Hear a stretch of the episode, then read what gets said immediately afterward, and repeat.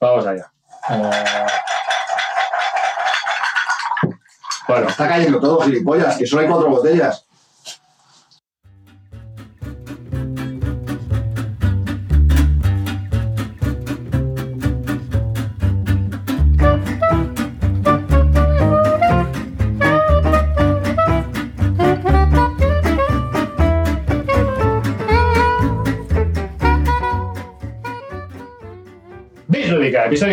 100.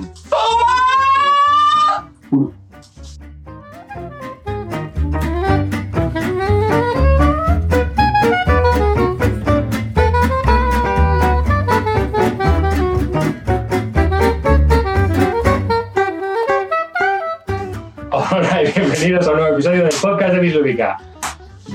Este es el episodio número 100 de un podcast dedicado a los nuevos juegos de mesa. Conmigo de derecha a izquierda, está Clint Barton. Buenas noches, chavalería. Aquí estamos dispuestos a darlo todo en este programa tan especial para todos. Vuestro pequeño oído local está en Taganzo de arriba. Hola, soy Calvo y a mi izquierda tengo a Clint Barton y a mi derecha tengo a Carte. Es una ocasión única y estoy very emocionado del tema. Hola, ¿cómo estamos? Eh, esperemos que este programa os guste, es el número 100 y estamos muy emocionados de teneros con vosotros. Y aquí está Carde, vuestro vacín rojo, que no puede hablar de la emoción de reunir aquí a, los- a todos los monstruos juntos en este programa tan especial. A darlo todo. Y por último, David Arribas, que está, estamos todos juntos aquí, reunidos en la Casa del Calvo, hemos estado comiendo juntos, hemos estado comadreando juntos y ahora nos hemos juntado para grabar este episodio número 100, este especial, nos hemos juntado para esto, para grabar, para emitir a ti que estás oyendo esto, el programa número 100. El- La próxima vez que hagamos esto será el 500. sí, porque nos ha costado caro, ¿no? Y como, dice, y como dice, perdón, y como dice Carte, dice, nos hemos reunido aquí todos los monstruos. Esto es un dungeon crawler de verdad. Están todos los monstruos en la misma mazmorra. Ojo, cuidado que se meta. Bueno, estamos grabando esto en vídeo, también estamos grabando esto en audio, a ver qué tal sale todo y luego a ver cómo lo mezclamos. Eh, tenemos aquí varias cámaras puestas, no sé qué, no sé qué tal saldrá todo. Pero bueno, espero que salga todo bien. Y sin más dilación vamos a empezar este podcast porque tenemos muchas cosas de las que hablar y muy poco tiempo, entre comillas, porque realmente no vamos a tener todo el tiempo necesario para ello. ¿Vale? Eh, Empezamos sin ir más lejos diciendo de la carta que por favor baje el móvil, que luego la- el GPRS se nos cuela en la grabación y nos jode la grabación y ya para qué queremos más. Primer punto negativo de la tarde. un punto rojo, como dice mi hijo. Yo también llevo muy bien el bolsillo porque quizás. Ya tienes otro punto rojo. Por si acaso. Clint, tú quítate la cara. La camiseta, quítate la Me camiseta. provoca distorsiones en la vista. Eh, bueno, Te prefiero por, por el canal este de... Lejos, ¿eh? La verdad es que el, clean, sin el fondo ese tan sexy que tiene en su casa, pierde un poco. lo que pasa es que aquí, quitando, quitando carte, hay mucho pelo junto de pecho, ¿eh? Porque lo dices. ¡Oh, ¡Ostras! ¡Este engaña! Ah, bueno, no lo hemos dicho, pero tenemos un invitado especial. Es un poco eclesiástico. Y para aquel que haya escuchado nuestros podcasts antiguos, lo conocerá. Es nuestro amigo Fran. Frangélico. Qué bueno está el, el- el tío. Este episodio número 100 del podcast de Bislúdica está patrocinado por la tienda de juegos de mesa online Dracotienda, que podéis encontrar en dracotienda.com. Rafa, el encargado de Dracotienda, es también oyente del podcast de Bislúdica y eh, pues eh, es cuando nos escribimos y tal sobre los temas de patrocinio me comentó que, que, bueno que escuchaba nuestro programa y que estaba muy ilusionado por ver que montábamos este número 100 y que podíamos pues eso que, que- que íbamos a montar ¿no? en que le, le gustaría patrocinar este episodio número 100 por eso mismo porque es oyente eh, Dracotienda es una tienda de juegos de mesa online, como ya os he dicho, que podéis encontrar en dracotienda.com. Es una, una tienda de juegos de mesa que tiene un gran catálogo nacional y de importación. Es una de mis tiendas de referencia personal, eh, es donde yo compro muy habitualmente. Y bueno, pues es una tienda para mí muy recomendable. Primero porque tiene una gran atención al cliente, tiene muy grandes precios, unos precios muy competitivos y también está muy al tanto de las novedades tanto de importación como de juegos nacionales. ¿no? Muchos de los juegos extraños o extravagantes que yo he comprado, muy o Way, los he comprado allí en Dracotienda y te lo va a solucionar si- sin ningún problema. Así que antes de continuar, pues nada, dar las gracias a Dracotienda por patrocinar este programa y por supuesto dejaros con eh, el podcast.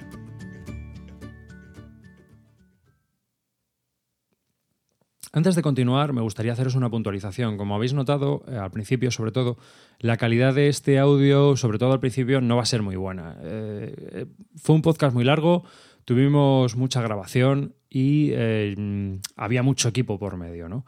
También mucho equipo que no solemos, habituar a- sol- solemos utilizar habitualmente. Entonces, tuvimos algún problema con una tarjeta y eh, hemos tenido que tirar de un backup que realizamos con una grabadora ambiental. Por lo que las primeras, casi las primeras dos horas se van a escuchar con una calidad de grabación de, pues de grabadora. Luego ya sí, luego ya grabamos bien, grabamos con nuestra mesa de mezcla, nuestros micrófonos y la calidad de sonido es bastante buena. Pero tengo que pedir disculpas porque, bueno, pues fue, como yo digo, mm, una grabación bastante larga, bastante compleja y eh, pues tuvimos algún que otro pequeño fallo. Espero que se pueda escuchar bien y que no haya ningún problema y que podéis disfrutar de este audio que lo merece. Eh, vamos a, sin ir más, yo creo que vamos a empezar ya con las, con las preguntas, una primera sesión de preguntas, ¿vale? ¿No os parece? Y un poco de todo vino, todo vino porque Ah, sí, en los es verdad, anteriores joder. programas solicitamos a la audiencia que para celebrar el 100, porque lo queremos celebrar con todos vosotros y queríamos que nos hicierais las preguntas que os apeteciera jugar- mm, eh, o sea, preguntarnos para que nosotros contestáramos, porque hoy no vamos a hablar de, de, de la actualidad lúdica, de nada, vamos a hablar un poco de nosotros, del programa, de vosotros y ya está. Y así que vamos adelante y vamos a empezar con, con la primera ronda de preguntas que nos habéis hecho. Nuestra querida secretaria Calvo está ya puesta. Pues sí, estamos aquí con las preguntas y bueno, tengo aquí un listado de 1323 hojas, tenemos más hojas que el sumario de- del caso NOS. Eh, la primera pregunta, así para cogerlas al azar. Eh, Tavo, ¿habéis jugado alguna vez los cuatro juntos y a qué juegos? La verdad es que no me acuerdo la última vez que jugamos cuatro juntos. Esta- sí, calla. esta Sí, mañana. Esta mañana. Creo que habíamos jugado los cuatro juntos, la Y verdad. habíamos estado juntos. Sí, bueno, Sí, juntos. Más, ni nos conocíamos. no, bueno, sí que habíamos estado alguna vez, hemos comido alguna vez también por ahí, yo creo. ¿no? No, Sí. ¿los cuatro? No, los No, cuatro no, no. pero por separado sí que hemos estado. Sí, sí, sí, sí, habíamos conocido juntos. Pero los cuatro, cuatro sí, cojitas de la mano. No, la verdad no. Se les ve por el jardín. Y bueno, nada, la, la primera vez que nos hemos juntado, que hemos jugado. A un Champions of Cup. Que juegan, ¿cómo? Se ha estado entretenido. Está Ha estado bien, ¿eh? Ah, está bien, ya no nos hemos, nos hemos reído. Eso sí, para todos los oyentes, que lo sepáis, han sido una risión de partida, ha sido una risión brutal. Nos hemos reído bastante. Clint y Cabo son un poco mangos con los dados. No, pero también es que, joder, un juego de vikingos y, y se han quedado ahí construyendo su pueblo a Tandabuter, Nosotros ¿eh? hemos jugado como es un juego de colocación de trabajadores y hemos ido a hacer nuestra nuestro, nuestra maquinaria para hacer para intentar ganar por, por puntos de victoria y estaba claro que ahí había que ganar pegándose hostias. Karayan, ¿qué opináis de las editoriales espa- españolas a la hora de elegir títulos? ¿Son valientes o cobardes? Hombre, yo, para mí son cobardes, pero también entiendo que son conservadoras y que lo que están aquí es para pagar unas nóminas y que tienen unos riesgos que correr y que obviamente pues tienen que asegurar un número de ventas para poder sobrevivir. Eso hace que sean conservadoras y por lo tanto no arriesguen la- en que sean cobardes. Yo no lo veo despectivo, o sea, yo creo que es un modelo de negocio. Hay otra gente que a lo mejor lo hace al revés, ¿no? Porque intenta meter cabeza en el mercado. ¿Pero qué sería para ti algo valiente, por ejemplo? Pues sin ir más lejos, a lo mejor meter un juego que sepas que no sabes si va a vender o no va a vender. Vale, porque te digo, yo, para mí, para mi opinión, ¿Paz por Filiana no te parece valiente? A mí me parece valiente. Por eso te digo, entonces no digas que es, un, que es algo cobarde. Eh, otro ejemplo, el Senderos de Gloria. Sí, pero eh, eso yo Es un. A ver, sí, sí, sí. Pues te digo que, bueno, yo creo que tenemos un poquito de todo. Claro, claro, hay un, hay un nivel de riesgo. Yo no te digo que no. Yo no te digo que no. Va- una editorial no va a sacar todo riesgo. Claro. Pero, pero, a- arriesgan todo menos a Modé, que ya sabemos que, que nunca le dan los números. Y es que ya sabéis, con Ari siempre tenemos esa Ari, no, no me salen los números, tal, no sé qué. Y estábamos el otro día preguntándole por Twitter si iban a sacar el, el Time Story. Es un juego súper dependiente del idioma, que está ahora cada vez triunfando más. La gente se va metiendo más. Es verdad que es un juego de una sola partida, pero claro, es un juego que muy, muy dependiente del idioma. Entonces dependes. Y no decía que habían hecho números y que no le salía, que con mil copias sí que le podría salir, pero que tendría que hacer dos o tres mil, que no le cuadraba. No, no, Yo para esto sé con mi postura y lo siento mucho, pero tengo muy claro que las empresas están para ganar dinero Claro. y yo entiendo, pero, pero me hace un poco gracia de no, es un cobarde. No, yo no, empresa, Pero que yo no, a ver, que yo entiendo que hay que ser cobarde para sobrevivir. A ver, si tú, si tú te enfrentas a un león y te pones muy, muy chulito, el león te va a comer. A ver, Yo por, por mojarme un poco, lo que no me gusta mucho eh, son estas editoriales que a lo mejor eh, tienen un ritmo de publicación, en mi opinión, eh, demasiado lento. O sea, eh, han salido editoriales como Setas, yo que muchas de ellas pequeñas, y a lo mejor publican un juego cada, sí, cada año o algo así. A mí son las que menos, o sea, más indiferencia me, me producen. pero también a lo mejor es porque la gente que monta esa editorial no es de, o sea, no tiene tiempo completo para Exactamente, y no solamente eso, sino también la financiación. Yo, no, no, yo creo que también una de las claves en este sector editorial es que necesitas tener un pool de publicación de juegos muy amplio porque es un, un ingreso recurrente. O sea, es decir, Es que tú haces es- una tirada y no vendes toda la tirada inmediatamente, sino que está vendiendo poco a poco. Venderás una gran parte al principio y tienes que contar con que cierto porcentaje de la tirada lo vas a vender a lo mejor durante el siguiente año. o tipo de dentro de dos o tres años. Exactamente, eso, eso es complicado. O sea, al final estás haciendo una inversión que para recuperarla necesitas mucha financiación. Entonces, yo entiendo que si empiezas con, con un negocio pequeño, pues no tengas ese, ese dinero para, para invertirlo todo. Yo, yo quiero poner un ejemplo. Es que también. Tampoco quiero alargar mucho el tema, ¿no? Porque tenemos muchas preguntas de las que hablar y discutir, pero bueno. eh, también dependerá un poco de la compañía. Ejemplo: de Radical Games, es una compañía de reciente aparición en 2015. Creo que tienen dos juegos publicados. Eh, uno es el Mistfall, que yo creo que es una apuesta bastante importante, y el otro creo que era Skull Tales. Entonces, no sé, yo creo que esos son dos juegos poco conocidos y ahí se han tirado a la piscina. Pero vamos a ver, estamos hablando, yo creo que Es una compañía pequeña. Yo entiendo que las grandes a lo mejor se pueden arriesgar más, pero las pequeñas. No, pero es que, es que la, la pequeña es la que menos tiene que perder, porque una grande, yo qué sé, eh, una empresa como De o como Alfie, que tendrá 12, 20 empleados, si la cagas, las nóminas de 10 o 20 personas están en entredicho, pero cuando eres una, una editorial pequeña, y a lo mejor eres tú y el colega de al lado, ¿sabes? Lo único que está entredicho es la financiación que tú has puesto. No dependen 10 personas de una nómina. Ya que una compañía grande no va a sacar todos los juegos a apuestas nuevas. Van a ir por Obviamente. títulos seguros y creo- dentro de cada cinco títulos a lo mejor sacan uno, se arriesgan en uno. Es una cuestión de diversificar, que es lo que hacen la mayoría de las empresas. Ya está. Mira, nos mojamos un poco, decimos así la editorial que más tilín nos hace. ¿De qué? Editorial española, que más, no sé, que Pero más simpatía nos Esta despierte. pregunta la has hecho tú, es que tú no cuentas con. Sí, hombre, sí, hombre. Ah, pues mojarnos un poco. Así la, la editorial española por la que, digamos, nos despierta, no sé, más simpatía, más... Venga. Yo en ese caso, yo creo, para mí, para mí es el que. Porque hace juegos de rol, hace juegos de mesa, hace juegos de mogollón de tipo de cosas, y hace euros, Ameritrash. Es decir, tiene una línea muy definida, porque Sí. siempre está muy definida, pero yo creo que está muy de- diversificada. Juegos de miniaturas y un montón de cosas. Para mí es el que, en ese caso. Yo estoy de acuerdo con arriba. A mí la que más me, la que más me gustaba era Homolíticos, porque un poco se parecían más a mis gustos. Que Debir no coge, ha cogido parte del catálogo de, de Homolíticos, pero no creo que tenga que vaya a seguir la línea tan euro dura que tenía Homolíticos. Y ahora mismo, para mí no es que sea una compañía que me caiga especialmente bien, pero sí que es verdad que los veo mm, que hacen apuestas muy, muy curiosas y además los veo que cada vez invierten más. Son más que Oca. Más que Oca hacen, hacen apuestan por euros, por wargames, por Parties parties, por todo. Entonces, están Marquioca para diversificados, mí tampoco es que tengan, mu- tenga, tenga mucho en cuenta, eh, eh, o sea, contacto con jugones o etcétera, mm, pero sí que es verdad que como editorial me produce mucho respeto y Sí, la que me parece que están haciendo un hueco muy bueno. Yo pienso como, como que a mí una editorial que sinceramente me gusta, pero aparte creo que tiene unos precios bastante competitivos. Sí. Yo creo que venía antes de reeditar mucho, bueno, reeditar, editar juegos en otros idiomas y ahora con, no sé si sería a raíz de lo de la compra de Comludicus, ahora pues están invirtiendo juegos mucho más maduros de jugones y eso el precio yo creo que series más baratas. Edge también me gusta por los tipos de juegos que hacen, como Celarí, No los precios. Exactamente. Y más que yo, sinceramente, digamos de esta última eh, camada de editoriales que estaba comentando ahora, que han salido en los últimos años, que están. Creo que, creo que lo está haciendo bien, sinceramente, por diversificar su, su cartera y porque sacamos muchos títulos, que creo que es una cosa importante una editorial. Y estas que sacan un título cada año, cosas así, me dejan más. No, no estoy tampoco muy de acuerdo con el tema de la distribución que llevan de solamente por su tienda y tal y eso, pero sí que me parece que hacen apuestas arriesgadas como editorial. Otra pregunta de Karayan es: eh, ¿qué pensáis sobre el precio de los juegos de segunda mano? Estamos en mercado libre. Claro, sé, es que, a ver, yo realmente cuando quiero un juego, eh, obviamente hay, dos tipos, de, ah, bueno, tres. Está el saldo, es decir, que cuando tú buscas un juego y dices, "Ay, vale, he encontrado este juego tirado, ¿no? que lo puedes encontrar en eBay Alemania por un pavo, como me pasó a mí con el Mississippi Queen o el Decker, por ejemplo. Y otro, para mí, es el clásico, que es el, el que tú quieres un juego como el Beat City, que fue mi caso. Yo quería comprarme el Beat City y me costó dinero. Y pasa por caja. Eh, paso por caja.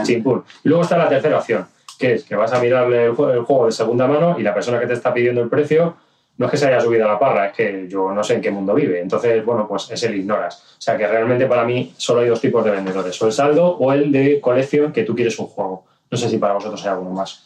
Yo, yo tengo claro una cosa, y esto, yo que soy un tío que vende bastante, lo tengo clarísimo. Primero, la gente que habla siempre del mercado de segunda mano y se queja de segunda mano son ellos los compradores. Pero cuando se convierten en vendedores, venden igual o más caro que el comprador.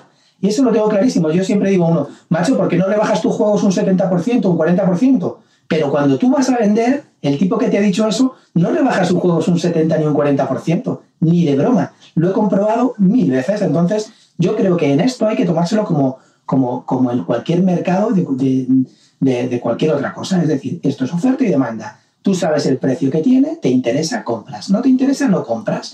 Y déjate de rollos de especulación, de no sé qué, no sé cuánto. ¿Te cuadra precio? Compras. ¿No te cuadra? No compres. Pero no me meto en el hilo de la BSK, embollo diciendo no sé qué, no sé cuántos del precio, tal. Tío, si tan barato, pues ponlos tú baratos los juegos, pero es que luego esa gente no los pone baratos, es alucinante. Pero no solamente eso, yo tampoco. Yo también no hay que olvidar lo que estamos hablando, son juegos. Claro. Tampoco esto sea la vivienda, no es la luz, no es nada. que- que ya está. Yo, creo que es un tema que la gente, en mi opinión, se da demasiada importancia. ¿Te interesa? Bien. Si no, no compres y ya está, otra cosa. Pero porque la gente también tiene aversión a la pérdida. Entonces, realmente tú cuando has comprado un juego... Pero que no dejamos de Sí, pero hablar eso- de- a eso se le llama aversión a la pérdida. sí. Que cuando tú vas a vender un juego crees que vale más de lo que realmente está la gente dispuesta a pagar por él. ¿No? Eso pasa muchas veces. Es decir, tú tienes un juego que crees que es de colección, que está ahí, de que una Baron Hill de no sé qué, de no sé cuántos, y dices, wow, esto tiene que valer 100 euros. Para ti a lo mejor, pero, pero tú sobreconfías en el precio en el que, que- que tienes, porque, a ver, es tu juego. Pero a lo mejor cuando vas a venderlo al mercado es que no te dan ni 5 euros por él, porque nadie lo quiere. Pero al final eso es un mercado regular. Yo tengo claro que siempre que vendo un juego es una mano, un palmo 10 o 15 pavos, salvo que vea que haya mucha demanda por un juego y entonces entre cuando y ahí está cuando lo subes a la Pero bestia. realmente, realmente, Recuerdo Pues, esta dinero. pero- No me vendas a mí, que nunca me rebajas casi nada. realmente, tú- vosotros no creéis que realmente cuando tú compras un juego ya lo has perdido. Sí, está claro. Sí. A ver, Sí, sí, sí, sí, lo sí, único sí, que sí, tú sí. estás haciendo cuando te estás deshaciendo de un juego es no, no Minorar, recuperar, minorar, minorar. sino- Limitar pérdidas. no limitar pérdidas, sino recuperar dinero para invertir otra vez. Efectivamente. Bueno, ahora vamos a, vamos a pasar a una pregunta un poquito más, más íntima. Vamos a bajar las luces. Vamos a bajar el tono. Queridos amigos, vamos a hacer una pregunta íntima. ¿Cómo valoráis, Ayumeki nos cuenta, nos pregunta, ¿cómo valoráis la experiencia de tener 100 programas a vuestras espaldas? Que no era barra, ¿eh? Sobre todo. ¿Os sentís con fuerzas y ánimo de seguir la brecha? ¿Cómo lo veis? Aquí tienes que contestar arriba de tú porque el, el- No, pero, No, pero la- ya son, ya son- ya son- hay, hay- hay preguntas de, de dos tipos, ¿no? Preguntas generales y preguntas relacionadas con Bilúdica y el programa y eh, personales, ¿no? Entonces, pues ahora vamos un poquito a, este, a un tema personal.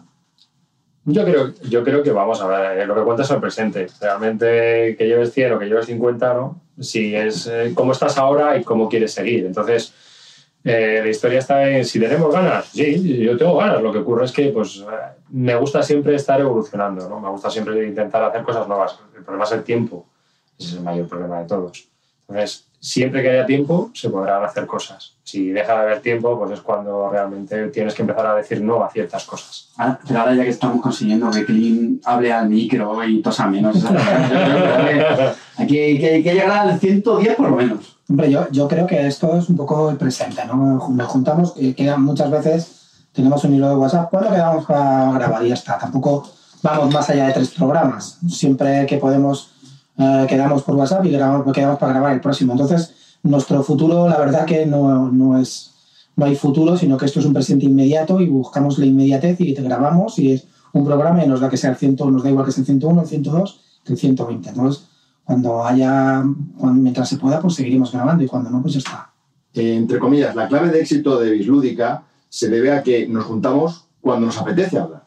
Mm. Entonces, cuando no nos apetezca eso, pues no surgirá ningún programa. Entonces, eso va en detrimento de vosotros oyentes que no tenéis un programa con la accesibilidad que hay otros podcasts en España o que os gustaría. Pero es que grabamos cuando verdaderamente nos apetece y tenemos cosas que contarnos. Entonces, nosotros no grabamos porque haya que grabar. Es que han pasado 15 días y hay que grabar sí o sí. No, grabamos porque nos apetece, porque tenemos ganas de contarnos cosas y eso yo creo que es lo más importante, es la espontaneidad que tenemos los cuatro miembros del grupo. Sí, eso nos pasa con los temas muchas veces, ¿no? Que a veces decidimos hacer un programa todos juegos y a veces decidimos hacer algo de tertulia porque tenemos algo de lo que hablar, pero no siempre tenemos algo de lo que hablar porque realmente o no nos lo hemos preparado o realmente es que no hay nada en el mundillo, aparte de chascarrillos y rumores, que comentar. Y nosotros, como no somos de rumores y nos gusta pues, hablar sobre lo que sabemos y no sobre lo que intuimos, pues eh, nos gusta, pues eso, eh, tener contenidos y hablaros con, con justificación y con, pues, con causa.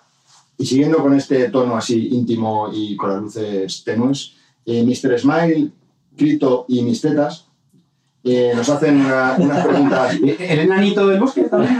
eh, unas preguntas conjuntas es eh, que nos hacen entre todos unas preguntas de, de historia de Bislúdica, ¿no? Eh, nos preguntan cómo surge Bislúdica, a lo mejor lo hemos contado algunas veces, pero bueno, eh, siguiendo el hilo de que estamos hablando, pues vamos a hablar un poco de, lo- cómo surge Bislúdica eh, y cómo forman parte de este proyecto eh, tanto Clint como, como Carte. Y también preguntan que cómo, cómo nos conocimos arriba. Bueno, nos cono- nos conocimos aquí en un club de Alcalá de Henares. Calvo vino para buscar gente para jugar y ahí estaba yo. Y a partir de ahí, pues surgió una bonita relación que acabó haciendo este podcast. La audiencia no lo está viendo, pero en este momento Javier Calvo se le está cayendo en la No, liguilla. no, no. Ah, no, que es el frangélico, perdón, se le ha Es, que, perdón, es que perdón. el hielo se me ha movido y, y- y me ha escupido el vaso. Todo el, sí, sí. Yo pensé que te estabas poniendo... Hemos, hemos roto, Ya hemos roto el momento, tío. Sí, estoy mojando la camiseta. Así que así fue, uno rápidamente os lo cuento. ¿no? Entonces, en el 2006 eh, yo había empezado a escribir un blog, se llamaba Bislúdica, y en el 2008 eh, convencí al calvo, porque a mí el tema de la radio siempre me había gustado, y al aparecer el tema de la radio por internet y que se llamaban podcast, que también ese mundillo pues empezó entre el 2004, una cosa así, pero que hasta el 2006 no empezó a popularizarse y hasta el 2008 nosotros no decidimos hacer uno. Eh, empezamos a hacerlo y así fue como nosotros comenzamos. Luego, pues, eh, nosotros teníamos una asiduidad y demás, pero decidimos que para darle más variedad al podcast sería bueno meter a alguna persona más. Entonces, ¿por qué? Porque más voces hacen que haya más gente que pueda, pues, eh, no solo aportar, sino también... No, sí, eso. Empezamos, eh, la primera idea que teníamos era con el, el club de, o el grupo de juego que teníamos en ese momento, y entre ellos estaban eh, Cortatu y, y Carte. Claro. Tom Basel y Raúl. Sí, Porque el tema, el tema del idioma echaba para atrás. Sí, les desestimamos un poco porque les, les costaba hablar, parecían andar, y le dijimos, venga, pasar, ya pasamos de vosotros. Y luego incorporamos a Clint Barton, que pobrecillo, pues bueno, pues eh, Sí. mandó muchos emails, muchas llamadas, por favor, dejadme, dejadme. No, realmente, realmente muy, muy pesado. De Clint fui yo, porque yo era un seguidor de su blog, me parecía un tío bastante interesante, que tenía una opinión que era también distinta a la nuestra, pero que a la vez aportaba mucho. Y yo le intenté convencer de que sería bueno que grabara, que molaba, ¿no? ¿Cómo te arrepientes ahora, eh? Sí, bastante, todos los días. La verdad es que me arrepiento todos los días. Pero eh, en ese momento pues pareció buena idea y entonces pues... Yo pues creo que nos eh, conocimos en, una, en unas Edge Days. Sí. No, fue en el- Aunque no lo en creáis, estaba en Roja. Days. Ah, es verdad. Fue la presentación de Águila Roja. En Águila nos Roja. conocimos. Y además, porque yo era fan de él. Entonces dije, hombre, mira, si es Clint Barton. De hecho, tenías un pin, ¿no? Con, eh, Pero, sí, y luego también, fu- luego también fuimos a, A los X a Days. los, a los X Y ahí ya fue donde le comimos la olla a Cartillo, que comimos con él, y estaba también mi hermano. Y le comimos la olla y a partir de ahí fue cuando empezó a grabar. Firmó el contrato, la servilleta, Sí, sí. Entonces, después de grabar la primera vez dijo, esto es adictivo, quiero grabar más. Sí, sí, la verdad que me ha metido el, el podcasting en vena el señor Arribas. No me puedo quejar. Bueno, otra pregunta, ya pasamos del tema íntimo, luego ya volveremos a él otra vez. Eh, de Pola nos cuenta, nos pregunta que acaba de ser papá hace poco y que, bueno, pues eh, aparte del parchís, que le gustaría introducir a, a su hijo los juegos de mesa, entonces, ¿cuál sería la secuencia lógica para, de juegos para introducir a un, desde un bebé pues hasta la, hasta la edad adolescente como la de Clint? Eh, ¿Qué sería la, la- la secuencia lógica de juegos? Mira, nuestro gurú en juegos infantiles, David Arribas. Ha hecho, un máster, años. ha hecho un máster intenso en los últimos años. Sí, sí. He hecho un máster además empírico, ya que... De hecho, ha vendido pues, 150 Wargames y ha comprado 150 juegos de la colección de ABA. No, realmente, realmente, de Ava. no, realmente estoy contenido porque intento buscar cosas que se puedan jugar y rejugar y rejugar y que yo no me muera de puñetero asco, ¿no? Que esa es una de las, Las horas que yo creo que todos los padres buscan. Eh, cuando tienen tres años, obviamente te vas a morir. Quieras o no quieras, porque no hay juegos donde tú, pues eh, obviamente los juegos vas, tiras y mueves. Por ejemplo, un juego muy bueno para niños de tres años es el dominó. El dominó es genial. O sea, así, ¿eh? Porque son fichas con números, tienen que colocarlos y realmente tú lo que intentas también es que sea un poco educativo. Y es un juego que funciona muy bien con críos de tres años. A partir de tres años el dominó normal, no el dominó este que te venden de juguete con figuritas y que vale, que puede estar bien también muy bien. Pero ya con los puntos, que les haga- hacerles contar los puntos y todo eso. Y luego otro juego que también va muy bien, el de los caracoles, que ahora mismo no recuerdo muy bien el nombre, el Snail Pace no sé qué, que es, eh, ese también va muy bien. Es también de agua, ¿no? Eh, no, Ah. ese es de Ravensburger. El Affenbande, que es el de los monos, ese es genial para dos años. Y luego. Llegó, ha llegado, ha llegado Margot. Eh, y entonces también eh, eh, a otro juego, el Bunterrunde. El Bunterrunde es un juego de Quinicia que es una especie de reimplementación del Tutankamón. Tiene una versión en la misma caja, viene la versión para adultos y la versión para, para niños. Y son juegos, ese cuesta un poco más cogerlo, pero está bien. Y el frutal, por supuesto, el frutal funciona de la leche. ¿Y a partir de qué edad creéis que ya pueden empezar a enganchar juegos con euros más, más normales? Buah. ¿Ocho años? Es que el de los gusanos también está bien, por ejemplo, pero no, para empezar a jugar euros, O sea, por ejemplo, estoy pensando en Aventureros al Tren, a partir de Carcassonne, por ejemplo. Yo, hombre, ¿Ocho creéis que puede, haber, más o menos? puede haber críos que con 6 o 7 jueguen algo, pero si quieres jugar con ellos y que sean competitivos, yo creo que a partir de 8. Luego también el interés que tengan los niños. No, no, no, te estoy viendo ahora con la, con la, con la cara de Margot, tío, digo, me cago en la leche.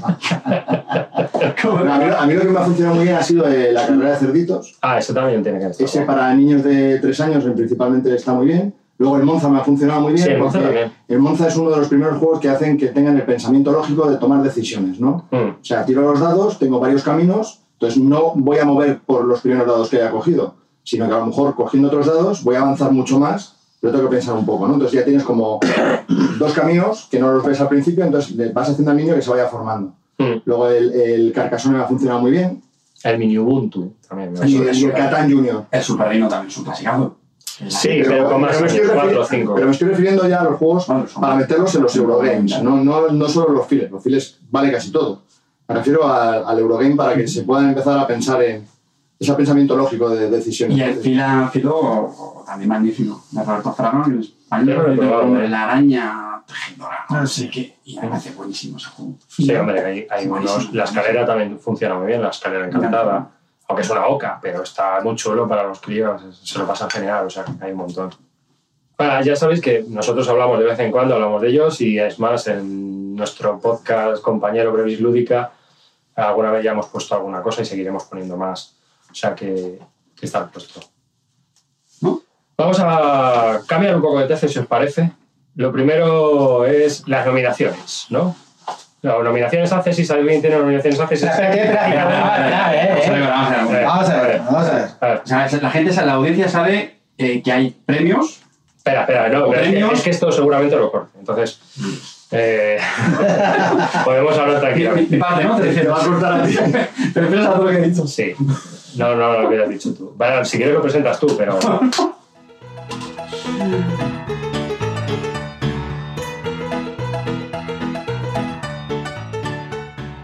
Hola. Hola. A- a ver. Soy Margot. Hola. Bueno, es que me han invitado para que dé los premios estos, que no me entero de nada, pero... Soy Margot, lo voy a leer, ¿eh? es que soy tonta del culo. Ay, espera. Ay, que no leo, espera, que me voy a poner las gafas. Oye, estoy encantada, de verdad, que me habéis invitado. Espera. No, que decir que hay, que hay premios y premios. Ah, pues están los premios Oscar, los Goya, los. yo qué sé, tío. Los Oscar Meyer. Los Grammy, los del Nickelodeon. Y luego están los premios de verdad que molan. Los que molan, los que molan. Los premios, claro. Los premios. Y lo estáis esperando. Aquí lo sabes. Aquí hemos venido. Aquí no hemos venido a escuchar las preguntas. Aquí hemos venido a los premios Calvo. ¿Y quién es el que presenta los premios Calvo? ¡Margot! ¡Hola! ¿Qué tal? ¿Qué te pasa, niña? ¡Te veas toda! ¿Vamos, a conocer a Margot en vivo y en directo? ¡Hola! Por fin, yo la conocía de la distancia. No se toques, ¿por qué tocas? ¡Loca! ¡Loca! ¿Qué tal? ¿Cómo estamos todas? Oye, ganas mucho en vivo, Sí, Margot. gracias. Bueno, Sé que tenemos algunas oyentes que se van a poner nerviosos con esto, pero bueno, pues que eso, que, que sin problemas, no pasa nada. Bueno, pues nada, estamos aquí otro año más, como todos los años, pero este año es otro, pues ya me he liado, que vamos a hacer las nominaciones a los premios eh, Calvo de Mierda. O, ¿Se puede decir mierda? Digo mierda, mierda. Los calvos de mierda. Y cargo de oro, ¿no? Se llama. Cabo de oro, Los bronce. calvos de oro, los de bronce, los de todo, los de hojalata, los de, los de todo, los de todo. Bueno, pues eso, ¿cómo estamos? Entonces, eh, ¿por cuál empezamos? Qué nervios. pues vamos a ver, eh, ¿cómo lo quieres organizar? Que son Ah, tus sí, premios, sí. son los premios de Calvo, así Sí, que... me ha dicho Calvo, me ha dicho Calvo que este año va a ser. eh, lo ha cambiado otra vez. Calvo ya sabe que no tiene criterio. Qué calor da la peluquería, por Dios. Estoy asfixiándoos. Entonces, ha dicho que este año lo que quiere hacer. Eh, te mira a ti a la cámara, tía, tía, todos mis fans. Tenéis pins ahí. Pues, que lo que quiere, ha dicho que tienen que ser juegos jugados en 2015 y no tiene por qué haber sido editados en 2015, pero que hayan sido jugados en 2015. ¿Me estáis escuchando? Estamos con las fotos. o sea, ¿qué está pasando? es A mí no me pagan para hacerme fotos. Entonces, pues eso, el criterio es. El criterio es los jugados en 2015 que hayan sido editados, pues mm, en fechas posteriores, ¿vale? Entonces, eh, Margot, vamos a nominar los que nos haga del, del pijo. O sea, que- va, qué grosero. Vale, venga, pues entonces, ¿cuántos son? ¿Siete? ¿Diez? Con ¿Doce? cinco, ¿no? Cinco, cinco. Cinco, venga, cinco. ¿Mi Bluetooth desconectado? No. venga. ¿Vas a empezar con las nominaciones? Venga, sí. Pero entonces, quieres decir number, no sé. Number five. serían, serían nominaciones, ¿no? Porque... Sí. Pero no. No, no, number five, ¿no? Claro, nuestro número 5. Vale, bueno, Sí, sí. Número 5, venga, ¿empiezo yo? Venga. Pues yo en el número 5 tengo a Mombasa, una novedad fresquita de este año, es en 2015. Ya hemos pegado varios meneos y, nada, pues un oro muy chulo. ¿Spielworks? No. ¿Una editorial? Pegasus. ¿Pegasus Spiel? Sí, que Y- lo tuyo. Y lo va a sacar, lo va a sacar en español Ludo Sentinel. Ah, vaya, vaya. ahí. Y pues nada, un oro muy chulo. Yo creo que es un oro que ha jugado, pues, perdón, que ha gustado a bastante, bastante gente. Muy, chulo, ahí con, con pelea en, en el mapa. Eh, el cartoncito, la verdad es una mecánica un poco. No sabía muy la novedosa, sí. Bueno, se ponen con unas cartitas para avanzar en, en, en unos tracks. Cada track te da una, ventaja eh, y eso te vas posicionando en el, mapa. Y dependiendo un poco el- de las acciones que vayas consiguiendo de ciertas compañías, pues es un poco la, puntuación al, al final. Y nada, un juego bastante, bastante chulo. Me gustó mucho, sobre todo porque se juega con un turno bastante simultáneo, ¿no? Seleccionan las cartas en secreto y luego se van revelando y se van haciendo las acciones de una forma bastante, bastante rápida. Ya digo, un, un oro muy, muy chulo. Yo le tenía bastante rejugabilidad y, y recor- recorrido. Y nada, muy vamos, lo tenía bastante claro, este de top 5. Clint. Eh, yo, bueno, yo voy a, voy a comentar mi criterio de elección. Han sido todos los juegos que se han editado en el 2015, porque cada uno tiene el criterio que le da la gana. Y yo, para los calvos, presento todos los juegos que han sido Sí, con editados en el 2015. Tú a Margot. Entonces, eh, yo voy a empezar con mi número 5. El quinto juego que más me ha gustado en este 2015 ha sido The Gallerist, de mi amigo Vital Lacerda. Ha hecho un tema para mí bastante atractivo. No es el Renacimiento, no es Egipto, no hay, no hay, no sé, nada, nada raro, sino una cosa contemporánea y, y bastante interesante. El juego de componentes está muy, muy, muy bien. Y es un juego que mecánicamente me encanta porque tiene, esto de Vital la que haces pocas acciones, pero que están bastante conectadas entre sí. Y la verdad que lo he disfrutado bastante el juego y me gustaría jugarlo más. Solamente llevo tres o cuatro partidas, pero las cuatro que he jugado me han encantado. Así es que mm, número 5 muy, muy merecido para mí. ¿Arribas? Muy bien, yo voy a hablar de un juego español que pues es el número 5 por una sencilla razón, porque también a mi hijo le encanta, ¿no? Es más, hoy le iba a traer aquí para que lo probaran estos y me ha dicho, no, por favor, papá, no te lo lleves. y es Capitán Flynn de Mirabi. Eh, es un juego que es un experimento de tu suerte. Eh, lo tengo en el top 5 por la sencilla razón de que, claro, no es más pesado, ¿no? Entonces, a mí realmente no me llena tanto, pero es un juego muy familiar. Es de Ayue, de diseñador español, y que, bueno, pues eh, funciona bastante bien. Es un- tiene un, un componente de push your root y también un poco de jungle speed, ¿no? Y eso, pues a mi hijo le encanta. Eh, jugamos un porrón y la verdad es que muy agradecido a Virabil porque nos permitió la oportunidad de poder probar el juego. Y sí, está en mi top 5 por eso, porque eh, a nosotros nos encanta jugar, nos lo pasamos bien y encima son partidas muy cortitas, muy rápidas y tiene, pues tiene miguilla el juego. Si alguien lo pilla, yo le recomiendo que directamente empiece con todas las reglas. Tiene como unas reglas básicas y unas avanzadas. Nah, con todas las reglas. Es como mola. A lo loco. A lo loco. ¿Los sí. críos los disfrutan? Sí, sí, sí, sí, porque tiene ese componente que tienes que data, tienes que es un luck en el que tú sacas una carta y decides si te quedas con el set o no te quedas con el set con otras cartas que tú eliges. O sea, mm, voy a explicar un poco. Se reparten unas cartas. Esas cartas te dan opción a coger unos sets, por ejemplo, anillos o cartas azules o monedas, ¿no? Entonces se van sacando cartas de tesoro. Y cuando tú sacas cartas de tesoro, hay una mecánica que puedes sacar una carta o pu- o pueden salir más enseguidas. Tú decides si te quedas con pues gastas una de tus cartas que tienes al principio de eh, todos los anillos y entonces tú recoges todos los anillos y te los llevas. O eh, puede ocurrir que cuando se, las cartas llevan unos símbolos y cuando hay cierto número de símbolos en la mesa, se da un loro que hay en el centro y te llevas esas cartas. ¿Vale? Entonces, pues tiene ese componente de que tienes que estar pendiente del Jungle Speed que se monta y aparte de eso decidir si te quedas con las cartas o no te quedas con las cartas. Entonces, para los críos funciona bien, la verdad es que sí, funciona muy bien. Y cuando le das al loro la cabeza y dices, Mira, eso me había ocurrido. ¿eh? Pues ese es mi top 5. Bueno, y yo como Margot como lo ha vuelto a lograr, no se ha enterado de nada. Es mentira, que si no te has enterado de nada, chata. Eh, mi criterio ha sido los juegos jugados en 2015. Pero hay algunos juegos que, he jugado en 2015 que solo he jugado una partida y entonces no lo he podido valorar lo suficientemente. Entonces esos yo creo que si me gustan mucho los valoraré en 2016 y podrán entrar en los tocados 2016. O en 2017.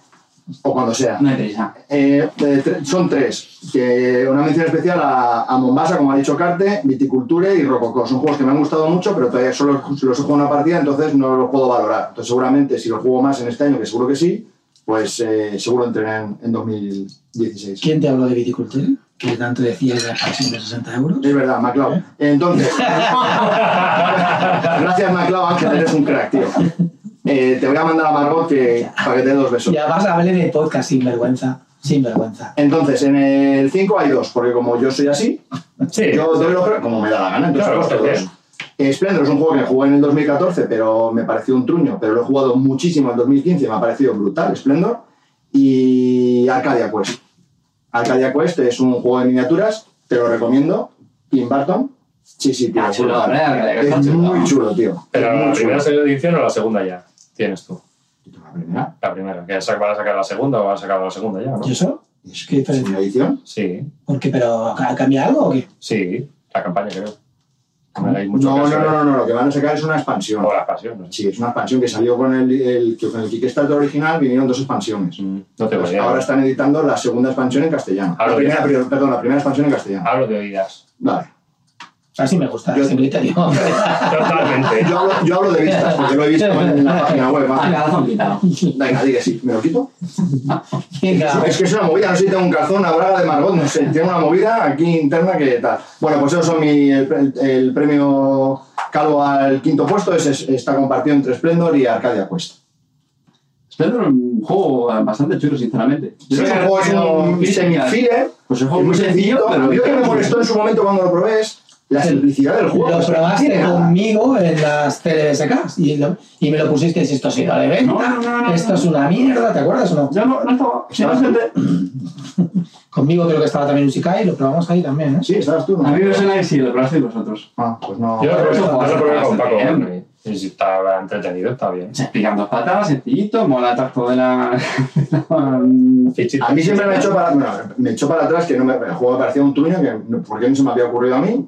Luego me pareció, cuando lo volví a probar, carísimo, eran 30 pavos o 35, y bueno, lo he comprado de segunda mano, gracias a Virtus Cairus, gracias, Alberto. Y, y bueno, la verdad que me, sí me gusta mucho, es muy, muy ágil, muy rápido, y me mola, me mola mucho. Vale. Acá ya pues, tío, me deja alucinado. ¿No te gusta A ver, Arcadia es Quest? bastante chulo. No ¿Lo has probado? No, no, pero que me. No, Ya no, estamos, no, ya estamos. Escucha, que me deja Vamos a demonizar un juego sin, sin haberlo No estoy demonizando a nadie. ¡A la hoguera! ¡A la hoguera! Qué fuerte, qué No estoy fuerte. demonizando a nadie. Que simplemente digo que me. ¡Qué malo! ¡Qué malo, Clean! Le voy a decir a Margo que se pongan los zapatos de tacón de aguja y te pise algo. Hagamos una hoguera de las vanidades y echamos todos los juegos de Edge ahí. ¿De qué peli es esa frase? Me suena un montón. ¿De qué peli es esa frase? Nada. De Calvino. La hoguera de las vanidades. Eh, está muy chulo. El nacimiento. El Calvino, que por otra parte es mi primo. Calvino. Bueno, entonces, eh, ¿con qué seguimos? Vuelve Margot, llama a Margot. o- Llama a Margot para que. No, no, ahora, ahora, ahora pasamos otra vez a los comentarios. Preguntas, ¿no? Sí, Sí. O sea, Preguntas. Venga, preguntas. Chicos, os habéis dado cuenta que os estamos alternando, ¿eh? Hacemos ahí un tiquitaca a los Luis Aragonés. ¿Sabes? Sí, sí, la alternancia es lo que se impone este año. En este 2016 lo que se impone es la, la, la, la intolerancia. Alternancia, alternancia. Y te hace una pregunta, Pedrote, para ti, eh, eh, Clint. Dice, no le llena la experiencia guargamera, pero sigue buscando o ya ha decidido contigo no bicho. pero, pero, pero dice a mí, Pedrote, Sí, Clint eres tú, sí, creo que sí. Eh, vamos a ver, yo sigo jugando a Wargames, aunque no lo creáis. Tengo una persona, un, un chico en Albacete que viene a jugar, que quedo con él bastante a jugar una vez por lo menos a la semana. Se llama Jaime, es un wargamero de toda la vida. Este sí que tiene más de 200 o 300 Wargames en su casa. Es, se empolla las reglas en solitario, saca los mapas. Yo creo que se toca incluso viendo los mapas. Juega Pero muchísimo. no es un tío que la verdad que le encanta, le apasiona y, y, pues quedo con él. Estamos jugando, jugamos al Washington, al Washington Wars, luego ayer estuvimos jugando al Oso Despierta, vamos a probar otra vez Combat Commander. Nos encantan a los dos la serie Command and Color, que yo si alguien me pregunta por un Wargame para la gente que no, como yo que no le gusta el Wargame, Command and Color es, es el paso para dar, sin duda, y es un grandísimo juego para, para jugarlo. Yo no sé si será un Wargame o no, no creo que sea eso mucho Wargame, pero está muy bien. También probamos el Feeding Glory con él. O sea que en realidad sí que, sí que juego. Tampoco es que me, me entusiasmen, ya sabéis lo que pienso siempre de los Wargames. Esos son sobrecitos que mueves tipo ajedrez y, y miras unas tablas. Pero Madre mía. intento, intento meterme en ellos, que os voy a comentar. arriba, Sara, que le tienes cerca. Me tienes a tu derecha. Aquí, deja, por favor. Ya, déjale, es así. A ver, una cosa, decirme la verdad, en serio. Yo siempre que quedo con. Me paso la vida con Jaime, sí, me paso la vida mirando tablas, tío. Mirando tablas, macho, de verdad. en Ya, serio. pero A mí lo que me Es fascina- divertido a eso. mí lo que me fascina, Clint, es que siempre que sois dos, siempre que sois dos, jugáis a un Wargame. ¿Por qué no jugáis al teto, tío? Que juego de dos, tío. Siempre te tiras al Wargame, macho. Yo no lo entiendo. Ayer jugamos al, al Twilight Struggle, pero eso, no es eso no es un wargame, ¿no? Para- Para, para mí no. Para mí tampoco. Entonces- es un colocación de trabajo. me, me- hablando del, teto, me petó en la, en la primera ronda de la guerra media. O sea, Porque tendría mucha suerte con los dados. no, ¿Ah? Muy mal. No, jugó mejor que yo y ya está. Tendría suerte con las cartas. Sí, como no juega de suerte. Arrea. Dale otra pregunta. Otra pregunta. Eh, Gosauk... Joder, es que sois la pera, eh, oyentes, de verdad. Menos mal, menos mal que estoy leyendo las preguntas. Si las lee Margot, joder. David Martín Morillo, si no me acuerdo, ¿no? Eh, ¿Es para el auge de los juegos de mesa de 2016 el principio del fin o el fin del principio? Yo no hago predicciones, para eso está Kabuto. Cabuto, coño, dinos algo. No, no se puede predecir el futuro, ¿no? Yo creo que ni uno ni lo otro. Yo creo que nadie discute que estamos en un momento muy bueno de, de la afición. De tanto que vaya A eclosionar o morir. Claro. Me dije, a ver, eclosionar, yo creo que llevamos ya unos años de, de eclosión y de auge, de hace ya bastante.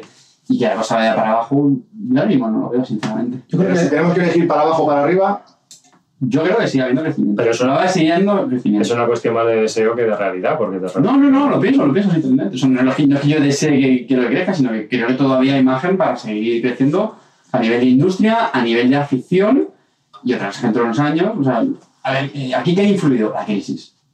La la crisis económica, pues porque la gente con menos dinero, pues sale menos, hace más ocio de estar en casa y parte de ese ocio han sido los juegos de mesa. y el, Eso. y el drinking. Entonces. Y iba a decir también la coletilla esta de la afición, que es una afición relativamente barata, pero yo creo que cada vez menos y es cada vez más un artículo de lujo, esto por el tema de los no sé, es otro tema. Pero bueno, yo creo que sí hay un margen de maniobra. Primer motivo, porque tenemos una crisis, y segundo, porque yo creo que la gente cada vez le va gustando más. O sea, yo por lo que veo en mi entorno, es que a la gente cada vez le gusta más y está algo más normalizado. Antes se veía más raro esto de quedar, jugar, que si las miniaturas, los daditos, la madera. Y yo lo que veo que está más aceptado. Ya cada vez más gente. O sea, ya que conoces a alguien de tu círculo, si no un Catán, que tú sabías que antes no jugaba juegos de mesa, a mí ya no sorprende tanto. O sea, te dices como, ah, mira.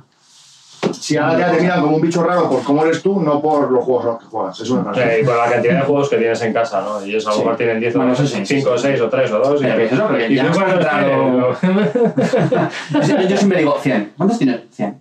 Pero si no tienes 100, tienes menos. Tirándose el rollo, el tío. ¡Ah, loco! No has tenido 100 en tu vida, desgraciado. Tengo 50 y- tengo 53, pero si tengo que redondear son 100. Yo estoy contando las expansiones de Netrunner. Yo pensaba en el Netrunner, tío. El, umbral del Netrunner. Yo venido aquí a hablar de mi Netrunner. Cano nos hace otra última pregunta, que es que salgamos de nuestra zona de confort, ni que tuviésemos una chato. ¿Y qué juegos de los que normalmente no miráis os pillaríais cada uno? Y, y- y pone como un ejemplo Clint un Ameritrash, Cartesius un Euroduro.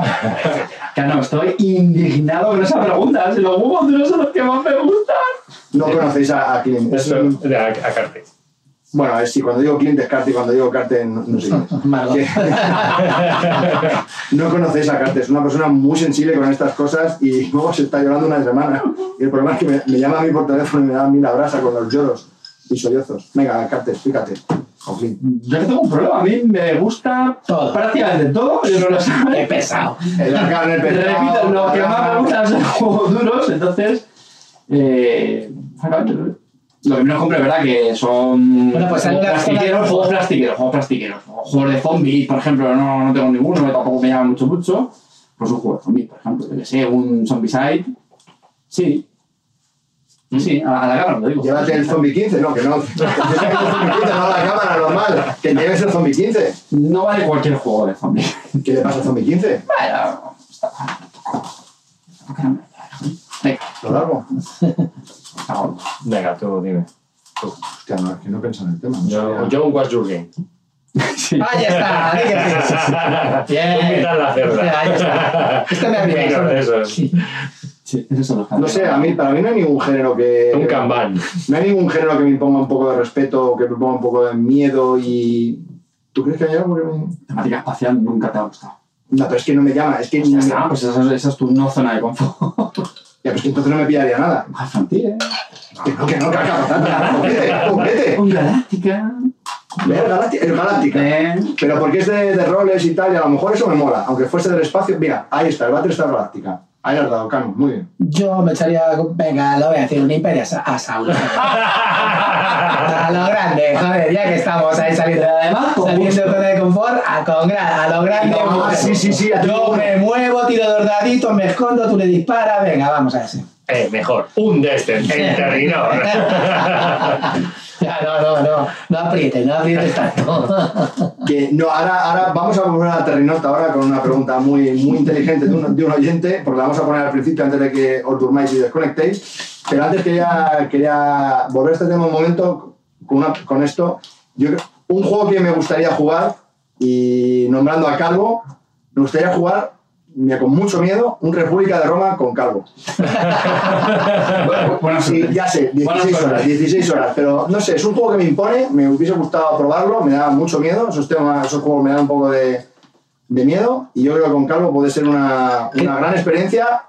Hablando de Terrinot, nuestro amigo Anduril le pregunta a Clint, ojo, cuidado con la pregunta, es la best question of the year. Si tuvieras que elegir, Clint, entre meterte en una convención sobre los mundos de Terrinot o una jaula con un tigre, ¿sería blanco o de bengala?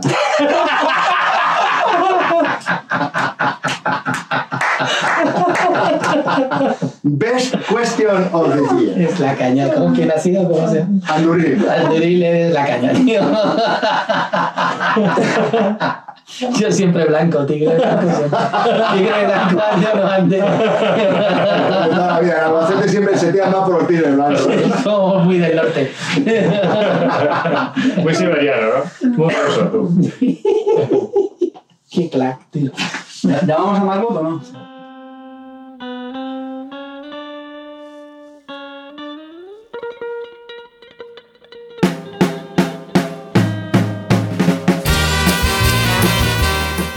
Copa, mujer, ponme. ¿No me vas a poner? Qué fuerte. Angélico. Madre mía, qué fuerte está eso, ¿no? ¿No te creas que es probar? No sé, no lo he probado nunca. ¿No has probado? O sí lo he probado, que lo ha traído mi hermano, pero no. Bueno, pues todo te tienes que esperar a que se enfríe, porque te lo tomas así en caliente y palma. Jo, seguramente. Hay que ponerse poco. Cortito. Ya te veo, ya.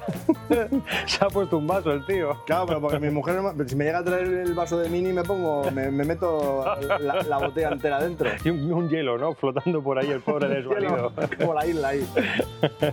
Venga, dale, que esto a la gente no le interesa. Atención, ha llegado Frangélico, reservas de Frangélico. Verás. Eso no me vas a poner aquí finos, tío. Voy a- tener que llamar a mi mujer para ¿Cómo, que si- me recoja. cómo sigamos, ¿Cómo sigamos de este ritmo? Oye, el taxi de Avanza Alcobendas es un punto, ¿sabes? Te llevo yo, chaval, te llevo yo. Tú no te preocupes, Carte. Te quiero un huevo, Green. Te quiero un huevo. Ya con la exaltación a la vista. Madre mía, qué locura. Ostras, Margot, parece que eres Tinder con tanta frente.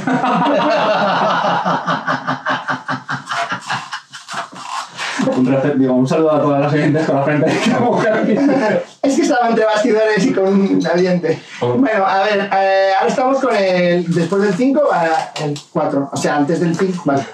Bueno, que hay 4, eso. Entonces, el 4, que me lío con ella. Eh, el 4. Eh, ¿Quién? ¿Tú quieres hablar, King? No, Tú, King. Venga. Ese, ese King. Dale. Number four. ¿Qué mierda de claqueta me habéis dado? La claqueta la tenemos de los chinos. No suena, no suena. Pues nada, este Seven Wonders Duel es mi número 4. Un juego que ya hemos hablado también bastante en, en otros podcasts. También novedad este es en 2015. No lo he dicho antes, yo he seguido el mismo criterio de los que tenemos criterio, que somos Clint y yo. Y son juegos editados en, en 2015. Y, y nada, este juego de- del diseñador francés Antoine Bauza, también, bueno, también con Bruno Catala, perdón. Y nada, el eh, Asmodee. Sabéis que la versión para dos jugadores del archiconocido juego de mesa Seven Wonders. Y de, nuevo, eh, yo sé que he ido a lo fácil, he ido a los juegos más, más populares y que han tenido más, más acogida lo de este año. Y sin duda, yo creo que uno de los grandes triunfadores ha sido Seven Wonders Duel. O sea, juego de, de cartitas de civilizaciones. Y nada, muy, muy sencillito, cortito, partida de 30-40 minutos con, con bastante pique. Y bueno, los que no no conozcáis, pues ponen cartitas en la mesa, se van cogiendo las cartas, de, tienes que unos costes de construcción, te van dando unos puntos, una serie de ventajas, hay edificios militares, hay otro más, hay de ciencia, de, de construcción, de recursos, en fin. Más que yo lo que te quería comentar es que lo bueno del juego ese para mí ha sido que le han dado con la misma mecánica de- del Seven Wonders, le han dado un aire nuevo, es decir, no es exactamente la misma mecánica, pero es el rollo del drafteo, entonces lo han hecho de otra manera. Y la verdad que es curioso, lo han, lo han hecho además para dos jugadores y además han aña- añadido cosas de algunas expansiones de Seven Wonders, lo han metido en la batidora y les ha quedado genial, Genial. genial. La verdad que muy bien. Y mola mucho el tema de la de las lecciones automáticas, le dan presión al juego. Y por cierto, sabéis que el, eh, Anton Boxa está trabajando ya en la expansión para, para este juego. Qué raro, ¿no? Ya. Habíamos comentado es un juego que tiene bastante, bueno, bastante, es un juego tiene recorrido pues, hasta cierto punto, ¿no? Como los típicos juegos de dos que no tienen una gran dureza, como es este caso, es más bien tirando entre ligero medio, ¿no? Lo hemos hablado otras veces. Bueno, la verdad que si le pegan muchos meneos, pues le va a venir bien esta, esta expansión. Yo de lo que ha salido de ese en 2015 eh, es uno de los que más he jugado porque es un filler eh, sencillito y lo he podido jugar más. Eh, a falta de probar el Trickerion y Mombasa, este es uno de los que más me ha gustado y por ello lo tengo más, a- más adelante en mi top 5. Luego hablaremos de, luego volveré a hablar yo del Seven Wonders Duel, que lo tengo más arriba.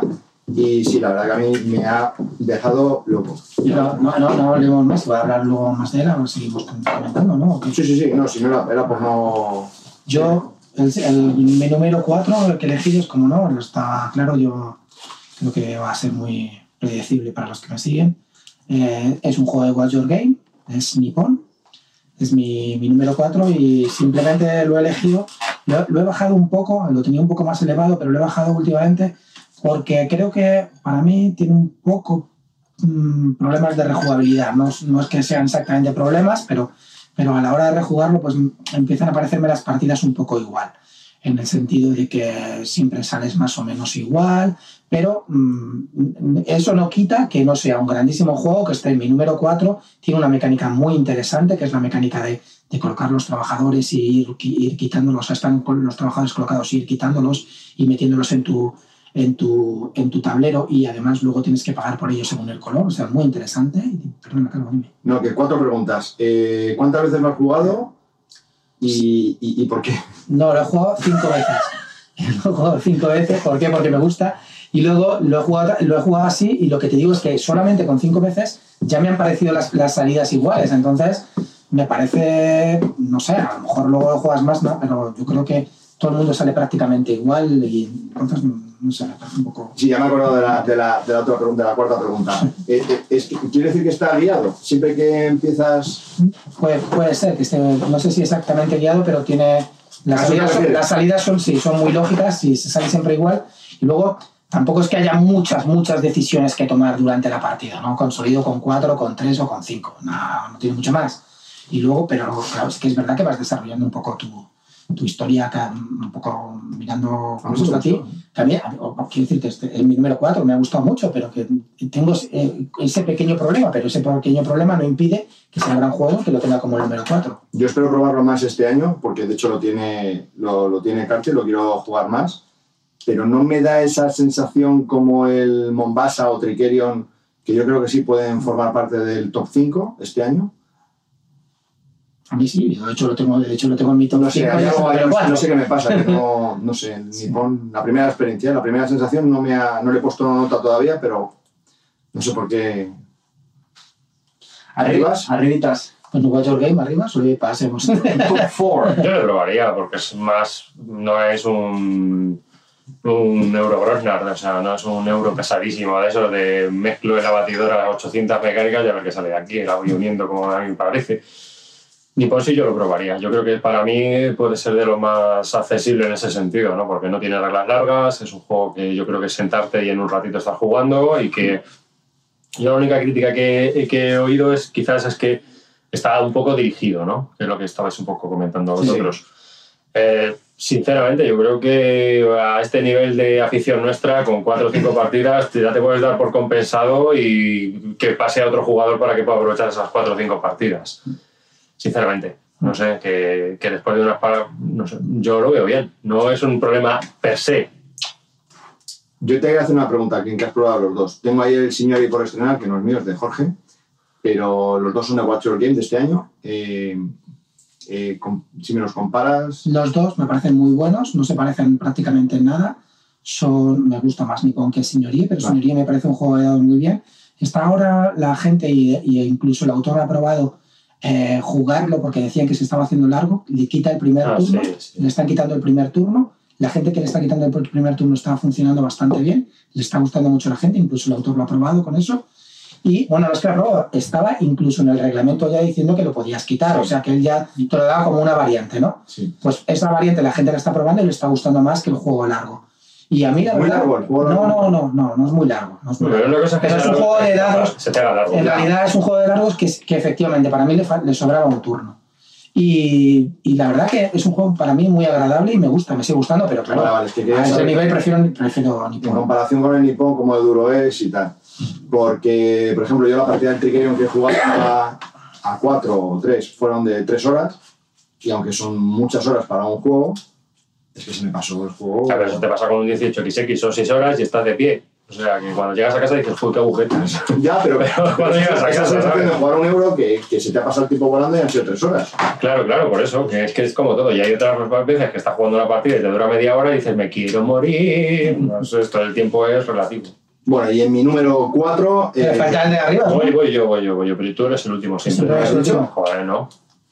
Bueno, yo voy a decir... Ah, que se está hablando del Nippon, es verdad. Yo iba a decir uno, pero no lo voy a decir porque sé que seguro que alguno lo tiene más arriba. Entonces me quedo con otro que tenía aquí y así ya. Código secreto.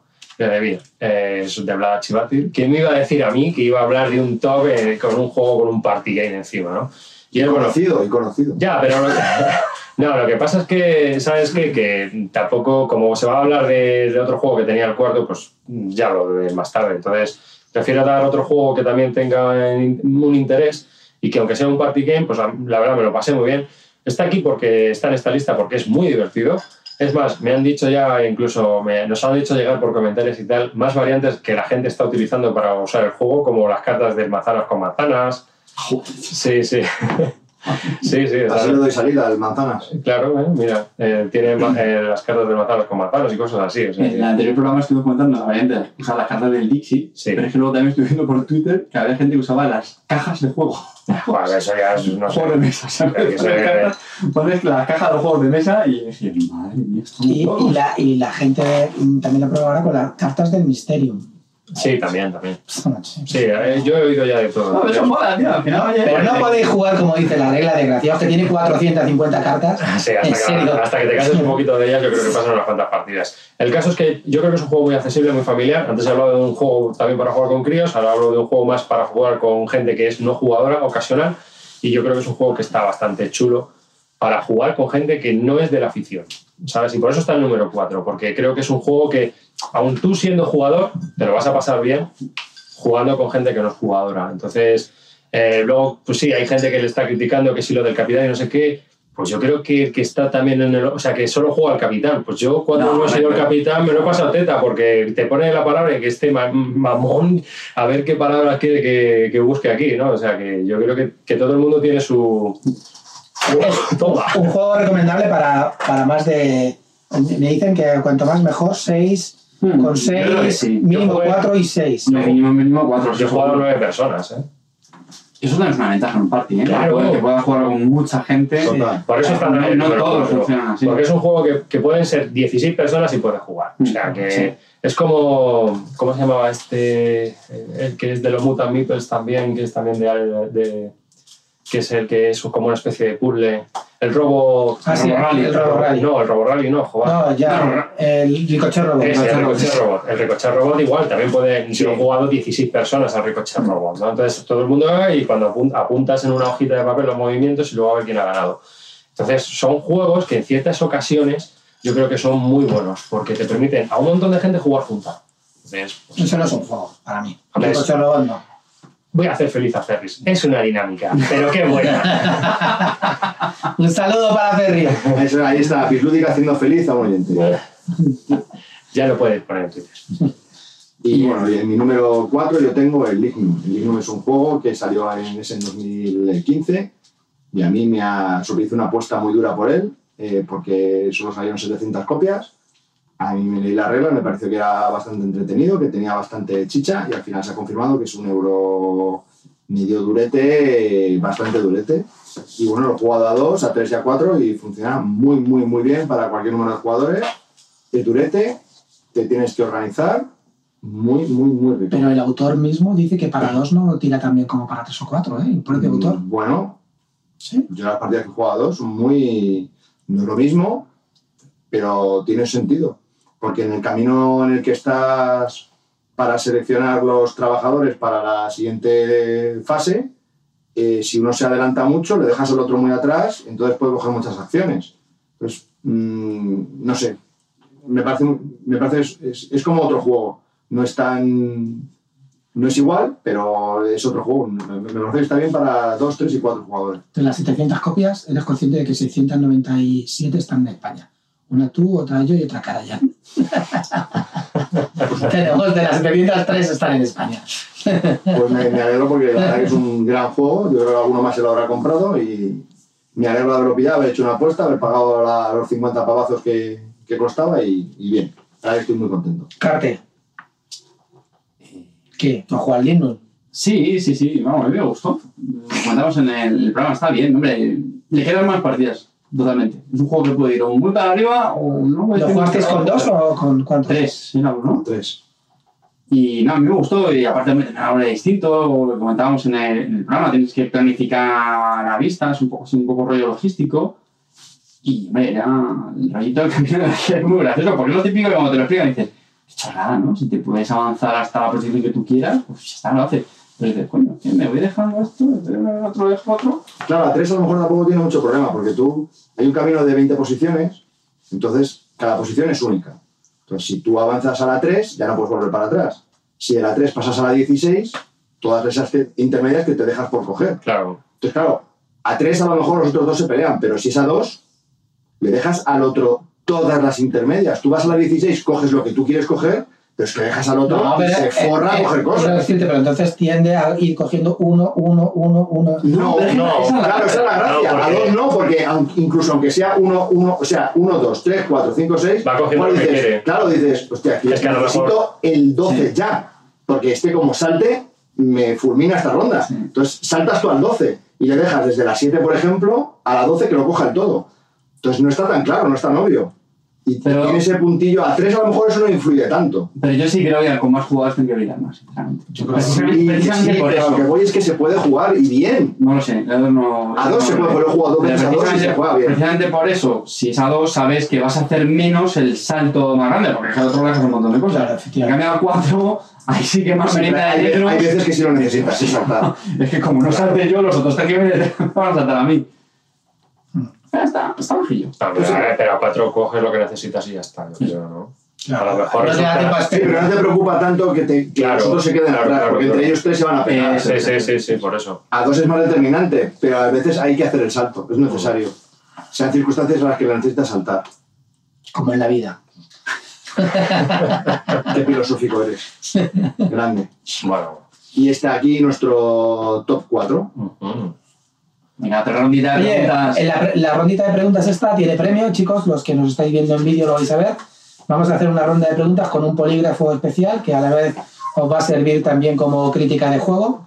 Tenemos el famoso Pie Face, el territorio Jim Barton, como Pie dicen por ahí. Face es un juego sin acreditar, publicado por Hasbro, eh, del año 64. Es un juego de festival de humor. Clint lo contó en un podcast, yo me he comprado ya una copia y puedo decir que es un descacharro. o sea que... No, tienes, tienes que. Ya ha un roto, poco. ya se ha roto. Ahora, bájala. Eh, has jugado poco tú, ¿eh? Vamos a empezar. Sí, sí, sí, esto es sí, polígrafo. sí. Vamos a ver. Vamos a hacer preguntas Bueno, y bueno, bueno. vamos a hacer preguntas y vamos a ver si es verdad o mentira lo que contestan nuestro- nuestros amigos. Mind. Sea, recogemos. Empezamos con carta, chicos.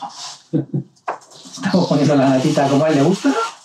A punto de caramelo. A ver, ¿lo que habéis jugado? ¿Eso es suficiente o no? No más. Joder. Cuidado. Ahí. Ahí, ahora sí. A lo mejor no le toca a él, le toca a otro amigo. Oye, hay que tirarlo. Mira, vamos a hacerlo así. Yo soy, yo soy el rojo. No, no, tira, tira, dale, dale. Amarillo está luego. Tres. No, tú, le tienes que dar el número de que vas a mover. Tienes que darle a la ruletilla. A ver, yo pensé que íbamos a hacer. No, no, dale el número que vas a mover. Espera, espera, espera, que lo diga la cámara, No te toques. Bueno, pues cuando toque cinco, ¿qué te he dado? ¿Tres? Ya toca tres. Dale. Espera, espera. ¿Pero qué mierda es esta? ¿Pero cómo a salir a?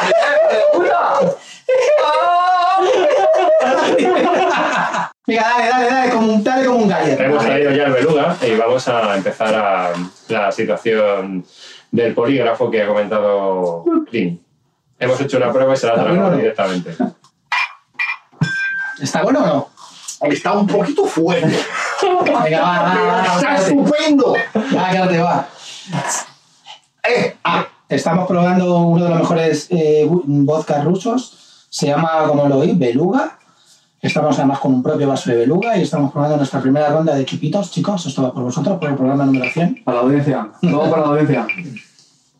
Esto se debe, a- para aquel que nos escuche y no haya escuchado el famoso programa de verano que grabamos una vez Calvo y yo, resulta que una vez estuvimos grabando en verano y Calvo estaba, a ver qué tal. Los llenas mucho tú, desgraciado, eh. Me falta un poco de pimienta. ¿Está rico o no? ¿En serio? ¿No te A mí me falta tónica, eh. El, el caso es que es- esa- eh, grabamos un podcast muy informal y Calvo estaba con unas copas de frangélico y aquello fue famosísimo. Le falta cardamomo. Esto es un homenaje. Cardamomo Sí, y un canela poquito así. para el Calvo. Y Naka nos pregunta, ¿le veis fecha de caducidad a vuestra afición o no me manches más en, man en mantel? ¿Qué desgraciado? Eso lo dice Inaka. Pero eso lo dice Naka. Pero qué, pero qué desgraciado. Que, que me acabo de comprar el mantel. Me ha costado 3,56 euros en los chinos. Voy a poner, digo, yo veía al final. Mañana cuando se levante aquí en la guardilla va a estar ahí el vómito ahí al. Vamos, vamos a dar por Human, mi prima. Vas a tener que recoger la guardilla. Llama a Margot y que la recoja Margot. Hola. Hola. Pasa. A ver, pregunta Inaka. ¿Le veis fecha de caducidad a vuestra ficción o acabaréis en el ataúd de un Descent o un Megazip? Eh, Yo ahora mismo no me lo planteo. Esas cosas son para Kabuto. La lectura del futuro yo se lo dejo a Pitonisa. No, no, es que no lo sé. A, no lo sé. pitonisa, a la pitonisa. Es que tú imagínate que es que pueden pasar mil cosas. Te puedes morir, ¿sabes? Se acabó la Sí, así se refiere, te metan en un. Claro, ya, pero... pero que No, pero a ver, yo, yo creo que la pregunta va más. Debe, ¿Os ha entrado una Estás duda de decir, uff, ya estoy un poco saturado de esto, no sé qué? A ver, tal"? yo... Yo creo que esa es la pregunta. Sí, pero decir, yo, por ejemplo, he cambiado. ¿Te la has ¿no? planteado una vez el decir, ¿y si me dedico a otra cosa? Sí, ya. O, o- o mejor dicho, esto ya no me llena tanto como antes. Pero te puede pasar con algún tipo de juegos, pero hay muchos tipos de juegos. A ver, yo he pasado del rol porque no puedo estar jugando eh, todas las semanas cinco horas a un juego, una partida de rol, eh, porque nadie se tiene cinco horas todas las semanas para quedar el mismo día a jugar al rol y, y, y- y juego a juegos de mesa, a juegos de miniaturas, a no sé qué. O sea, yo creo que hay... eh, esto es lo suficientemente... El mundo lúdico es lo suficientemente extenso como para cambiar. Ahora, que me digas que te dedicas a los Eurogames y puedas cambiar, pues puede que sí, puede que sí. Ahí tengo, tenemos acaso de aquí. Claro. Un plastiquero ahí. Eh, Imperial Assault, ya lo he dicho aquí, va a jugar al Imperial Se ha Assault. la careta, se ha quitado la La, careta. la fin. próxima foto en Twitter aquí, me he comprado el Imperial Assault, la que no lo esperabais. Pues efectivamente, ahí está. Nacho, mándamelo, mándamelo, Nacho. Pero ya, eso es si os pasa ahora, pero ¿y, y os, os da un poco de miedo el que os pase eso? No, porque si te ¿Os ha pasa pasado? es que te tiene que pasar y ya está. no ¿Y sé. qué haces con do- dos millones de euros invertidos? ahí? Quemarlo. ¿Qué te- Como el Pandemic Legacy. No, yo, yo, yo en mi caso al revés. Yo cada vez eh, eh, me gusta más, quiero más y, y estoy dispuesto a jugar más tiempo. Si hay una reflexión que quería hacer que me pasa mucho, pero yo creo que es... eh, bueno, es igual. Eh, Carte, perdona. Algo lo que está buscando es que le paguen por jugar. No, no, no. Claro, sí. Me iba a hacer una reflexión, pero a lo mejor no es el programa para hacer esta reflexión. Es que me pasa con cosas como con el deporte, ¿no? Que, que si juego mucho, o sea, me pasa, por ejemplo, al final de la CLBSK. Digo, me paso todo el fin de semana jugando. Pero y cuando llega el domingo, no quiero volver a casa. Me quiero separar. quiero seguir jugando forever and ever. Y no morir la desierta y no parar de jugar. Pero también cuando hay épocas, en verano, por ejemplo, que no juego porque me voy un mes, tampoco lo he hecho en falta. Y ya como si, si no juego nunca más, pues tampoco pasaría nada. Hay no, que- sé qué pasa, no sé qué pasa, en ciertas cosas me pasa con el deporte también. Cuando no hago bici, luego, luego hablaremos de las aficiones personales, y hay una pregunta de oyentes que están interesados en, saber- en conocernos un poco más, nuestras medidas y tal. eh, que, que pasa eso, ¿no? Que, que cuando no hago deporte, pues no me lo pide el cuerpo, pero una vez me pongo con el deporte, quiero todos los días hacer deporte, ¿no? Ahí quería llegar yo. A mí me pasa eso, que cuando sí que viste cuanto más juego, más ganas tengo, más mono me entra y al revés, como dice Calvo, en épocas estivales y tal, a lo mejor tengo más de parones, pues bueno, luego reengancharme me cuesta un poco más. XRB2 nos pregunta eh, si nos gustaría jugar con algún compañero jugón que conozcamos vía Twitter, Facebook o foros o alguna otra cosa que solo conozcamos a través de los foros o lo que sea y no le conozcamos en, en directo. ¿Os gustaría conocer a alguien en concreto? Es que yo creo que todo lo hemos hecho. Ya. Hemos conocido a alguien por Twitter o lo que sea, y sobre todo por Twitter, ¿no? Antes ah, se usaba más el correo o incluso otras historias, pero yo creo que ahora Twitter, que es nuestra red, por lo menos en mi caso, y yo creo que la de todos vosotros, es nuestra red social preferida, hemos quedado con gente. Sí, pero bueno, alguien con el que no lo hayas hecho. Sí, Venga, hombre, seguro, no sé. yo me voy a arrancar. Yo, a mí me encantaría jugar con Amarillo 114. A mí también, Me parece un tío súper divertido y creo que tiene que ser muy, muy chulo jugar una partida, una partida con él, un Sí, sí, tío es un- muy, muy trolete. Y sí, la es que sí, porque tengo, la, tengo que decir que tengo la suerte de haber compartido mesa con mucha gente, así un poco de, las redes sociales y tal. Y él. De, lógicamente por, por distancia, él, él vive en Barcelona, no, no tiene también como otras jornadas. Y sí, también, a mí me y gusta Mordocus también Mordocus. gusta. Sí, no, Así hay, ya hay sabéis. mucha gente. Hay mucha gente. Lamentablemente no tenemos la posibilidad de... Claro. Por ejemplo, otro también para mí me gustaría jugar es con Imisud. Imisud también. Yo, como Bubos también. Bubos, claro, sí. Black Meeple también.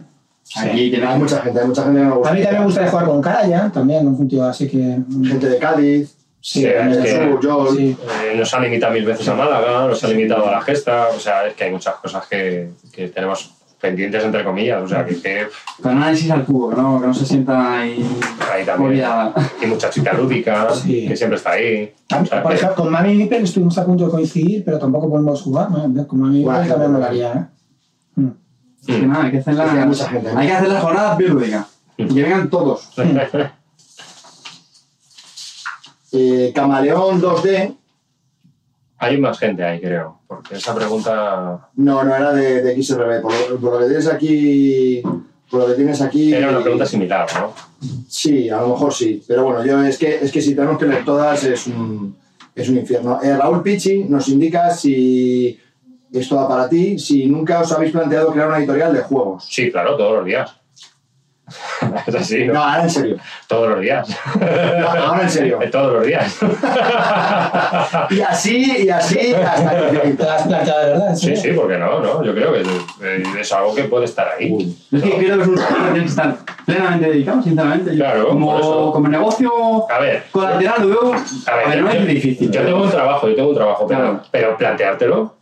No, tú no te A planteas a, ver, lo si mejor. yo me quedase sin trabajo, Una en el que editorial. estoy ahora y tal, a mí se me pasaría por la cabeza. ¿Una editorial? No, no, no. Otras cosas sí, pero No. una editorial en concreto, la pregunta es una editorial. No, yo sí. Yo, de, de posiblemente todos los posibles eh, trabajos alrededor del sector, sí, ese sí sería el primero. O sea, yo haría antes una editorial, antes que una tienda online o incluso física. Física también se me ha pasado por la cabeza, pero yo creo que sí, empezaría por una editorial, sinceramente.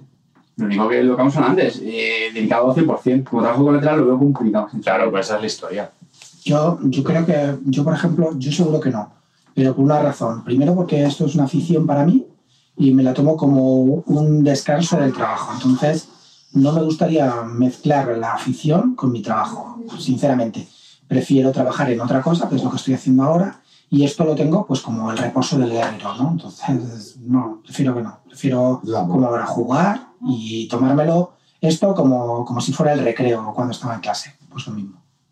Yo, sí que es verdad que hay muchas cosas, cuando muchas aficiones, cuando te las tomas de forma profesional, te pueden afectar. Sí. Pero también si lo piensas, dices, joder, tío, creo que no me gusta jugar.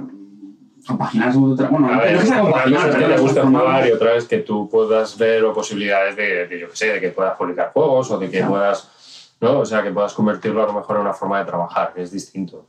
Yo creo que no es incompatible. Eh, Una cosa es la afición y otra cosa es editar. Es, es la labor editorial. Evidentemente hay una serie de tareas que digamos que no tienen nada que ver. Coñazo. Exactamente. Muy pero coñazo. si lo piensas, joder, probar juegos. O sea, porque qué parte yo. ¿Probar juegos? Eso es un coñazo. No, depende, depende. Depende, de qué interés Pero no solo eso. Ya, que pero- arriba, tú decides qué Sí, juego quieres pero probar. tú O sea, si tú tú- eres editor, tú decides qué Tú juego sabes quieres tú y tú has estado playtesteando y playtestear es jugar y jugar y jugar al mismo juego. Bueno, pero yo creo también es interesante el desarrollar un. A ver, es un trabajo. Eh, Vamos a ver, eso es un trabajo y chimpún y ya está. Eso no es diversión. Diversión es que, que luego tú juegues a otra cosa. Pero yo, yo creo que es eh, muy o sea, reconfortante el, el parar un juego en el sentido de decir, esto es así, eh, lo he desarrollado y tiene otro resultado. Y oye, A mí antes de- del, del rol de editor me gustaría hacer el rol de diseñador. Diseñador. A mí sí, a mí es una cosa que se me ha pasado por la cabeza. De hecho, he tenido alguna y otra idea, han sido totalmente nefastas, inútiles y, y sin criterio, como bien siguiendo mi, fe- mi fiel descriterio. Pero sí me gustaría más diseñar un juego antes que editar, mm, que ser editor de, un- de un juego. ¿no? Eh, vamos a pasar con otra pregunta. De, ahora vamos con Miquel Jornet, que nos dice que. Seguidor del programa, ¿eh? ¿Y Miquel. podcaster? Sí, ¿Qué juego para cada miembro de Bislúdica le ha supuesto su experiencia más inmersiva? ¿Y qué juego pensáis cada uno que representa mejor la hibridación de euro y temático? Yo lo tengo muy claro. Yo también. Ah, Venga, a ver, inmersivo yo creo que es los juegos de rol. O sea, cualquier juego de rol. otro juego de mesa. Pero un juego de mesa, pues la verdad es que... Haciendo, sí, sí. Pandemic Legacy. O sea, a mí me ha metido a tope en el tema. Es un- una hibridación totalmente. A mí las grandes campañas de la Guerra Civil Americana me parecen inmersivas. Totalmente. Totalmente. Acojonante. Clint, tú ya no hables porque después de lo que hemos dicho. Tú no hables porque a ti te da igual que lleve... Ah, espera, lleva mallas, lo sé. No, vamos a mí no, no, a, a él el viernes, el viernes, que tira ahí sus no cartas. me, a- no me produce ninguna inversión ningún juego, sinceramente. Entonces quiero decirte que no. Que vida más vale. No, que no, no, no. Sí, no, sí. No sé, no. Vale, no me y- meto. ¿Y a ti, Carter? Yo estoy pensando, solo me dejo alguno, pero a la, a la pregunta de híbrido entre euro o no, este temático, yo creo que el Legacy sí que, o sea, Pandemic, perdón, Pandemic Legacy sí que Sí. puede ser más bueno. Sí. Y el más inmersivo, Fíjate, yo sé no tanto. Yo no juego otro juego más inmersivos, pero no, no caigo sinceramente ahora, tío. Yo. Hay que prepararse esto, ¿eh? Claro, que preguntas han de hace- pillado y claro. Tenías preguntas de hace seis meses, deberías haberte las leído un poco. Bueno, si no se te ocurre ahora ninguno, no pasa nada. Ya contestarás en Twitter. Eh, y al híbrido, yo para mí, Civilization de Francis Tresham. Entre euro y temático. Para mí es un híbrido total. Y ahora- Digamos, sí coincido con arriba que los, los Warriors son, sí son juegos muy inmersivos, yo pienso. Algunos, otros no. Pero vamos, en general, en muchos sí. Al final, yo creo que es un tipo de juego donde la narración histórica es vital. Y las vital. miniaturas también son muy inmersivas. Yo creo que entre euro y temático el juego que más, más me divierte y más me, me gusta es el Washington Wars. Y tú, Cato. A mí, Posthuman. No, estamos ahí con la peña porque voy a intentar colocárselo ahora. No, no, se resiste. Bueno, ya vamos, volvemos a bajar las luces, ponemos las luces tenues, eh, ponemos velas, nos sumergimos en la bañera, mucha espuma, una botella, una, una copa de champán. ¿no? Beluga. Eh, nuestro amigo Gilmaru Leonardo nos pregunta si fuese turista en Madrid, ¿hay posibilidad de conocernos, visitarnos y echar una partidita? Pues eso es como todo. Decirnos si, si podemos quedar, quedaremos. Porque a mucha gente la hemos conocido. O sea, y hemos quedado etapas en Alcalá, en Madrid. en- Sí, en nuestro caso también jugamos una partida del 18 con un, Sí, ¿cómo se con un chico de. Ahí, Aitor. Aitor. Aitor vino desde el País Vasco. Yo creo que ya ni es oyente nuestro. vino desde. Pero le queremos. Sí, hombre, claro. es que una cosa no quita la otra. Eh, y vino desde el País Vasco un fin de semana y jugó con nosotros una partida de 1825. Sí, ¿por qué no? Why Claro, not? ¿sí? O sea, es Why así. not? Y Daniel Bonito nos pregunta, para seguir con este tono eh, relajado e íntimo, eh, le gustaría saber un poco nuestra vida diaria lúdica. Cuando jugamos, si es una vez por semana, con quién quedamos, cuánto tiempo. Mm, ¿cómo, ¿Cómo vemos esto? Yo quedo con mi hijo. y luego, luego ya, si puedo, pues ya. Cuando puede, ¿no? Cuando él puede. ¿no? Tú vas a dos, ¿no? Agenda Sí, se lo permite. ahora llevo una temporada que tampoco. Cuando no tiene deberes. No, ahora, ahora estoy un poco más, más liberado, pero wow, en, en el sentido de que soy un poco más freelander. Pero, pero vamos, yo principalmente con que quedo con mi hijo, que es el que organiza las partidas y las quedadas. ¿sabes? Y luego, bueno, si van surgiendo partidas, pues se van haciendo y ya está. Tampoco, ahora mismo no- estoy un poco ahí. Clint, Yo quedo entre semana normalmente una vez con el chico este de los Wargames a veces, o, o si no quedo también con, con otros compañeros como Anjolo, Catumarus o, o Chipinazo para jugar una noche. Y los domingos siempre por la mañana quedamos en Agua Viva, toda la gente de Albacete. Eh, hemos hecho un grupo de WhatsApp y nos juntamos ahí mucha gente, pues entre, normalmente solemos ir entre 8, 5, 10, depende, pues nos juntamos siempre los domingos en Agua Viva, que quedamos desde las 10 hasta las 2 de, de la tarde. Y aparte entre semana ya te digo que suelo quedar también una vez. Carte, tú. Yo entre diario tengo la cruz de quedar con el insensato este sin pelo, con Calvo, con Ferraste y con Corratus, suele ser nuestro grupo más, más estable entre diario. Y luego ya los fines de semana, pues ahora ya es más... Quedamos los, solemos quedar los jueves a partir de las seis y media a 7 hasta Carte se va a las 11 porque tiene toque de queda, el resto nos quedamos un poquito más, un cuarto de hora más. Qué. Y bueno, pues sí, la verdad que intentamos cada, cada semana elige uno, intentamos no vetar los juegos del otro y Yo no sé si te- vamos a meterlo muy, muy rápidamente. Nuestra política es que cada semana le toca elegir un juego a uno. ¿Por qué? Porque lo que nos pasaba antes era, ¿y esta semana qué jugamos? No, jugamos a esto, Mm, no sé qué, no, yo quiero uno jugar. lo veta, el otro no Eh, sé qué. entonces al el final decimos, cada semana le toca a uno, chimpún. Es elige y chimpún. Efectivamente. ¿No hay vetos? Aquí el... Bueno, sí, Bueno, ya me el, extrañaba. el calvo del cerebrado tiene unos vetos que son inamovibles, como el dominante especies y el, y el Qué, inteligente, tío. Joder, te veo listo, macho. No, pero al resto no me niego. Hay, juegos que no me No, gustan. pero que me parece bien. No, veto al veto. Mm. En fin. Y luego, pues algún viernes sí que he quedado con, con Val, de Planeta de los Juegos últimamente, la verdad es que lo, lo pasamos bastante bien. Y en fines de semana, pues según surja, ahí depende mucho de la, de la agenda, algún ratillo también nos escapamos para echar algo. Pues depende mucho de la, de la. Sí. Vamos a seguir con más preguntas de Daniel Bonito, que son bastante íntimas, nos preguntan otras cosas personales y luego ya vamos a dar paso a Margot para que lleguemos al top 3. eh, dice que metiendo el dedo en la llaga, eh, ¿qué tiempo de... ¿Cómo usáis vuestro tiempo laboral para consultar información lúdica? Yo cero patatero. Eso es mentira No, y no, lo sabes. no, no. Y hago la cara de... Que vuelves a pasar por el. Por Sí, sí, sí, ponte, ponte, ponte. No, no, No, no, eso es mentira, tío. Estás mintiendo, ponte ahí. Pon la, no, no, no, no, pon la cara. Pon la cara en el pie face ahí, pero ya. Nada, me niego. Cero. Yo sí, mogollón. Yo llego al trabajo a las 7 y media, no entro hasta las 9 y esa hora y media estoy, dale que te Estoy pego. Yo tengo un puesto de responsabilidad y no puedo, no, no, es imposible, no, no puede ser. ¿Sabes? O sea, yo tengo un puesto de responsabilidad y soy como la, la mujer del César. No solo soy casta, sino que tengo que parecerlo. A ver, vamos a, vamos a probar el polígrafo. ¡Uh! Vamos a probar, vamos a probar el polígrafo. Sé que sabía que me iba a tocar. De. Para, los, para los oyentes, estamos ahora mismo con el juego con el famoso Face. Le va a poner nata carte al micrófono, es un puta normal. Pero cacho, cabrón. Ahora dale. Gira, gira. Dale a la batidura. Cuatro.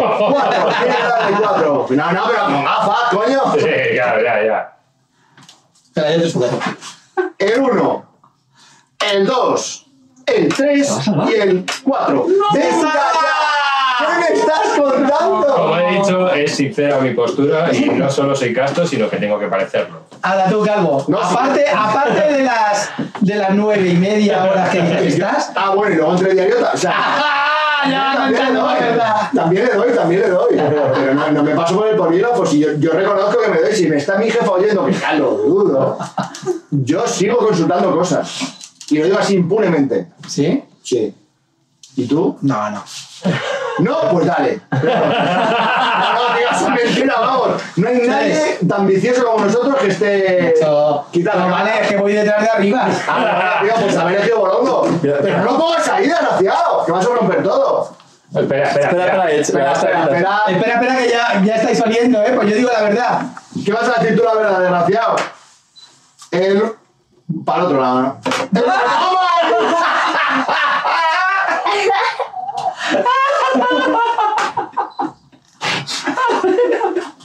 Pie face.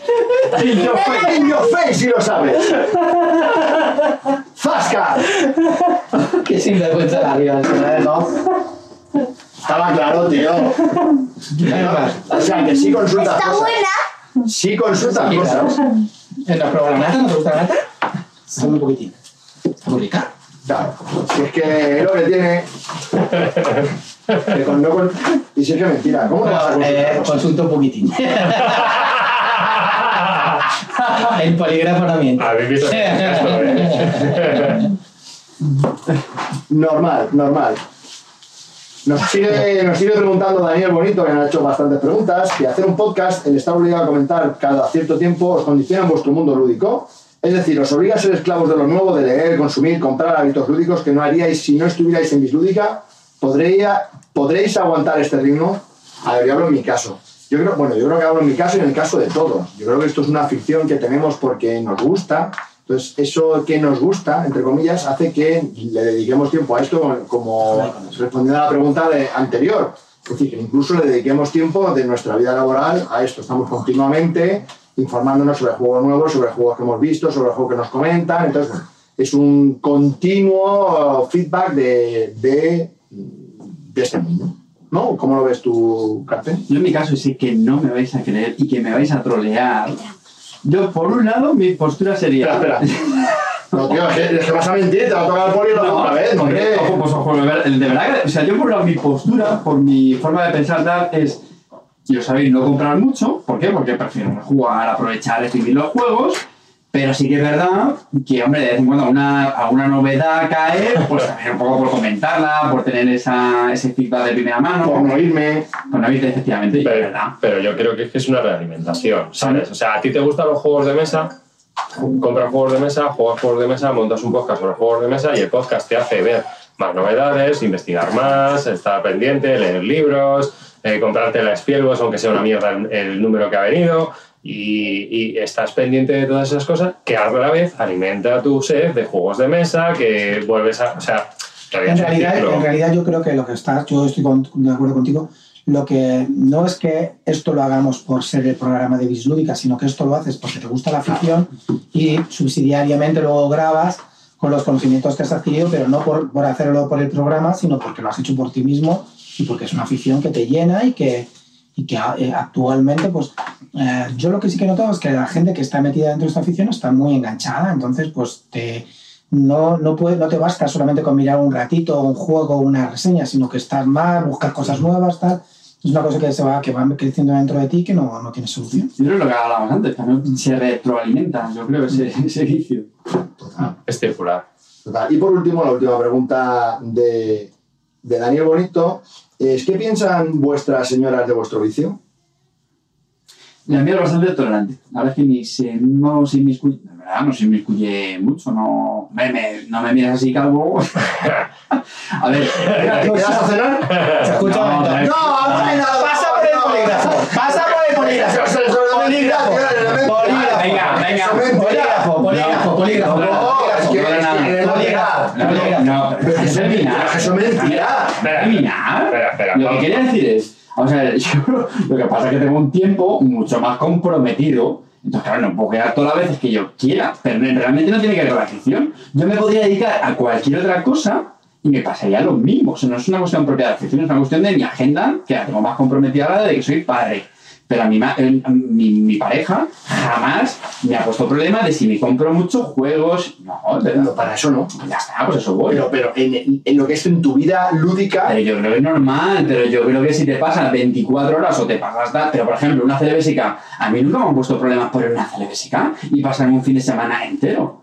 No, de verdad, lo digo en serio, no lo digo por si no va a escuchar el podcast, a puedo lo que me dé la gana. y ahora, A ver, pues lo que estoy diciendo, que a mí ahora me ha cambiado la situación por, ser padre y por tener esos compromisos de lo que supone ser padre, que tienes que dedicarle mucho más tiempo a tu hijo. Al está. pero, pero, ¡Al polígrafo! pero también a tu mujer la ha cambiado. Si Al no te ha polígrafo. cambiado a ti, ha cambiado a tu mujer y tu mujer empieza a tirar la rienda. Bien. Chicos, chicos, prueba de fuego para su mujer. Esto es un polígrafo que no ha fallado nunca. María, cuando escuches esto sabes que te quiero mucho. No, no, María, yo también. Al polígrafo. Pero, pero, pero, Polinata, desgraciado, si es que no lo has puesto.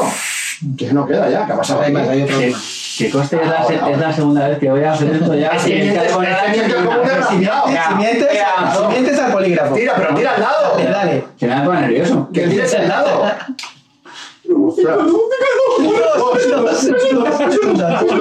Venga, empezamos con el polígrafo.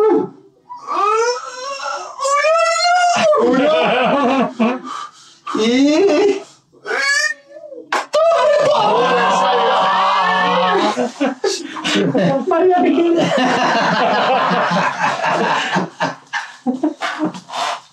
A mí no me pone problema, pero porque soy bastante, bastante, bastante majo. Pasa por el polígrafo. ¿Eh? ¿Por qué? Polígrafo. Sí, es verdad, yo no tengo problema. Queremos sangre. Están su mujer y sus hijos. Queremos sangre. Eso es mentira. El pueblo demanda sangre. Demanda nata en tu cara, Javier Calvo. Sí, tú lo que nata en mi cuerpo. Veo. ¿Cuatro? Ah, no, sí, cuatro. Este, este pringa. Hasta luego.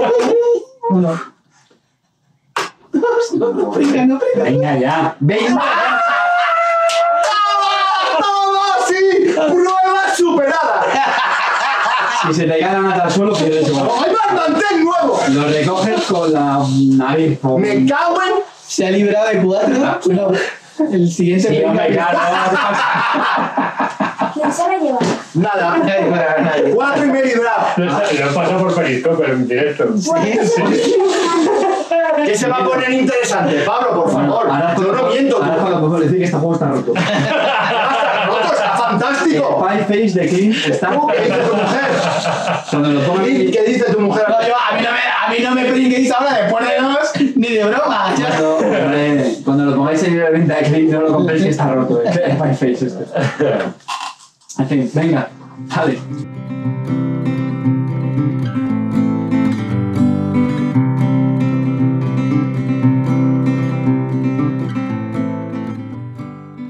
Empiezo yo, que mi sistema es muy sencillo. Sí, es, es tuyo es sencillísimo. El yo lo voy a explicar a Qué audiencia. rápido. Calvo los compra, yo los pruebo y luego si me gusta ya si eso, pues me compro el mío. Y esto que ya lo ha explicado en cinco segundos es un proceso que dura como dos años. Desde que yo lo pruebo hasta que él por fin toma la iniciativa de comprarlo han pasado dos años. Claro, el juego está ya en saldo, oferta y no puede ser más barato. Y encima Sofía de segunda mano. O, se lo compra barato o así, ya está. Un chico práctico, punto. Ahí a- A ver, chavalería, la bata que tiene Calvo, no veis, eh, digo, eh, David, la bata que tiene ahí tiene dos bolsillos. Dentro de ellos hay dos cocodrilos. Cuando lo mete a sacar dinero le muerden las manos, ¿sabéis? No saca dinero, así lo maten. Un momento ok. momento top. Marcot. Marcot. ¡Hola! Ya volvemos a ti otra vez, estamos con el top 3 ya. Ay, espera, que se me ha olvidado una cosa. Number 3. Esto en Top Basel queda, en Top Basel queda mejor. Ya, y le paga más. ¡Que no te tía! Seal of approval. Que nada, tengo Nippon, lo hemos comentado ya. Esto es bueno. Vale. Veamos. Una- una- yo tengo una pregunta para ti. ¿Sigues pensando que te metes en el tema del Japón Meiji? el otro día hubo otro lío un poco con el tema del Japón Meiji, de que te habían metido muy al fondo. Te decía que me compraba un kimono. un kimono rojo. para jugarlo. Say no more. Disfrazas a María de Hexa, ¿no? Tenemos ahí música. Ya le gustaría. Ya, a la niña de bola de dragón. Ya le gustaría. Para, para los oyentes esporádicos, solamente tenemos que decir que día estuvimos hablando de The Galleries, que es un tra que trata de un juego sobre pintura contemporánea, y, y este del Japón Meiji, que los dos son totalmente abstractos, y este decía que le veía muchísimo tema. Bastante. Vale, vale. Ok, seguimos. Venga. ¿Me toca a mí? ¿A mí o me da igual? Sí, ahora al otro Venga, cartel. Al otro cartel. Venga, el de Alcalá. El de Alcalá. Yo tengo de número 3 a Chill Wars, ese juego de Sandy va. Peterson. ¿En de- serio? eh, sí, un juego de 5 kilos vendido al peso, muy caro, por cierto, porque vale. Bueno, 100. claro, claro, claro, ya como están saliendo los últimos de los juegos, no te creas que es tan caro, ¿eh? Pues bueno, pero esto costó 185 pavos, me parece. 185, ¿qué Sí, dices, sí, hombre? sí, sí. ¿Y dónde has metido la caja? Es que la caja es brutal. ¿eh? Es bestial. ¿Pero tú lo tienes? No, no, no, no. O sea, para tanto amor no. Pero bueno, a mí me parece que es un juego que está bien, ¿sabes? Lo que pasa es que yo creo que si sacara la versión reducida mini de viaje en una caja normal y, sí que me la pillaría. Pero a mí me parece... Hombre, el juego viste mucho, sobreproducido, pero... Pero vamos, eh, no deja de ser un juego de mayorías, si es un juego muy simple. Lo que pasa es que, y es más, yo, yo al principio decía, esto es un file. Sí, pero está bien, es que está muy bien hecho, está muy bien. Es, tan sencillo que yo creo que el tío lo ha conseguido, ha conseguido crear un muy buen juego. Y además es un juego que funciona y tienes intríngulis y encima se juega muy rápido. O sea, es como el Caos en el Viejo Mundo que sacó Eso dicen. pero en vez de en tres horas y con tanto cromo, resulta que tiene más cromo porque es más sencillo y, y es que lo ves. O sea, está ahí, está chulo, está Nier Ratopez, está Josh So Good y vas creando los engendros y vas atizando y vas... O sea, tiene, tiene su miguilla y está bien. Y es muy rápido. ¿Te Se podríamos una hora? hora y media. Yo, yo, Yo lo que creo que lo que te pasa a ti, eh, Arribas, es que la miniatura esa, Joder, esa la, te- la grande, es como tu hijo de grande, o macho. más. Yo, Es enorme. me cago en la leche. Madre yo, lo, yo lo jugué con Calvo Espósito y con, y con el que aprende y, y creo que me gustó, me gustó bastante y me gustó bien. bastante más que Caos en el Viejo Mundo, porque Caos en el Viejo Mundo eh, sí que requiere más partidas para aprender a jugar y este era muy directo. Claro, es que Y este... enseguida tenías un poco, sabías de qué iba tu facción y tenías que buscar lo- los combos con él. Me, me lo pasé bien. Me lo, me Sí, y son, son unas reglas sencillas, te pones a jugar enseguida, lo coges todo enseguida. Mm. El otro, pues que si tienes más detalles, que si tienes más excepciones a las reglas, que si es que esta raza hace no sé qué, que si estos hacen no sé cuántos, que si las cartitas para acá. Aquí no, aquí vas al tajo a machacar y ya está, y, y punto, ¿no? Y yo creo que eso es una virtud. Es un juego que eh, lo han, lo han simplificado, que está muy bien. Lo único que, a ver, ¿qué pega tiene? Que está sobreproducido hasta la médula. O sea, ¿En serio? ¿No es necesario tanto...? Que no, no, no he jugado, ¿eh? No he jugado. Ta- ¿Tanto kilo de plástico? Pues yo, yo creo que si, o sea, si, si te lo hicieran normal, valdría. ¿Qué pasa? Que yo creo que, ¿qué ocurre? Que también viste mucho así, ¿sabes? O sea, es que es un juego que... Eso cuenta, al final. es un Claro, claro, comentamos con el- Recuerdo que este año han sacado, bueno, el año pasado, en 2015, a finales de 2015, Sacaron sacaron la la- segunda edad. El arquitectate con las fuforitas, ¿no? No, pero la segunda no es una segunda edición, es un, Una con es una expansión. el que metían nuevas eh, figuras, también enormes, una caja, Sí, sí, sí. que encima era parte que no se metía la primera, porque claro, la primera no, No, nada. Y es un cajón. O sea, Y, y ha vuelto a vender también bastante. Pero lo han sacado en Kickstarter. O lo han sacado normal. Es que no recuerdo. Yo creo que Sale- sí. y sacan el Kickstarter. Yo creo que sale en Kickstarter. Mm. Y lo volvió a petar. No tanto como la primera edición, pero petó. Sí, sí, o sea, el juego está molón. No se en tienda, ¿no? Este juego. Sí, sí. Bueno, está agotado, ¿eh? No te creas Es que tú. yo creo Pero estuvo, pero estuvo disponible en tienda. Sí, que estuvo- sí, sí. Lo que ocurre es que se agota. O sea, es un juego que pues vende coño porque eh, al final es un juego muy singular. Vale, de chulo. Vale, pero es un juego singular, ¿sabes? Y realmente no es un truño. O sea, no es, yo qué sé, que no, no es que hayan cogido una licencia tipo El Señor de los Anillos y pues solo por ser de Star Wars o del Señor de los Anillos, ¡hala! Venga, te, vendo aquí cualquier truño. No, el juego está bien. De está hecho, bien tenemos hecho. un oyente que nos mandó una foto con una carretilla con el Mega Civilization y el Churu Wars en una. Los dos juntos se fue a comprarlo a una tienda y, Hacía pesas con ellos. y lo metió en una carretilla porque no. Es, es exagerado, pero bueno, ese, ese es mi, mi tercer juego. Mi El cártel de Albacete, que, ¿cuál es su número 3? Mi, número, mi número 3, bueno, yo soy Clean, de la leyenda, para vosotros. Para él la leyenda, para vosotros como queráis. Te queremos, Clint. Que, vamos a ver. Para mí- mí, cariño. para, para mí, eh, para mí el número 3 os va a sorprender a todos, porque no tiene nada que ver un poco conmigo, pero mi número 3 es Churchill, de GMT. Pero, ¿qué me dices? Muy a mi pesar que sea de GMT, pero Pero se acaba de salir. Y ha dado tan fuerte. he, he jugado solamente una partida y, una me, partida. y me, me encantó, me, me, lo- me metí bastante dentro de él. A eso sería hype. Sí, la verdad que sí. Me, vamos a ver. Eh, es un juego tipo Twilight Struggle, así de estos temáticos. No es para nada un wargame, no tiene nada que ver. Es un, es un temático totalmente y, y es un juego que tiene mucha amiga y mucho, much- mucha historia. No me lo creo, al polígrafo. Tres personas. tres, tres personas, tres personas colaborando y, y la verdad que. Y, y a la vez puteándose entre ellas, me parece que es un. No sé, yo lo veo como un euro. Me ha gustado muchísimo. La partida que, que jugué la he disfrutado. Tengo ganas de volverlo a jugar. ¿Fuisteis al, al escenario de torneo? ¿O al completo? No, al torneo. Es que además he leído que el torneo era el más testeado, porque es el tipo el que había testeado para, para los torneos, para la gente, es el que más A ver, me gusta a ver, bastante. a ver, a ver, a ver. El, el, el escenario de torneo, el problema que tiene es que es bastante. Perdón, sí. Vamos a muy rápido, que es más corto que completo. Normalmente el- un juego se juega por conferencias, el, completo sería a 10 conferencias y el torneo se hace a 5 conferencias. A ver, el, tema que tiene el, escenario del, del torneo es que está configurado para una manera en que, al ser el torneo, es muy complicado ganar. Entonces, hay que jugar mucho y haber jugado muchas partidas para llegar a, a- a derro- a derrotar a Alemania y Japón. Entonces, claro, al final, lo que nos pasó a nosotros es que se nos quedó una sensación muy agridulce, porque no llegamos ni a conquistar ni a Alemania ni Japón, entonces ganamos, eh, fue por el que más puntuación tuviese. Entonces, esa, esa- ese cálculo de la puntuación final es un poquito raro. Bueno, teniendo en cuenta que ya has perdido. Sí. Porque si no has conseguido lo que, se, lo que pasó en la historia, pues ya has perdido. yo ¿no? creo que complicado ganar no es, hay que colaborar. Lo que pasa es que como el juego tiene... Pero la primera partida es muy complicada. no, la primera, pero es que la primera partida yo creo Vosotros que... ganasteis, Eh, no, Alemania no, no, no. ¿Ves? Pues ese es el tema. Pero lo que yo te quiero comentar es que la primera partida es una primera partida en un wargame. Entonces, bueno, no un wargame, en un este tipo de juegos. Esta, la primera partida no, no la disfrutas igual. Yo eso, fíjate, lo disfruté tanto que está en mi número 3. Es como el amor. Pero que... mm, Sí, creo que no es importante, ¿no? No, o sea, no, lo importante es la sensación de jugarlo y pasártelo bien y, y estar entre todos negociando algo que además es, la verdad que es temático, que a mí tampoco es que, la es que el tema me da igual, pero sí que me gusta la historia y lo veía, veía el razonamiento, veía los objetivos de cada país que estaban un poco muy Sí. relacionados con la historia. Entonces, eso te va, ya te va, para mí me va dando un plus, porque además me, me encanta la historia y con lo cual, además, eh, si mm, el juego tiene que cuando ya sabes cómo se juega, pues a lo mejor sí que te interesa colaborar. Pero en esta primera partida, como todos te quieren, piensas que todos te van a timar, pues nadie colabora y nadie gana. ¿Qué es lo que tiene este juego? Que tiene tres condiciones de victoria, en realidad.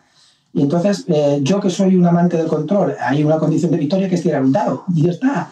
Pero mm, mm, esa condición, el tipo lo dice que es la tercera condición, es cuando nadie gana, nadie consigue derrotar y acabar la guerra. Entonces, pues dice que el mundo entraría en un caos total y no sé qué, pues hay una explicación ahí un poco de las suyas. Y me parece que hay que tirar un dado, pero eso es lo divertido Y también. yo- pero de todas maneras esa es la condición 3 famosa que tanto Sí, a sí. sangre está haciendo. Polémica, sí, ninguna. eh, Y, no que- sería mejor hacer una regla casera, es decir, si llegas a la condición 3 todo el mundo ha perdido, como los juegos cooperativos tipo pandemia o lo Es que que, sea. es que to- estoy totalmente de acuerdo para, Claro, para seguir perdido. tema. O sea, quiero decir, si no has conquistado ni Alemania ni Japón, has perdido. O sea, No, el es juego que- te ha ganado. No, él, él lo que dice es que si no has conquistado a nadie, a Ya, lo que pasa es que nadie ha ¿sabes qué entrado en el mundo. Si tú ves que no vas a ganar, bombardeas a los de al lado. ¿Me entiendes? Y nadie gana. Al final es una No, pequeña- ¿sabes lo que pasa? Lo que dice Germán este, claro, es que hay mucha polémica con eso. Germán dice que cuando uno ve que quiere ir a reventar, los otros dos se tienen que aliar para Claro, acabar por con la eso, guerra. por eso. Entonces, es que es un juego que tiene mucho toma y, y daca en este sentido. Entonces, me ha encantado tanto que, fíjate, lleva- no- te estoy deseando volverlo a jugar. Eh, Me ha parecido un juego con unas mecánicas euro muy, muy originales. Fíjate, para, para mí no, no es un, no es un wargame, es un euro. Así de claro os lo digo. Pero con mucho tema y, y además original. Es que me ha parecido muy entretenido. Yo, desde luego, lo recomiendo vivamente y, y además, incluso las, las reglas me las leí y, la- y la- y las pude entender perfectamente con solo una lectura. Y que son gem- Eso, Eso es mentira. Eso es sí. Yo estuve cinco horas ahí para Eso- entenderlas y las expliqué eso es GMT. Eso es Polígrafo. GMT. Eso es GMT es un mentira. Clint, y lo sabes. Bueno, vamos a ver, quiero decirte, yo, aparte de los troleos, para mí es un juego muy recomendable. Muy Sí, sí, recomendable. también, y- pero. Polígrafo. Venga, polígrafo. mentira. Venga, ¿Qué polígrafo. vas a saber? Venga, polígrafo. Espera, voy a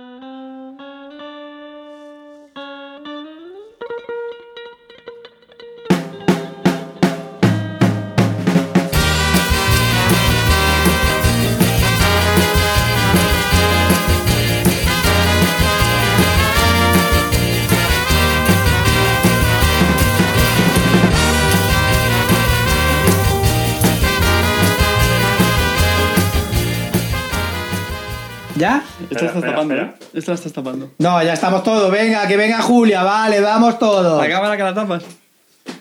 Me pidió chupar la cara, Clint. Venga, va, giro. Espera, espera, espera. Ha salido un 2. Pero si has puesto el dedo, desgraciado. Eso es un 4. Cuatro. Cuatro. Ya, me he Te pringado. lo comes y lo sabes. Uno. El dos. Venga, ya. El tres. ¡Toma!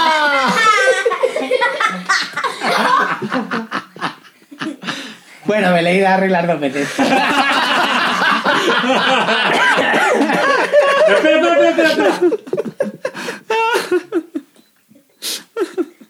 Brutal. Polígrafo es brutal. No, pero a, mí, a, mí, a mí, yo- es verdad que a mí este juego me ha gustado mu- mucho, mucho. Eh, espero probarlo más este año. Eh, me ha dejado, lo jugué la- la- el escenario este de torneo y me dejó con ganas de más porque sí es cierto que no llegamos a exprimir lo que es el juego. ¿no? Seguro que si juegas el escenario largo, lo que dice el autor es que si juegas el escenario completo, es muy difícil llegar hasta el final sin que hayas con- conquistado Alemania o Japón. ¿no? Que durante, sobre el turno 7-8, si eres muy listo en el 6, deberías de llegar ya, ya a Japón y Alemania. Entonces, bueno, la verdad que, eh, que me gusta, es una mecánica nueva, es distinto, no es un wargame, no es un euro. Eh, mola, mola mucho, la verdad. La verdad, mola mucho. Yo tengo sentimientos encontrados con este juego. Eh, la partida que jugamos a mí me gustó mucho, pero lo que ha contado Clean, que es un juego que es diferente.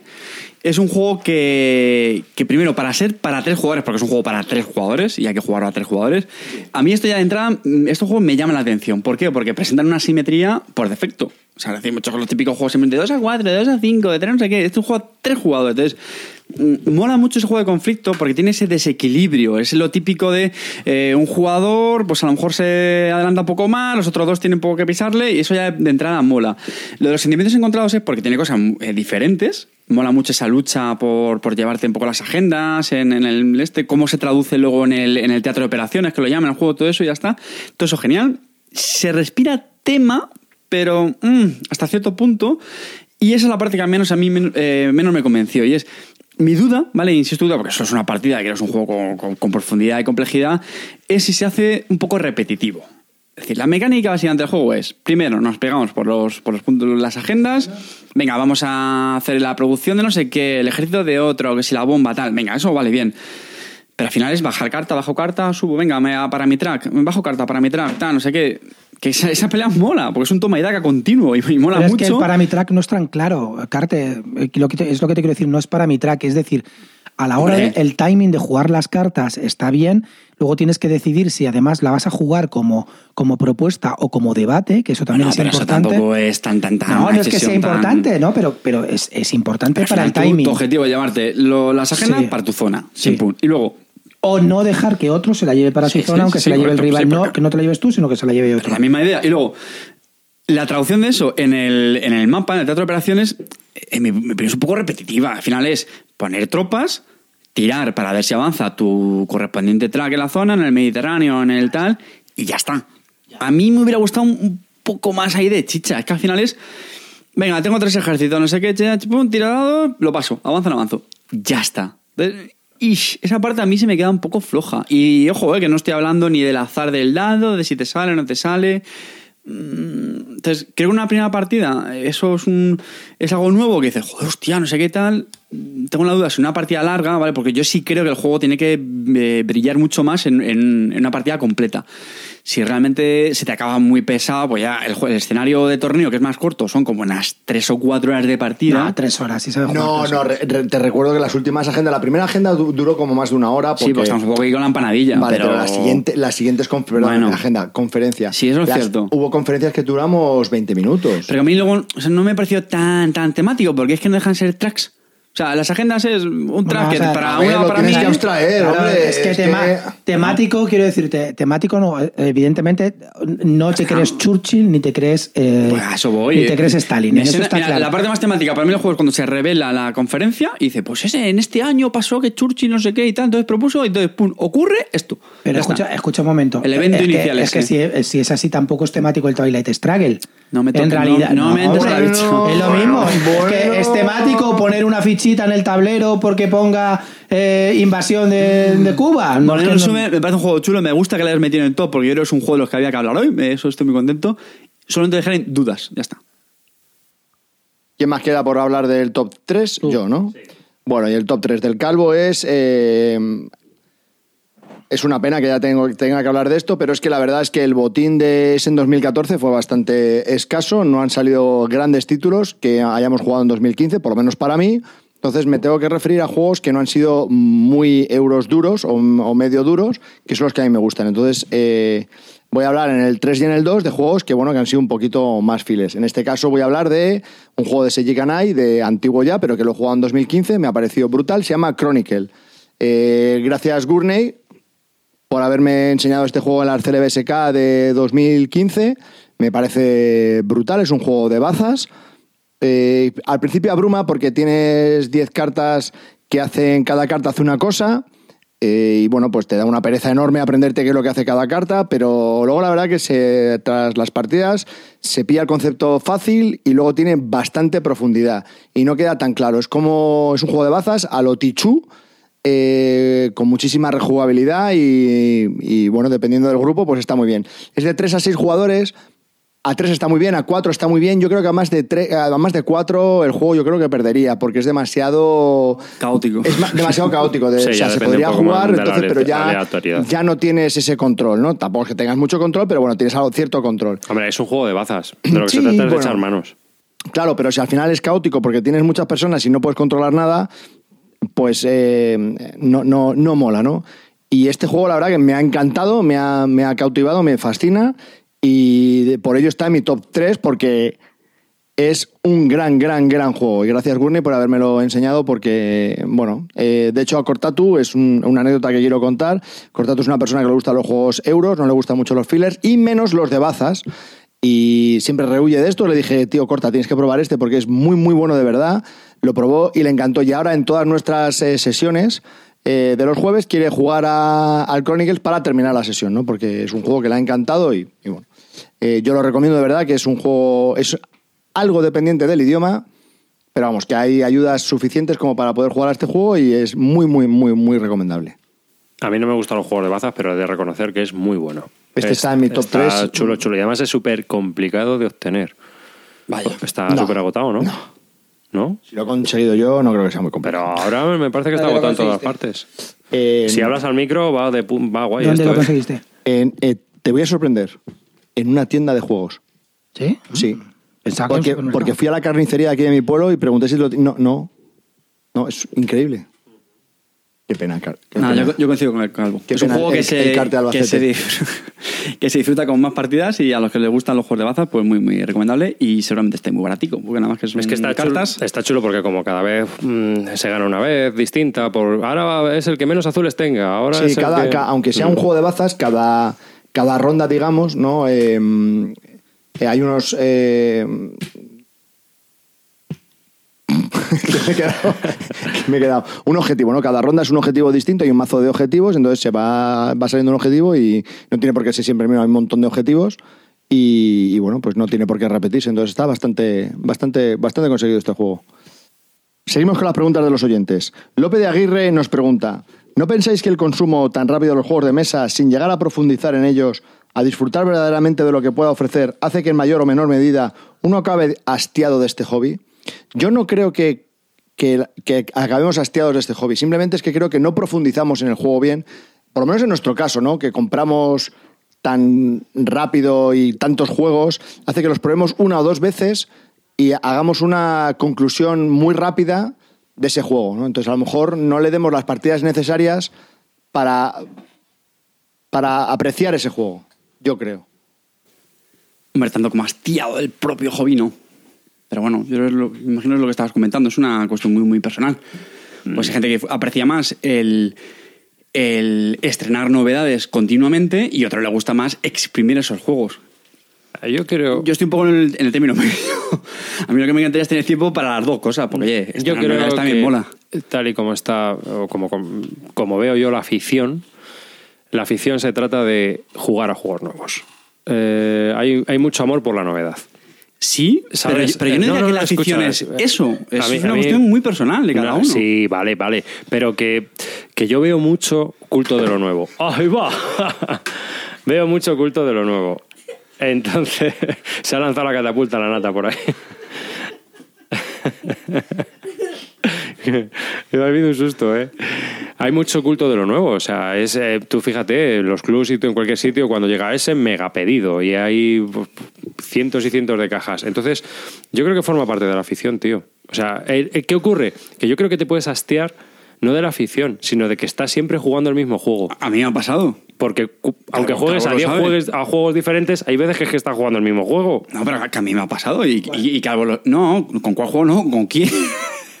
con este, con el hombre con Calvo, decir, hombre, porque tú eres muy fan de la novedad, compras un montón y le hemos hablado muchas veces, decir, Javi, a mí me gusta eh, rejugar más, sacarle juego a los juegos y llega un punto que es novedad, novedad, novedad, novedad, novedad. Y, y lo que eso también implica, ojo, que es explicar reglas, explicar reglas. Uy, lo hemos jugado mal, uy, no sé qué, hostia, explicar reglas, explicar reglas. Entonces, está también tiempo que pierdes, no lo olvidemos.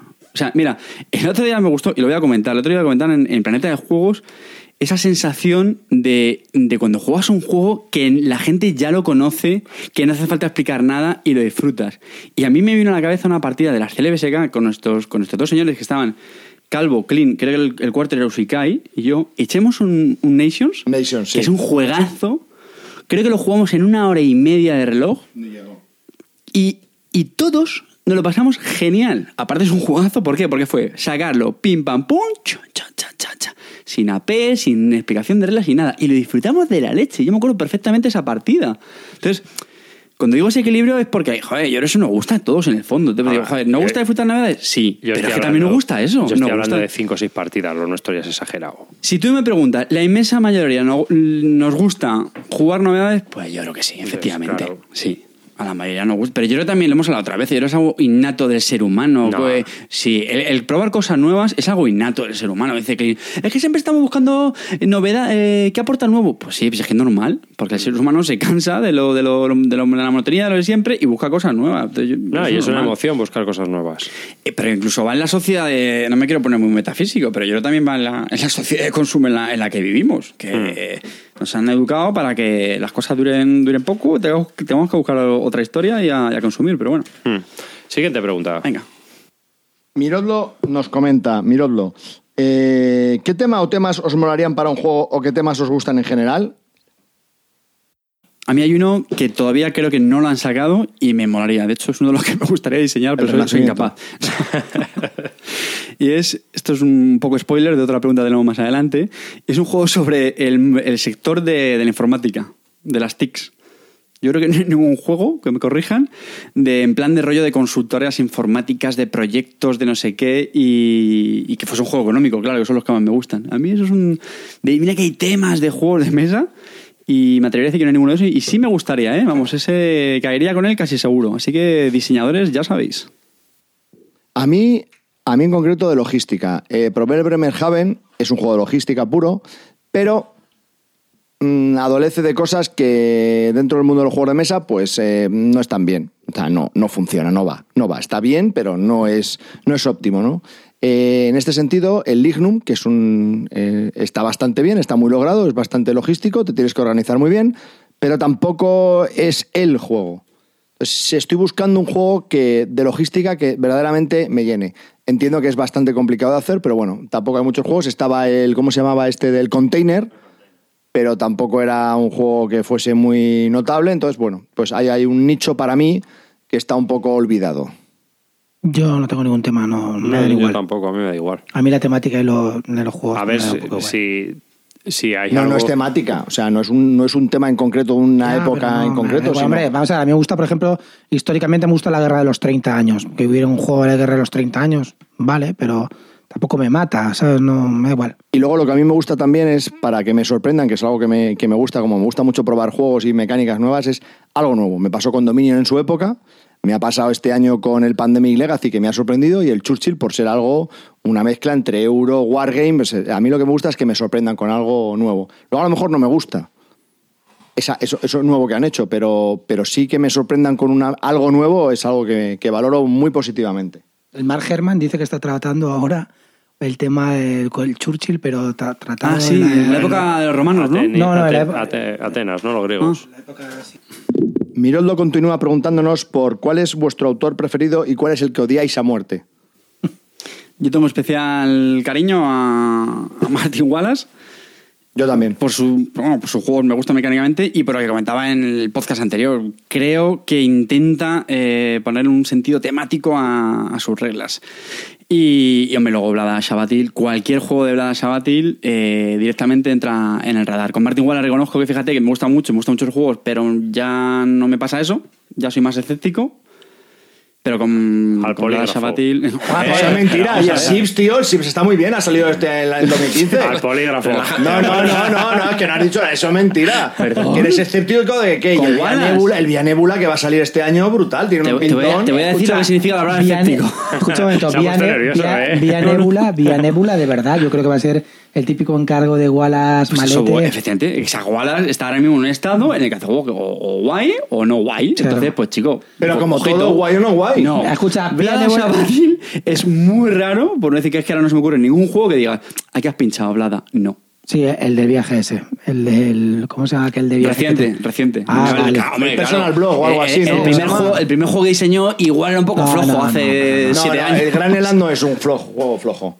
Ya lo sé. No, es el- Estoy hablando que ¿cómo no, llama? que no me pongas Sí, de ejemplo Travel, un juego no de hace qué. 10 años. Travel Blog o algo así. una eso era infumable. un encargo. A ver si es que te crees que solo hace encargo. Bueno, que tampoco digo que sea Dios, pero que, que es un tío que juego que saca va al radar, chimpún, no hay más. ¿A qué no sabes cuál voy a decir yo? Sí. Mírame a los ojos. A. Os vais a besar, lo sabéis. Dime. Stefan Feld, no. Estefan Feld Y y, Uwe Rosenberg. Rosenberg. ¿Esos que son los odiados? No, me has dicho dos de tus autores preferidos, Stefan Feld Sí, y Uwe sí. Rosenberg. No tengo a nadie más. Sé que lo que vayan a sacar estos va a ser bueno, salvo Mercator, cabrón, V. Pero, pero creo que va a ser bueno seguro y que y, y lo estoy deseando. Por ejemplo, creo que Stefan Feld este año va a sacar el del templo este de Delfos y V va a sacar otro juego con un nombre De impronunciable. de Fest for de, Odin. de, fie- de- De de vikingos, fiordos de noruegos, no sé, no, de pesca. Ein Fest De pe- for Odin. de, Que de- será de pe- el- de pesca en Noruega, no sé qué historia. Pero la pregunta es, ¿va a ser el enésimo refrito de la Me da igual, lo compraré. Ahí está. Blada, o sea, digo Blada, bueno, Blada también, pero, pero sobre todo V y Feld tienen mi pasta seguro, me da igual. Pues toda la pasta que se va a gastar Clint en Feld, yo no.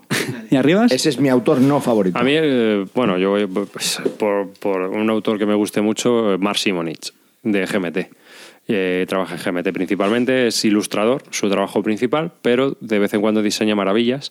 Como Aníbal roba contra Cartago eh, y, y con juegos sucesos también es el, es el diseñador y luego tiene una serie de wargames operacionales mm, que son más o menos sencillos y que están muy bien ¿no? ¿Qué tal está el nuevo de Simonich, el Civil War? Est- le ponen bastante bien ¿Sí? sí ¿Ha sido buenas críticas? muy buenas críticas Dura mucho, ¿no? Me parece. a ver es que él ya lo avisó que no era un juego sencillo ¿Sí? sí ¿Cuánto crees que puede durar eso más o no menos? lo sé todavía Una, una muerte, ¿no? Has- No lo sé. han sacado ya, ¿no? Está ahora mismo. sí en- pero pero no hay muchas No es para ti, partidas no así es para que ti. Es que la guerra civil americana me llama. La guerra civil a ver, americana eh, me Ya, pero a ti te llama la guerra civil americana en 30 minutos. Es como los. eh, Guerra civil americana for dummies. Y eso es para ti. Entonces, tío, no. Te, que que No, te pero- enchufo el polígrafo, ¿eh? Pero vamos, eh, se está empezando a jugar ahora más y bueno, pues ya veremos a ver cómo evoluciona.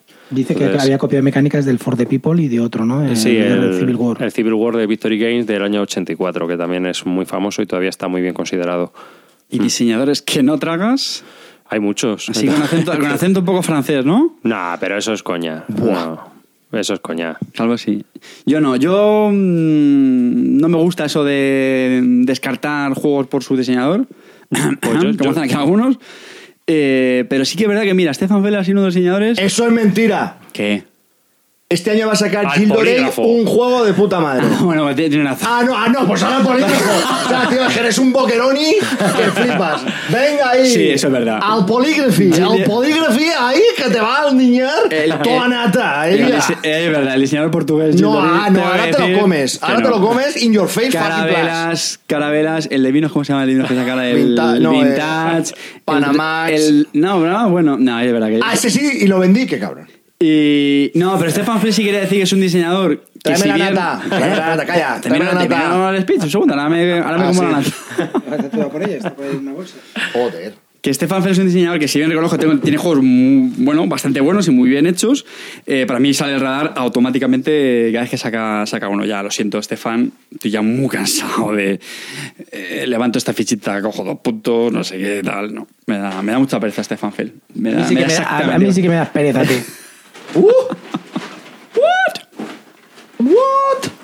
WTF. Pero sí, G- Gildori es un diseñador que... No, no, a ti no hay ninguno que te dé pereza. Trae, trae la nata, trae, trae. Trae. Vamos a ver el polígrafo. In your Oye, pero- face, going now or never. He hecho- Going the nata in your face. Pero he hecho una enmienda, eso cuenta, tío. Ah, pues, ¡buah! Julio. Oye, pero me restáis dos. A lo que Sí, saque, sí, sí, restáis sí. dos. Que he hecho una enmienda a lo, a lo que he dicho. Venga, que te pires. Sí, pero porque, Dale, dale, porque dale. te han amenazado. Esto pasa por no prepararse las, las, las preguntas. Venga. Suerte al tour, ¿eh? Dale, Dale, dale, dale, hombre. Pero dale a la. Tres. Tres, sí, vamos. Venga. El uno. El dos. Esto, esto y la ruleta rusa, oh, no tiene, están ahí, ahí, ahí. Dos. Pero abre los ojos como las guarrillas esas rubias con ojos azules. Y, y el de arriba por ti.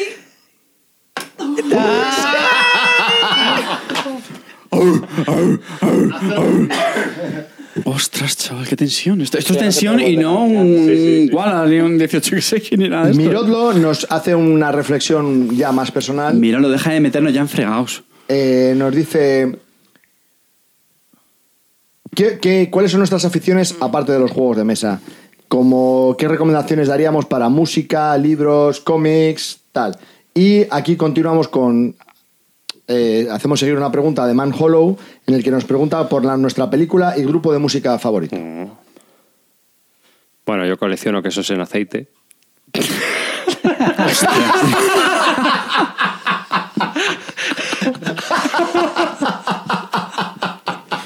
Pensábamos que ya teníamos portada para este Bilúdica, que iba a ser el Pie Face, pero acaba de ser desbancado por los quesos en aceite de David. Arribas. Yo no me lo creo.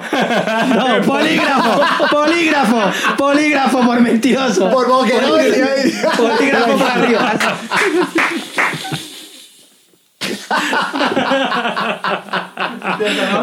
No, ese no es rojo. Ponte ahí, ponte ahí arriba, ponte ahí. No, Madre Ya mía. normal. Pero tío, ¿cómo se te ocurre decir eso? Porque me parecía gracioso. Ah, Te digo yo lo que nos va a parecer gracioso. ¡Cinco! Espera, espera, espera, espera, espera, espera. me pongo nerviosa. Es mi muerte. Échame, échame boca que voy a acabar. Voy a acabar con el boca. Pero, Tres. ¿No tiene hielo? Allá voy, chavales. Uno, dos. ¡Toma!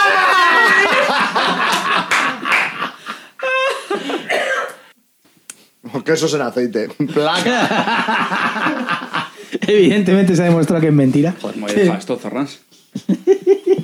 Mm. Ay, Quesos macho, en aceite, Me tío. va a dar algo. No sabía que te, gusta, que te gustase la nata fuera de mi cuerpo. Dice, yo colecciono quesos en aceite. Pero así, tal, pero con, con dos narices. Pero ¿cómo puede ser? ¿Cómo puede ser? Con el pie face aquí, tío. O sea, ¿que ¿Cómo- ¿estás loco o qué? ¿Cómo puede, se puede ser tan troll en la vida? Es autosuicidio, tío. Ay, mamá, tranquila, conozco a alguien más friki que yo que colecciona quesos en aceite. Te- Tengo 80.000 en cubas de plástico. Pero ¿y eso qué lo guardas? en la- Ah, lo guardas en las cajas de las expansiones. Ahora lo entiendo todo. Ay, la. Como Imisud. Bueno, Ahora todo encaja. Bueno, pues. bueno, ¿qué otras aficiones tienes aparte de los quesos en aceite? que- que sean normales, David. El podcasting. ¿No? Bien, nos, Sí. con- nos consta. A- a- algo- algo haces de eso. algo hago de podcasting. Eh, bueno, ahora la fotografía la tengo muy abandonada, me paso un poco más al vídeo. Y luego, pues, cosas así que también hago. eh, hago principalmente. Leo mucho. Eso me gusta. Me gusta mucho leer. Pero Lola, el Semana. No, libros. libros. El marca Libros de de cocina, gordos, gordos. de cocina. No, no, eso es, es de vez en cuando. Los, Eh, jóvenes de casto- los jóvenes castores. Pero vamos, leo mucho. Entonces, de todo tipo de lectura. Clint. Yo eh, soy un gran amante de los cómics, como ya sabéis, me gustan bastante. También leo, leo mucho y, y no, nada, nada más aparte de los juegos, lectura y, y cómics.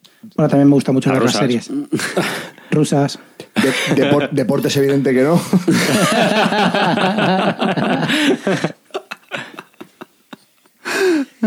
eh, Clean de, de Alcobendas.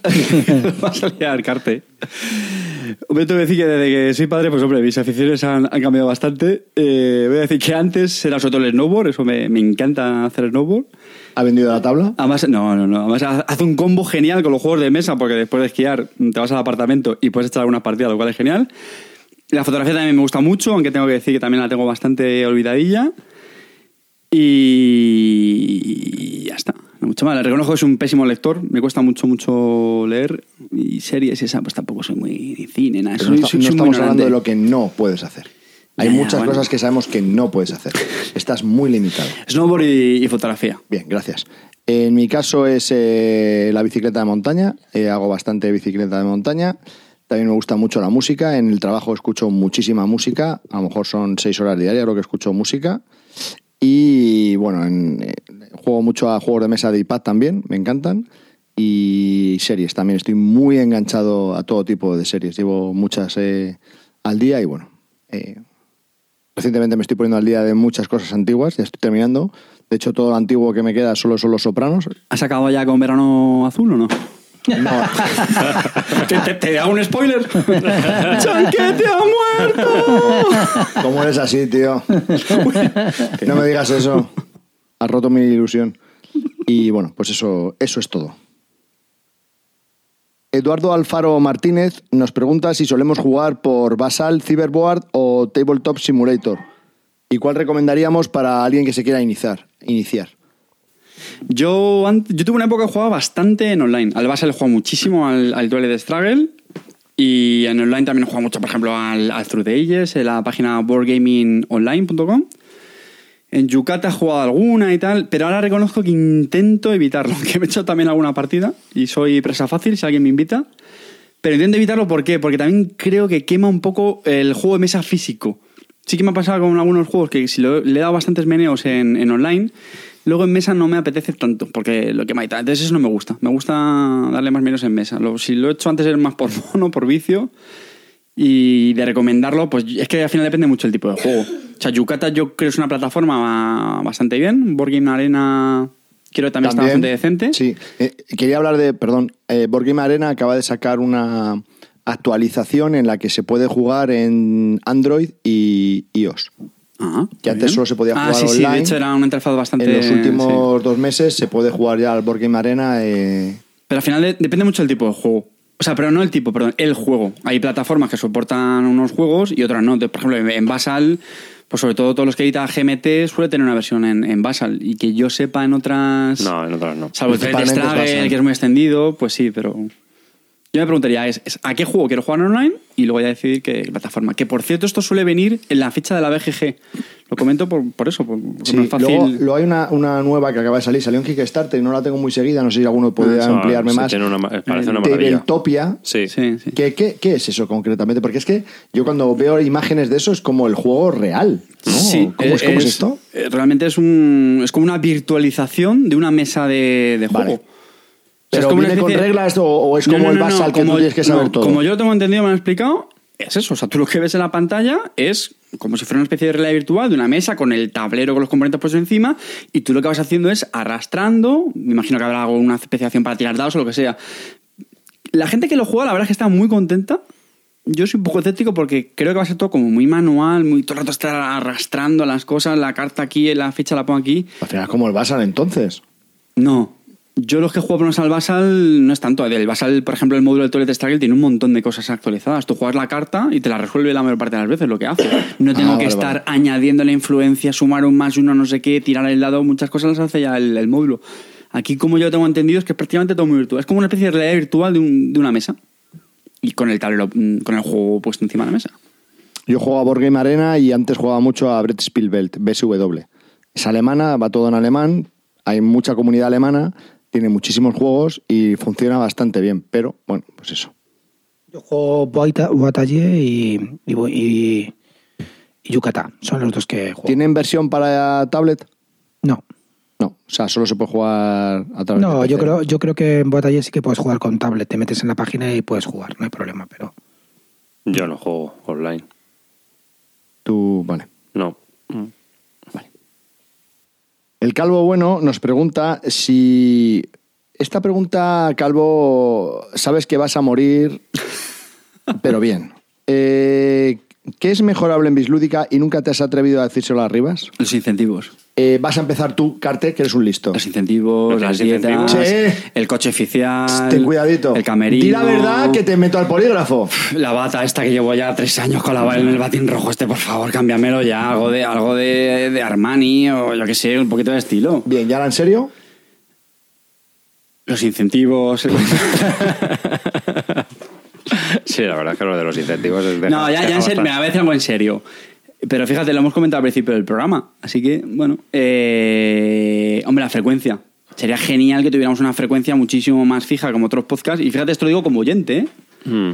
Pero bueno, al final también lo hemos dicho al principio del programa. Es decir, lo que lo que nos gustaría, pero bueno, se primero se juntan otros factores, la agenda tal, la, la motivación que tengamos en ese momento, los temas que haya para hablar, tal, entonces bueno, lo que hay. Pero hombre, sí que verá que molaría mucho. Y también voy a decir otra cosa, lo que estamos haciendo ahora mismo. O sea, es decir, grabar físicamente. La culpa de esto es de Clint. Esto que de viene a cabeza. Clean. O bueno, igual, igual tenemos que ir a hacer de todos. Ahí lo dejo. Joder, vamos a ir todos No, allí sí, o que venga uno. yo, lo, yo lo estoy viendo ahora, yo, yo estoy gozando muchísimo hoy. eh, Sí, mola no mucho. tiene nada que ver. No, no tiene nada que Grabar, y no, hombre, no es la primera vez que lo hacemos, evidentemente. Con Clean sí. Pero no tiene nada que ver grabar así con la mesa. De hecho, la calidad, como te lo escuchas en los cascos, del Hanna, que es el calvito, se le cae el ¿Me lo dices a mí? internet, ¿Me lo sé. dices a mí? Pues hombre, sí, le hemos estado comentando antes, no sé si sí, ¿no? Fuera de antena, que oye, que esto hay que repetirlo más y, y todo eso. A mí lo que me. Yo, verás, yo me la voy a liar aquí. Esto es lo que tiene el Fray Angélico. Está hablando el Fray Angélico, arribas, no soy yo. Vale, venga. A mí me gustaría que fuésemos tú y yo un poquito más proactivos que estos dos. Al polígrafo. No, eso, eso es verdad. Siempre propone este, ¿cuándo grabamos? Y este, siempre. Sí, es cierto. Y nosotros siempre estamos muy parados. Y hasta Sí, que estos sí. no hablan, nosotros no decimos Sí, nada. Eso no es el polígrafo. eh, no, no, no. no. Es No, una verdad era- como puños, una- Era una coña, era una coña, pero llevas razón. Yo luego me sumo al carro y tú eres el, que, el último que responde. Sí, Entonces, llevo, un- mm, llevo una temporada un poco, sí, verdad. sí, como tres o cuatro años. Te vamos a echar de. Sí. de- vo- votaciones. A tomar ¿Qué? por Echamos a la diez arriba. Ah. A favor. ¡Votos a favor! Te has quedado solo. ¿Qué te iba a decir yo? Que. mm, bueno, yo creo que tampoco es eso, ¿no? Yo creo que vamos proponiendo más o menos. Sí, pero yo muchas veces tardo en responder, eso lo sabéis, que a veces se manda un correo y soy el último a última hora y de mala manera, o sea que es porque... Si hoy habíamos quedado a las once y media, venía a la una sin avisar. Ya, pero, pero si te digo la verdad, no, no está parado, ¿sabes? O sea, bueno, No, yo sí. Yo estaba aquí esperando en una silla, sentado mirando la tele ya, apagada. hijo, ya, ya lo sé. Pero bueno, ¿qué le voy a hacer? Son cosas que, Que- me pasan. Yo creo que deberíamos pasar al number 2 y vamos, seguimos Sí. leyendo, ¿no? Por si no, se nos va a Venga. hacer Ey, muy ¿Tú no, no tienes nada que decirme o es que no me lo quieres decir? Por eso quieres pasar al No, number yo, two? yo no tengo. Sinceramente. Eh, eh, ¿Qué? Vamos a ver, ¿Qué eh. esquirón A el a ver. al polígrafo. No, no me jodas, que ya pasado tres veces. Bueno, es que, es que si vas, A es que ver, si vas diciendo si no chorradas. oído. Yo, lo, yo no, sinceramente no tengo nada que decir, porque esto lo hacemos por, por afición, nos gusta, nos juntamos cuando podemos, cuando podemos metemos prisa, Carte y yo metemos presión, si se puede, se puede, y si no, no se puede, y si no, no pasa nada. Hombre, con el precio que vale, pues ya Pues sé. por eso te digo. Entonces que tampoco necesito más, me lo paso bien, es que cuando, cuando grabo ahora lo disfruto, entonces no, no tengo crítica, la verdad. Bueno, Yo eso es lo importante. crítica- Eres un Bambi, Crítica- chaval. críticas, críticas siempre las hacemos arriba con el troleo de mm, eh, edita ya esto, cabrón. Hay que, hay- arrancarlo. no sé qué. Ahí quería llegar yo. Ahí Arriba. sí. Este Biludica 100, ¿cuándo lo vas a, ¿cuándo Pues lo vas a publicar? tres La semanas. semana que viene. Ayer, ayer. No, Pobrecillo. pero bueno, que No, siempre nos es metemos que con él y eso se lo hay decimos días- claramente. ver, hay días, por, por ejemplo, hay veces que grabamos el domingo y la verdad es que a mí los, lo- hay días que, que dependiendo del turno, pues el, el que mejor día me viene para editar y publicar el podcast es el jueves siguiente. Entonces, pues eh, por eso hay veces que se tarda. A ver, ¿qué le voy a hacer? Está. A Venga. Si yo nací en el Mediterráneo. Venga, no, pero al, al number. Al number two. Number two. Allá vamos. Tan, tan. Ya estamos llegando ahí. Estamos Pues, llegando. en mi Pues anda que no queda, queda el uno y los calvos de tordo. Pues tengo un juego del que nunca hemos hablado y nunca habéis hablado, oí- perdón, habéis oído de él. Pandemic Legacy. Ahí las da. Si vais a hablar ahora más tarde, Pues nada, pasamos- Ha- Hablamos más tarde. Pasamos Si palabra. eso. Sí, venga, Pasamos vale. palabra. ¿La Legend? ¿Qué tiene la Legend? Yo como número dos tengo Mombasa, que ya hemos hablado. Es un juego que me ha encantado este año. Me ha parecido de lo más original del año. No es el típico colocación de trabajadores. Juegas cartas, te mueves en el tablero y encima puntúas. Depende de cómo de las empresas que hayas puesto. Me parece muy entretenido. Lo he disfrutado siempre cada vez. Hay gente que dice que está roto porque las monedas te dan muchos puntos, no sé qué. Creo que hay que saber leer el juego y lo he disfrutado muchísimo. Entonces creo que es el pepino de este año de Essen. Una muy rápida, que no lo hemos comentado antes. No sé si has jugado ya varias, ¿no? Un partido, Sí. me imagino. ¿Os pasa que el último turno es- tiene mucha importancia el último porque es el que se queda mejor posicionado en el mapa? Claro, sí, pero tienes que saber a lo que va a ir el último. Entonces tú, yo creo que el que va el último, tú tienes que saber a lo que va. Y si ves que va a ir el último, tienes que, o sea, tienes que jugar con eso. Y si no, se, intenta ser tú el último. Yo creo que yo Tú no eres en un problema, tú no No, la verdad que no. Vamos a ver, es un juego. Quiero, mm, quiero decirte. Tampoco es un ajedrez. Aquí No, no, ya, ya. es- estamos ahí. Si ves que el otro va a una compañía que tú no vas, pues te va a fastidiar el mapa, el, el último, el, el- el último turno del mapa. Eso está claro.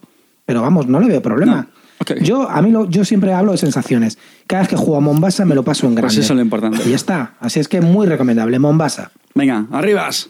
Uf, es que estaba, estaba viendo beluga. A- Arriba le acaba de pegar un hachazo ahí Uh. al riñón. Ah, venga, beluga, tío. Venga, va. Yo voy a decir como número dos eh, Blue Moon Legends. Es un juego que se publicó a finales de 2014. Ya hemos hablado de él en el podcast, ya he hablado bastante. Tampoco es que voy a comentar mucho más. Es un juego que es una reedición del antiguo Blue Moon de Reiner que inicia. Es un juego de cartas eh, pues semi coleccionable, una especie de living card game, pero que se ha reeditado con todas las expansiones juntas y que va en la misma caja. Las partidas duran muy poco, entre 15 minutos y media hora, y puedes jugar bastantes partidas seguidas.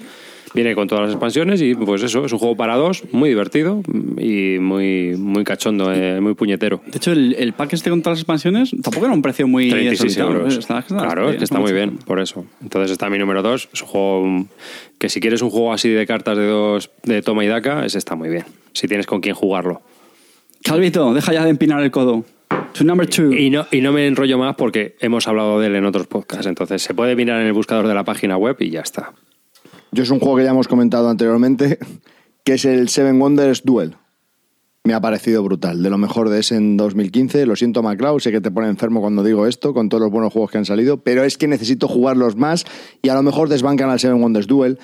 Y a mí me sorprende más que a vosotros, queridos amigos, y es porque Y es porque, queridos amigos, eh, yo quería comentar que que no me ha gustado nada el Seven Wonders. El Seven Wonders me parece un juego que no me gusta nada, pero es que el Seven Wonders Duel mejora todo, absolutamente todo lo que tiene que mejorar del Seven Wonders. Te pegaba más ahora el tonillo Jiménez Los Santos, ¿eh? Pero bueno, no pasa nada. Ya, pero el, beluga, to- todos- el beluga habla por ti, ¿no? Todos los acentos no los sé hacer. El beluga está hablando por eso. Todos los acentos no puedo. Venga, No vamos con la pregunta. Vamos con Venga, la otra pregunta. rondita de macho, pero déjame terminar, coño, Ah, que el. Wonders Duel me ha parecido, me ha, me ha sorprendido mucho por eso, porque el Seven Wonders no me gustó nada y este me parece brutal, tío, es que eh, tiene bastante rejugabilidad, a pesar de que yo pensé que con tan pocas cartas no iba a tener mucha, y, y eso que he perdido, eh, habré jugado como 15 partidas y he perdido 13, pero es que es que es flipante, de verdad, me, me parece increíble el juego. De las 13 a las 12 por militar. y sigue sin coger cartas rojas. Bueno, Es que no dan puntos. Es que las cartas militares no dan puntos. necesito mi tiempo, ¿vale, Clint? Necesito mi tiempo. Ya me conocéis, amigos, soy así. Dándole placer a los demás que juegan conmigo. Pepe, un purito. Venga, vamos con las preguntas del Carlos. ya hemos dicho todos el top 2. Sí, este ha sido rápido porque venga. es un juego de los que hemos hablado, ojo, ¿eh? Bueno, eh, Amarillo 114, gran oyente, gran amigo, gran, gran dice, amante, Mejor persona. mejor persona. ¿Cuáles son vuestros juegos vetados? Yo voy a hablar rápido, es muy sencillo. Dominante Especies y el cobete del High Frontier. Ninguno. ¡Mentira! Era. No, no, no, el Dímelo. Megaleris, tío. No. No lo quieres Joder, jugar. Joder, Javi, de verdad, tío, este no me escucha. De hecho, quiero volver a jugarlo, quiero repetirlo, por, en parte por lo que dice Clean, porque son, es un tipo de euro que la primera partida te da pereza por las reglas, por no sé qué, no lo disfrutas y, y lo disfrutas en otras partidas, lo dijiste en otro Sí, programa. sí. Y sinceramente lo estuve pensando en ello, dije, pues sí, seguramente. O sea, no y aparte, no veto juegos, tío. Y me enorgullezco, de hecho. Te enorgullece. No, Tú es que es bien. Bueno, yo, yo tenéis claro cuál veto. Siempre me dicen, vamos a jugar un Destiny y prefiero antes cortarme una pierna. Porque El, me coman un tigre, tigre blanco, blanco. de Bengala. Vamos a jugar un Destiny, tigre blanco de bengala. ya. sin, comer dos, sin comer dos semanas. ¿Qué prefieres, un tigre blanco de bengala o el Destiny? Pues yo, eso. yo la verdad es que lo que veto es al comprar. Lo que veto es al comprar. Tengo mi lista de vetados, pero para no comprarlo. ¿Cómo? No, pero hombre, Sí, de- para ver. jugar, para jugar. No, no, para jugar no Pero tengo comprar no así hacemos un veto. A ver, sí que hago selección. Si yo llego al- a un club y están jugando a fulano, eh, a ver, he hecho una ojeada y digo, "Bueno, este no, este... Entonces, por ejemplo, he visto jugar al Caverna y me he podido apuntar, pero no me he apuntado, ¿sabes? Pero porque había otras cosas que me llamaban más la, más la atención. Pues Eh, mal hecho. El Mal hecho. El food ese Chima, este, el, el de, el nuevo del Exploter, este, el de las cadenas de comida rápida, pues igual. Se estaba un día empezando a jugar una partida. ¿Quieres jugar? Mm, Me llama más la atención esto otro. O sea, mm, eh, pues Quiero bueno. decir, lo- los euros así más rollo hoja cálculo, como tú mismo dices, te llaman menos, yo Sí, creo, ¿no? sí, a mí eso sí, eh, porque. Pero vetar tú no vetas, yo no, pienso. no, ¿A ti te pasa vetar, vetar no veto. Además, eh, tuve una vez. eh, una vez reventé una partida y no me gustó. Entonces, por no, joder, es que no me apetecía jugar, ¿no? Me acuerdo. Y la verdad es que jodes a la gente que está contigo. Entonces, no suelo vetar nada. Yo, yo quiero contar muy rápidamente una pequeña anécdota que me pasó una vez en mi, en mi casa. Yo ya había quedado con unos amiguetes para, para para echar un, un Steam Overholland, un, un 18XX introductorio. Y bueno, que había una amigueta que estaba todo el rato dándole la paliza. Venga, que lo tienes que probar, que te va a gustar, no sé qué, tal. Venga, venga, pues nada, ya. Y yo llego en mi casa, monto todo el setup, que no es corto, es decir, eh, todos los tiles, no sé qué, tal. Y se presenta en casa con otro amigo suyo. Y llega el tío. Uf, ¿eso qué es? Qué feo. Uy, eso no juego. no, no, no. Y que haya el típico, es el anfitrión. Eh, ¿De verdad que no te apetece? No, uff, yo eso no juego, ¿eh? Pero además el tío es radical.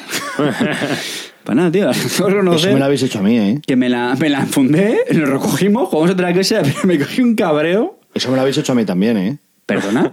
Sí, por ejemplo, a ver, cuando- espera que recuerde. Sí, sí, un ve, ve- ve recordando, venga, Se- no, 6 de febrero de 2016. ¡Ah, es hoy!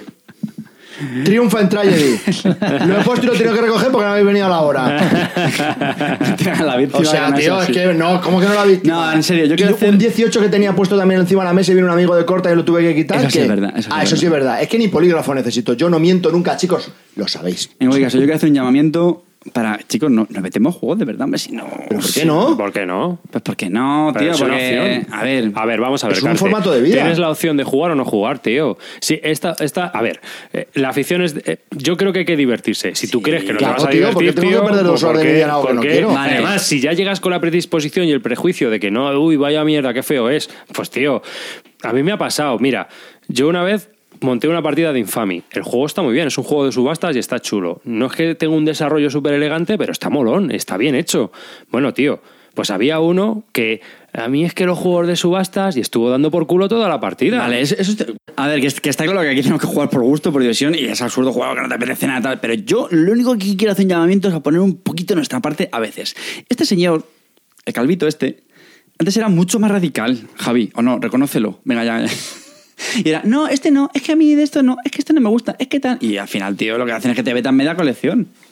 Ahora hemos conseguido que solo vete el dominio porque de la especie y tienes, el jefe tienes frontier. 300 opciones y cuantas más opciones tienes, Ya, peor. pero que hay que poner un, No, poquito- tío, hay ¿sabes que poner un me poquito pasa de a mí? nuestra parte. Que juego con un grupo muy cerrado. ¿Qué le pasa a ese grupo cerrado? Que juegan al mismo juego y lo petan. Entonces, claro, cuando llego yo, que solo he jugado media partida a ese juego, dicen... petan. Ah, claro. Entonces, es que yo hago 13 puntos y ellos hacen 86. Y da por culo que te 85 cagas. y, 20 y 2000. Pues claro, tío, pues es que... Javi, que el otro día yo hice... Y se mofan en tu cara. ¿Tú qué Javi, quieres que te diga? que tío? el otro día bastante yo se mofan en mí. El otro día hice yo el ridículo. El ridículo absoluto en el Futsal Magnet y no Eh, pasó nada. ¿Y cómo sacaba yo pecho, eh? ¿Cómo sacaba yo pecho? Así sacaba yo pecho. Así sa... Qué hostia me he dado. Ay, primer Bueno, aviso. A mí eso me pasa en el Nations. No- A ver, yo no, eso no sé jugar y eh, juego, pero. Amarillo claro, hago lo 114, que puedo. no, que es poco. Amarillo 114 nos pregunta, ¿cuál es el juego que peor se os da? A mí, en concreto, amarillo, todos. todos. Y cuando digo, no tengo ni que enfrentarme al polígono. Al, al polígono de los chonis. Eh, todos. A mí se me suelen dar mal, yo creo, los de negociación. Sí. Porque no sé si por etiquetas de Power Gamer que la gente dice a ti, a ti te va a No, pasar no, como-". por Happy Flower. Yo, yo creo que en esos juegos hay gente que tiene cierta, cierto duende. ¿No os parece eso en serio? En algunos juegos de negociación que ves a gente, tío, por lo que sea, que por su forma de ser tal, que dice que este cabrón siempre, siempre lo consigue, tío. Siempre se lleva el gato al agua. Primer aviso. Y, y a mí no, no es mi caso. Yo a veces, pues sí, intento ahí comer la oreja un poco y tal, pero no, no me suele dar muy bien, no sé. Ca- Caigo mal a la gente, yo creo. Y los de mayorías, pues de hecho son juegos yo creo complicados bastante, porque A mí los dependes, demás- dependes mucho de los demás. A mí, del- por ejemplo, los de mayoría se me dan fatal. No jugado nunca bien a mayorías, me producen un Yo culo. de hecho, son los juegos que más me satisfacen cuando lo gano, porque no se lo veo como muy difícil de ganar. Ya, pero lo que me gusta de Carte es que incluso las, las dinámicas, o las. me- perdón, joder. Las mecánicas que se le dan mal, las mecánicas que se le dan mal, la- la- las quiere jugar. Claro. Yo, por ejemplo, la mecánica que se me da mal, que son casi todas, no quiero jugar a nada. ¿A ti te pasa eso? ¿Con las que no dominas No, quieres yo- jugarlas, las de A mayoría? los de mayoría los juego, pero se me da muy mal. Generalmente me quedo el último. Sí, pero no- no vas con He jugado cuatro partidas al Blue Rage y ya que no sabéis en qué puesto me he quedado las cuatro partidas. Pero es verdad que te dan un poco más de pereza, yo creo. Por Tú, lo sueles decir, Sí, que los de sí, mayoría son los que menos te gustan. Claro, lo- te pasa lo mismo que a mí, que como sabes que es un juego que no, no sabes bien, pues como que no te quedas atrás. ¿Arribas? Yo son esto, pues es que yo creo que se me dan mal juegos, no mecánicas, ¿sabes? O sea, ya hay juegos que se te atragantan y se te atragantan. Yo que sé, ahora mismo no recuerdo ninguno, porque tendría que mirar la lista y te diría, ay, sí, este se me atragantó. Pero sí que hay juegos que en particular se te atragantan y, si- y no hay un dios que lo saque. Incluso aunque te gusten, hay veces que te gusta un juego y dices, joder, qué malo soy, macho. Pero bueno, estás ahí. Lo que pasa es que ahora mismo no recuerdo así ningún título, no, te- no me viene a la mente. Nesismatic nos pregunta, ¿cuál fue vuestro primer juego y qué sensaciones causó? Me refiero a juego serio, nada de files. Yo qué sé, ¿a qué jugué yo la primera vez, macho? Yo sí que lo sé. Venga. Yo Catán, y me encantó. Yo me también. metió dentro del mundo de los juegos de mesa, me pareció tan alucinante que lo jugábamos cada semana, en, Ah, estaba viendo en Bruselas y lo jugábamos cada semana en casa de un amigo. Sin haber jugado 100 partidas a Catán, no he jugado ninguna. Yo también vi esa época original y fue Colonos de Catán y igual, o sea, me flipó, fue flipante. Yo venía del mundo del Risk Claro. y o sea, eso de gestionar recursos, tiene azar pero es controlado. Yo llegué a, un punto de fliparme que hice una, una liga, que es verdad que luego no la terminado, pero hice una liga de Catán con mis amigos porque es que jugamos toda la semana, no sé cuántas partidas, e incluso cutre de mí, hice una especie de print and play cutrísimo, malísimo, para enseñárselo a mis amigos, ver que les gustase y entonces ya comprarme el juego. Y me compré el juego, la expansión del Caballeros y el Citizen Knights, el Ciudades y Caballeros. Caballero del Zodiaco. Sí. En castellano. Sí, Catán. Eh, yo voy a decir que también me empecé con el Catán, pero la primera partida que jugué al Catán dije, ostras, qué distinto es esto de todo lo que he jugado antes, cómo mola este género de juegos. Pero esto es un truño. Necesito. Algo tiene que haber que no me causó esa sensación de enganche. Dije, sí me abrió los ojos para ver que había algo más aparte de todos los juegos convencionales, pero dije, esto no puede ser. Seguro que hay más. Y ahí fue cuando empecé a bucear, empecé a descubrir eh, la asociación de Alcalá de Henares, el Círculo de Isengard, donde conocí a David Arribas, gracias al Catán. Pero el Catán en sí, cuando lo jugué, vi que era el tiradados, este te quita, no sé qué, sacas cartas, negocias, me pareció aburridísimo. Fíjate, lo, fíjate lo que te digo. Yo tengo hasta tal corazoncito que el Catán que ya no me gusta, no lo voy a vender nunca. Lo sigo teniendo el primer Catán que tuve. No lo voy a vender, me, lo tengo por nostalgia, porque me ha gustado. Se han muerto 10 gatitos con eso que has dicho. ya, gracias.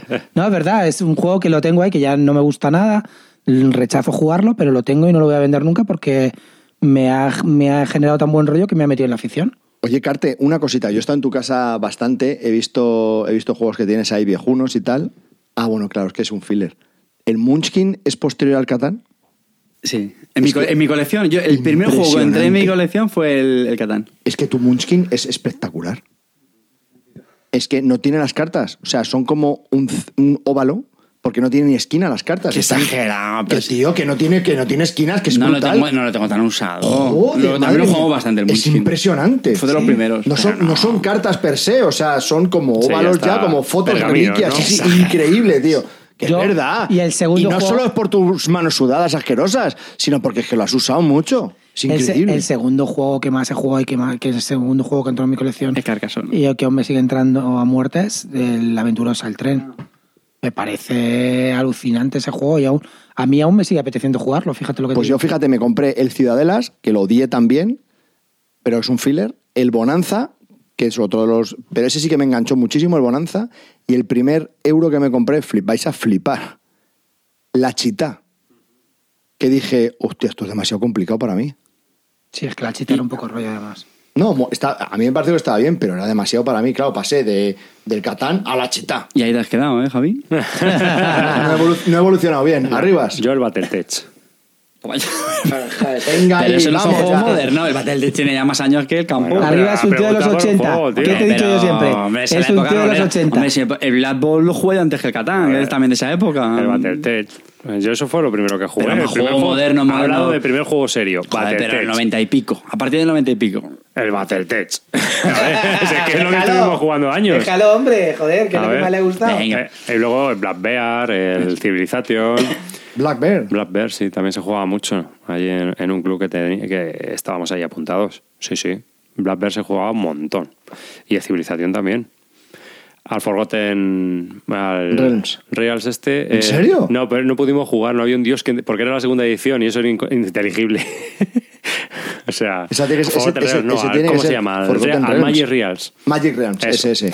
Forgotten Realms es un Grande mundo de Dungeons and ¿eh? Dragons. Joder, madre mía. Pero bueno, luego sacaron la tercera edición y esa sí que era más. Las reglas eran más entendibles. Vanessa, cuando he leído esta pregunta, ha sido una pregunta que, que no me ha llamado mucho la atención, pero luego he pensado en vosotros, porque a mí, yo recordando, no me ha pasado nada, ¿no? Pero luego he pensado en vosotros y he dicho, seguro que estos desgraciados tienen algo que contar. Vanessa pregunta, contad una anécdota que os haya pasado jugando. Seguro que alguno de vosotros tenéis algo. Yo no recuerdo nada así o divertido Yo, o, bueno, yo hace o muchos cómico años, que nos, yo, nos yo ha hace pasado. muchos años estábamos jugando una partida de talismán. ¿Ves? Sabía yo que... Entonces, Aquí el, el- el sí abuelo, el abuelo cebolleta. no sé Hace, hace muchos años, 86, 88. No, no, no, en los años 60. 90 y tantos. Ah. Está- Estaba Franco de corneta. Era año 90 y alguno. Sí, 95 quizás, por ahí, 96, puede. Sí, por ahí, 95-96. Año 1995, hace más de 20 años, nos encontrábamos jugando una partida de, de talismán, con un montón de expansiones. Y entonces empezábamos a las 11 de la mañana, a las 11 de la noche, perdón, porque eso era después de jugar la partida de rol. Y después de la partida de rol era un sábado y estábamos, venga, es una partidita de talismán. Entonces empezamos a jugar y se nos dio pues las 4 o las 5 de la mañana y seguíamos ahí jugando, que es lo que tenía el talismán, que era un poquito largo, ¿no? Pero bueno, pues allí tomando unas copichuelas y tal estaba la cosa entretenida. Y uno, eh, la historia estaba en que hay una especie como de adivina que tú caes y tiras un dado. Te puede dar un hechizo, te puede dar una moneda, te puede... y si sacas un 6 en un dado de 6 caras, te convierte en rana, porque le has caído mal. Entonces, cada vez que caía alguien en la divina era rana, rana, rana, ¿no? Y esa partida fue gloriosa porque eh, había un asesino, y el asesino lo que hace es que ataca a la gente y mata, y el asesino se convirtió en rana. Eh, lo que hizo la rana fue atacar a alguien y matarlo. Era muy difícil porque el asesino tenía que sacar un 6 y el otro tendría que sacar un 1. Y pasó. Montamos tal escandalera que apareció la policía pensando que había una fiesta. Así que... Venga ya. Hombre, fi- fiesta había, ¿eh? Fiesta había. Fiesta del azar. Pero éramos cinco tíos allí metidos en un local, ahí en un sótano. Pues apareció la policía, que qué había ahí, qué tal. Y nada, registraron aquello y se fueron. Y pues eso, tranquilitos, chavales. Y, eh, nada, pues seguimos la partida. Yo, yo tengo una anécdota. fuerte, ¿eh? Eh, a mí me pasó una vez eh, jugando con una partida al Carcassonne, dos, do- con dos rubias impresionantes. Eh, empezaron a Esas. decir quien ponga granjero se quita la ropa, se quedaron totalmente desnudas, acabamos los tres haciendo el amor y empezaron. encima de la mesa. Ah, no, que era un No, sueño. no, no, ah, no, que era un sueño. No, ah, que era un sueño. No, fuera, fuera de broma. A mí me pasó una cosa, no exactamente con un juego de mesa, fue con el ajedrez. Eh, jugaba siempre todas las semanas con, ¿Que con tú un jugabas amigo. al ajedrez? Sí, bueno, es muy malo, pero. Esto es de polígrafo, ¿no? y siempre me ganaba. Una vez le gané, eh, eh, le, le dije a que mate, se quedó mirando el tablero, tiró a la mierda el tablero, las fichas y me dijo, esto no es justo, después de haberme ganado 25 veces, se fue de mi casa dando un portazo y, aunque lo creáis o no, no he vuelto a ver nunca más a ese amigo. No, me, me lo creo, me lo creo. En serio, Ay, te lo juro, pues ¿eh? ahora que lo dices, yo tengo una anécdota. Jugando- no, no es un juego de mesa, es un. bah, al parchís, que es un juego que odio. Estamos bajando mucho el nivel, ¿eh? Que sepáis. No, pero es que es la única que recuerde. Al, Danger, danger. al parchís eh, me comieron, se contaron 20 y al contarse 20 me comieron otra ficha y rompí el tablero de parchís. Puñetazo encima de la mesa me cargué la mesa y el parchís. Eres un. ¿Cómo, cómo se llaman esos? Unos ra- Rager. ¿Cómo se No, llaman digo, esos? es que, ¿qué posibilidades hay de que pase eso? Dos fichas un- en la misma. Hiciste un Rage Quit de esos. ¿Un qué? Rage Quit. A lo mejor he hecho eso, no sé. que aba- abandona por Eso- rabia. eso se llama bondaje. Javi, no te- yo, no, yo no te imagino. Ah, sí, sí, te tío, imaginaba de eso, sí. Sí, sí, sí. Bueno, venga, va, vamos, con- va- vamos ya al número, al, nave- vamos al calvo de oro, tío. Eh, ah, bueno, sí. Bueno, terminamos con Adrián y ya pasamos de. Adrián nos comenta cuál ha sido el peor juego o la peor experiencia jugando que habéis tenido. Yo sí la puedo saber. O sea, he jugado al Sangayen que me pareció soporífero, malo, fue increíble con la vida arriba. He jugado a bastantes tordos en mi vida. Pero ¿sabes qué pasa? Que la compañía también acompaña mucho ¿eh? en las experiencias de juego. Sí, jugar contigo es bastante torder. Claro. Eh, pero la peor, la peor de todas, encima era un juego largo, fue el High Frontier. Eh, utilizamos la palabra co- cobete porque era cuando, cuando si ya no sabes qué. mm, cómo saber vivir. Es que, es que no podía más. Realmente es que me, me sobrepasaba el juego. No entendía nada, era súper lento. Pasaron dos horas hasta que alguien pudo lanzar una nave al espacio y el tablero no sabía. Es que estábamos en una porción del 5% del tablero de todo lo que es aburridísimo. Bueno. Y yo pensaba que quedaban todavía como tres o cuatro horas de partida y de repente ya dije, hasta aquí he llegado. Y me morí, y me morí. Ya, sí Y que- él, él murió conmigo. Yo jugando al Senji, una vez con gente que no conocía mucho, que me habían invitado a primera vez en Albacete, que no los conocía, y empezamos a jugar al Senji y en ese momento dije, ¿qué hago aquí? ¿Y por qué? ¿Y por qué no hay un agujero negro que pueda viajar a través de él? No sé, la verdad que- ¿Dónde está Terrinot? Quiero ir a que he jugado- soñaba con otro. Sí, sí, es que no, a no estaba, no estaba aún muy dentro del mundo de los juegos. Creo que fue sobre el 2000, 2007, 2008 al principio, que había vuelto a Albacete porque era tiempo fuera y empecé a, bu- a buscar el grupo, me llamaron para una partida y fue el Senji y, en ese momento pensé dejar la afición, largarme, no sé, un poco... Lo que me pasó fue en un juego de mayorías, no voy a decirlo por si alguien De, se siente de cuyo nombre no quiero acordarme.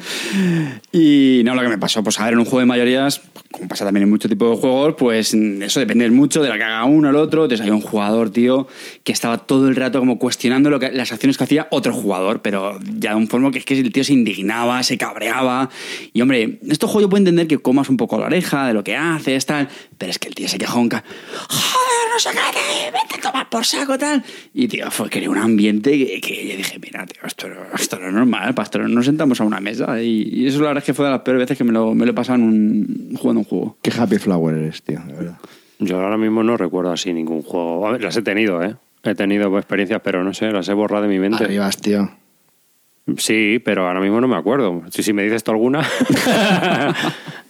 A ver, es que yo Eso, qué sé. eso es porque tú has sido el responsable de No, no, no, pero sí ha habido experiencias nefastas. Ah, sí, mira, mira, voy a contar una.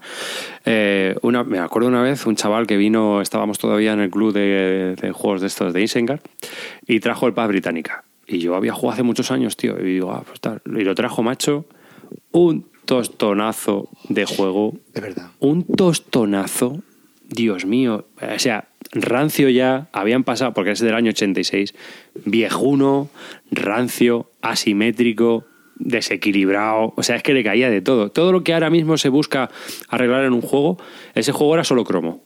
Es decir, era tema. Ya está, no busques más. O sea, era una especie de simulación de la- del colonialismo, de la época británica, del imperialismo británico. ¿Sabes? Pero si te tocaba a los japoneses, es que no ibas a ganar. O sea, sabías que no ibas a ganar. Eh, yo me acuerdo de dos experiencias. Una en el círculo de Isengard con el misterio de la abadía. Ay, también qué malo. ¿Qué, ¿Pero qué pasó ahí? O sea, todo el mundo cantando alabaré, alabaré, alabaré, alabaremos al Señor. ¿Pero qué es eso? ¿Eso es un juego? ¿Eso es una, dinámica? eso ¿Eso es es, una- una... puta tomadura de pelo? Sí, dos. aviso. No, no, he dicho el segundo aviso ya. He dicho, pero es que lo tenía que decir. ¿Pero qué es esto, hombre? ¿Pero qué es esto? ¿Eso es un juego? Espera, no me lo digas. Lo ha hecho un francés, ¿verdad? ¿Ves? Si es que no, no falla. Y otra, la primera vez que jugué en tu casa con tu hermano y tu colega. Ah, Al Britannia. a Britannia. cuatro horas de partida. Cuando, cuando terminó la partida no sabía ni decir mi nombre. No podía, no te juro, estaba la, la, la neurona frita. Pero es que no podía ni conducir, estaba como cuando te, has emborrachado, lo siguiente. O sea, es que no podía ni respirar, ni conducir, ni nada, ni, es que no podía ni hablar. Un dolor de cabeza. De, de entra, sale, entra otra mm, civilización por aquí, por allá. Era como.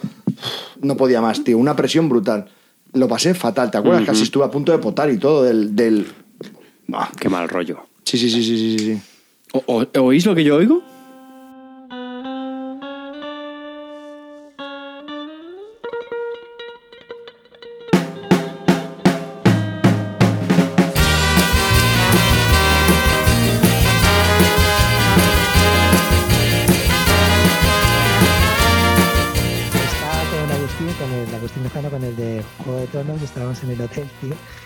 De repente había una- un tío con una gorra tocando ahí el piano en el hotel, tío. Se levanta y Agustín tenía la camiseta que ponía juego de, Game of Thrones, ¿no? De, de su camiseta de su juego. Y nos damos cuenta que el pianista era una tía con una gorra y un chándal así, que era americana, tío. Y dice, "Ay, güey, tú tienes un juego de todos, tal, no sé qué, sí, tienes un juego de música, sí, sí, tengo un juego de música, tal, no sé qué. Pues mira, ¿de dónde sois? ¿De España? Tal. Ah, pues yo vivo en Marbella, tal, no sé qué. Digo, sí, tal. Dice, yo, ¿tú, ¿tú quién eres? Yo, yo soy creadora de juegos también, ¿sí? Sí, sí, yo soy Maurín, Maurín Girón. Meteros en, el, en, el, en la BGG a ver quién es Maurín Girón y la vais a ver. Y entonces la tía tenía, pues no sé, tiene un montón de años, tío. Maurín Girón con H, ¿eh? Girón, ¿vale? Entonces tú la ves, la ves ahí, ves ahí a la tía, ¿la veis o no? ¿La estáis viendo? Sí, sí, yo lo estoy Una abriendo. Una americana, tío, ahí a lo bestia, tal. Y dice, mira, yo soy la representante de Bonnie M. ¿Qué dices, tío? Soy la representante de Bonnie M. Yo tengo un miles de juegos publicados, he publicado con los más grandes, he vendido millones de copias. No sé si será verdad o será mentira. Yo, me metí y, no sé qué juegos ha publicado. No, no sé si vosotros conocéis alguno. Poner H-I-R-O-N. Sí, sí, sí, yo lo estoy viendo ahora la BGG. ¿vale? ¿Pero dónde está la foto? ¿Salen fotos de esta pava? Sí, sí, sí, sale una foto muy. Te vas el- simpática. a, pones en search en en vez de board game, pones designer y aparece ahí con esa gorrita que no se la ha cambiado desde, desde aquella época, la representante de Bonnie M, y se ve que ha hecho juegos, pero con, dice con las más grandes. Eh, Es, es la ganadora del Bridge.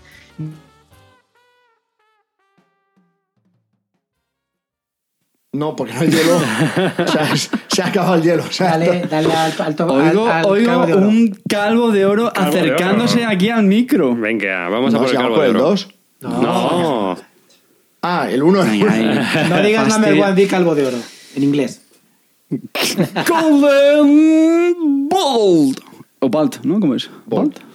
Lo que vendría siendo Bueno, un Bolt. Bolt es el. Golden es, es of the Golden Eye. 2015 year. Calvo de oro. Oh my god. And the winner goes to. Always on. ¿Eh? And the haver goes to Gamers. Pues en el calvo, en mi calvo de oro se ha colado un juego in extremis. Yo el, el- el top lo hice hace ya hace unos días y esta semana El Champions of Midgard, joder. tío, no tienes criterio, tío. Si hemos jugado esta mañana, tío, pero ¿qué criterio tienes, tío? 365 días y es hoy, que es 2016, anormal. cállate. Ah, Calvo de oro en mi top 5 está el Food Chain Magnate. Sí. Número uno. no me lo puedo Sí. creer. Sí, sí, y sí, no me lo sí, quieres sí, comprar. Sí, me ha gustado, me ha gustado. me ha Pero, tío, en serio, que lo estoy vendiendo y no lo quieres comprar. una cosa, cuando lo estuviste explicando el otro día, es que lo jugamos esta, nada, esta semana, hace muy poquito. Pero es que es 2016. ¿Te vas a callar un mes? Tómate una, una B12, que te veo que te hace ya falta. Cuando lo estuviste explicando, hubo algún momento que dije yo, madre mía, porque, a ver, la. Bueno, Fuchemet, para los que no conozcan. Y para aquellos, aquellos que no entiendan la. la- Eh, El beluga, este es el efecto del beluga en Carte. Venga, vamos a ponernos un poco más. Sí, sí, sí, serios, por favor. Nada, pues vale que llevamos un restaurante de comida rápida. ¿vale? Es un juego económico, la editorial Exploten Spellen, que es bastante famosa, aparece juguetes y ya está. ¿no? Entonces, hemos hablado de él. Y, y nada, como estoy explicando Calvo, pues hombre, había algunas reglas que se hacían un poquito bola, que si la publicidad, tal. Y yo hubo un momento que dije yo, uy, uy, uy, uy, pero no. Es muy sencillo de jugar, se explica realmente rápido. Me parecía que todas las reglas tenían mucho sentido. Y, y lo he puesto sinceramente en mi top 1. ¿Por qué? Porque es un juego duro, económico. Creo De que tiene mucha curva. Es decir, es el típico juego que la primera partida haces el ridículo, como fue en mi caso. Los que ya han jugado, efectivamente se nota, como fue el caso de, de Calvo y, y de Zoro. Y, Y estarás de acuerdo conmigo que milestone obligatorio sí, o o sí. sí, o sí. A ver, una Sí, partida. Yo hay que decir que me había. En anteriores podcasts di- dije que los milestones no los veía. Bueno, quizás sí los tengo que ver. O sea, es, sí. es un- es una partida, ¿eh? está claro que dar con una sola partida, pero los maestros me parecieron muy importantes porque al final es lo que te permite decir, venga, pues eh, voy a ir a esta estrategia o no, tal. Y joder, eso es la parte de la gracia, si no es un juego que puede ser demasiado simétrico. Hay que saber muy bien adaptarse a, a cómo sale el mapa de la ciudad, dónde salen las bebidas, las casas. Eh, francamente, eso me pareció muy, muy chulo. Eh, Y las... luego tampoco, eso que habla mucha gente de la nevera es obligatoria. La nevera es obligatoria Nada. si no sabes jugar. Pero luego cuando produces ocho hamburguesas Sí, por sí, turno haciendo tal, no sé qué, Yo- hice una cosa que yo dije cuando dije yo voy a jugar sin la nevera y voy a demostrar que se puede ganar sin la nevera. es verdad que es ridículo, pero bueno, en mi opinión fue por otro, por otro motivo, no, no por no jugar con la nevera. Y francamente, o sea, son de esos juegos que para mí una definición de juego bueno y es que cuando lo juegas y al día siguiente, ya no me decir incluso después, al día siguiente estás ahí dándole vueltas, joder, la siguiente partida voy a hacer esto y voy a probar lo otro y me voy a ir a, a sacar este eh, trabajo primero y luego tal. Yo eso es bueno, yo que es un buen indicador. Y llevo así como dos o tres días dándole vueltas y un juego muy chulo. Javier Santo no te lo voy a comprar. Querido amigo, 65, ha subido 5 euritos. Que, a- vamos a ver, que a mí, por ejemplo, también me encanta, me, me gusta mucho. Yo, yo estaba dudando entre el Galleries o el Food Chain para ponerlo en el quinto puesto y es un juego que me ha gustado bastante también. He jugado cuatro partidas, de las dos primeras lo jugamos un poco mal, sobre todo con algunas cosas, una mala aplicación de reglas a la hora de los Mm. precios y tal, que eso se nota. También, tampoco las reglas parecen muy claras, pero cuando te pones a jugar está lleno de dudas porque hay cosas que no están muy bien explicadas. en A nosotros, a nosotros nos pasó, ¿eh? que Sí. tuvimos varios parones de reglas Pero- un poco infernales. Paréntesis, aquí quiero decir que jugamos, hemos jugado esta semana, hoy es eh, sábado por la tarde, lo jugamos el jueves. Eh, las reglas que me había leído el miércoles por la tarde, este juego salió para Essen. Las reglas que yo me había leído eran las de la tercera edición ya. O sea, la tercera revisión de reglas. Porque han tenido tantas facts que ya han hecho la tercera edición de reglas. O sea, ojo, cuidado, ¿eh? Os te digo, que para que lo sepáis, que las reglas son bastante, bast- son bastante fáciles de, de entender, pero cuando las aplicas en el tablero, No que generan muchas dudas. Entonces, y mucha discusión. Entonces, la Sí. partida se alargó por esa discusión de reglas bien o mal aplicadas o entendimientos que es que esto no tiene sentido, ¿no? Se, se da, da pie a que haya muchos, muchas de esas sensaciones, ¿no? Pero a mí me ha, me ha- me ha encantado Es también que ese ti- juego. tiene muy mu- bueno. sí. mucha profundidad, o sea, muchos detalles de decir, joder, voy a intentar hacer una plantilla de trabajadores súper completa o no, voy a coger uno, lo voy a entrenar a saco para que sea la mega leche. Hay que tener cuidado porque a lo mejor me pilla el toro, se acaba la partida antes de lo que yo pienso. Y luego creo que la mecánica esta del trabajo es muy original. A mí me gusta, ¿ves? Es una temática que han cogido moderna. Es que está muy bien es que integrado. está muy bien integrada. O sea, es que lo que haces tiene sentido. Eso lo agradezco, gracias. No habéis hecho renacimiento ni revolución industrial. no habéis hecho nada de eso. Habéis hecho una mecánica moderna, muy bien integrada y que da gusto jugarla. Aunque sea en los años 50 haciendo una cadena de hamburguesas o de pizzas. Da igual, muy bien hecha. Luego, sobre la, sobre la estética, que también lo estuvimos comentando en otro programa, yo el tema del tablero lo siento mucho. Mm, creo que sí, que lo podrían haber hecho un poquito más bonito, vale, pero no mucho más barroco. Porque es un, juego en el que te tiras horas mirando el, el mapa de la ciudad, que es puramente blanco y negro. Y yo creo que si lo hacen más recargado, te puede acabar doliendo la cabeza. Incluso más complicado de calcular la ruta, las conexiones y todo eso. Muchas de las dudas que surgen al jugar a este juego vienen, vienen por el propio tablero en sí, por las rutas y tal. Entonces, yo creo que el hecho de que sea tan funcional el tablero hace o ayuda a que sea más fácil de entender el juego. Eh, Arribas, este juego te lo recomiendo. Te lo recomiendo porque si alguien sabe jugar y te explica las reglas sin una FAQ y sin volver, es relativamente sencillo. Las reglas no pasan de los 15 minutos, de verdad. O sea que si estás pensando. No, no, no, no. De verdad, que no es el típico euro que sea No, muy es que, a complicado. ver, yo le probaría, pero por ejemplo no le adquiriría. Pero no Ya, ya, adquiriría ya, ya. porque- Pero que a lo mejor si estás pensando que es muy complejo, No, no, no, de verdad no, no. es muy creo- asequible que y se podría llegar yo creo- a... Yo creo que los explotters son todos accesibles. Sí. Lo que Sí, es, bueno. lo que es chungo es jugar. Son muy duros, son muy duros, muy exigentes. ¿Sabes? O sea, es que esto es, ese es- es- A ver, el ajedrez son cuatro reglas y es muy chungo jugar. Y por, por poner una pega, creo que eh, adolece del efecto eh, Imperial Settles. Es decir, la primera ronda da como un tiro. Bueno, la primera ronda es un segundo. La segunda, bueno, ¿por qué? Porque cada vez vas contratando más trabajadores y cada vez tardas más en hacer el turno.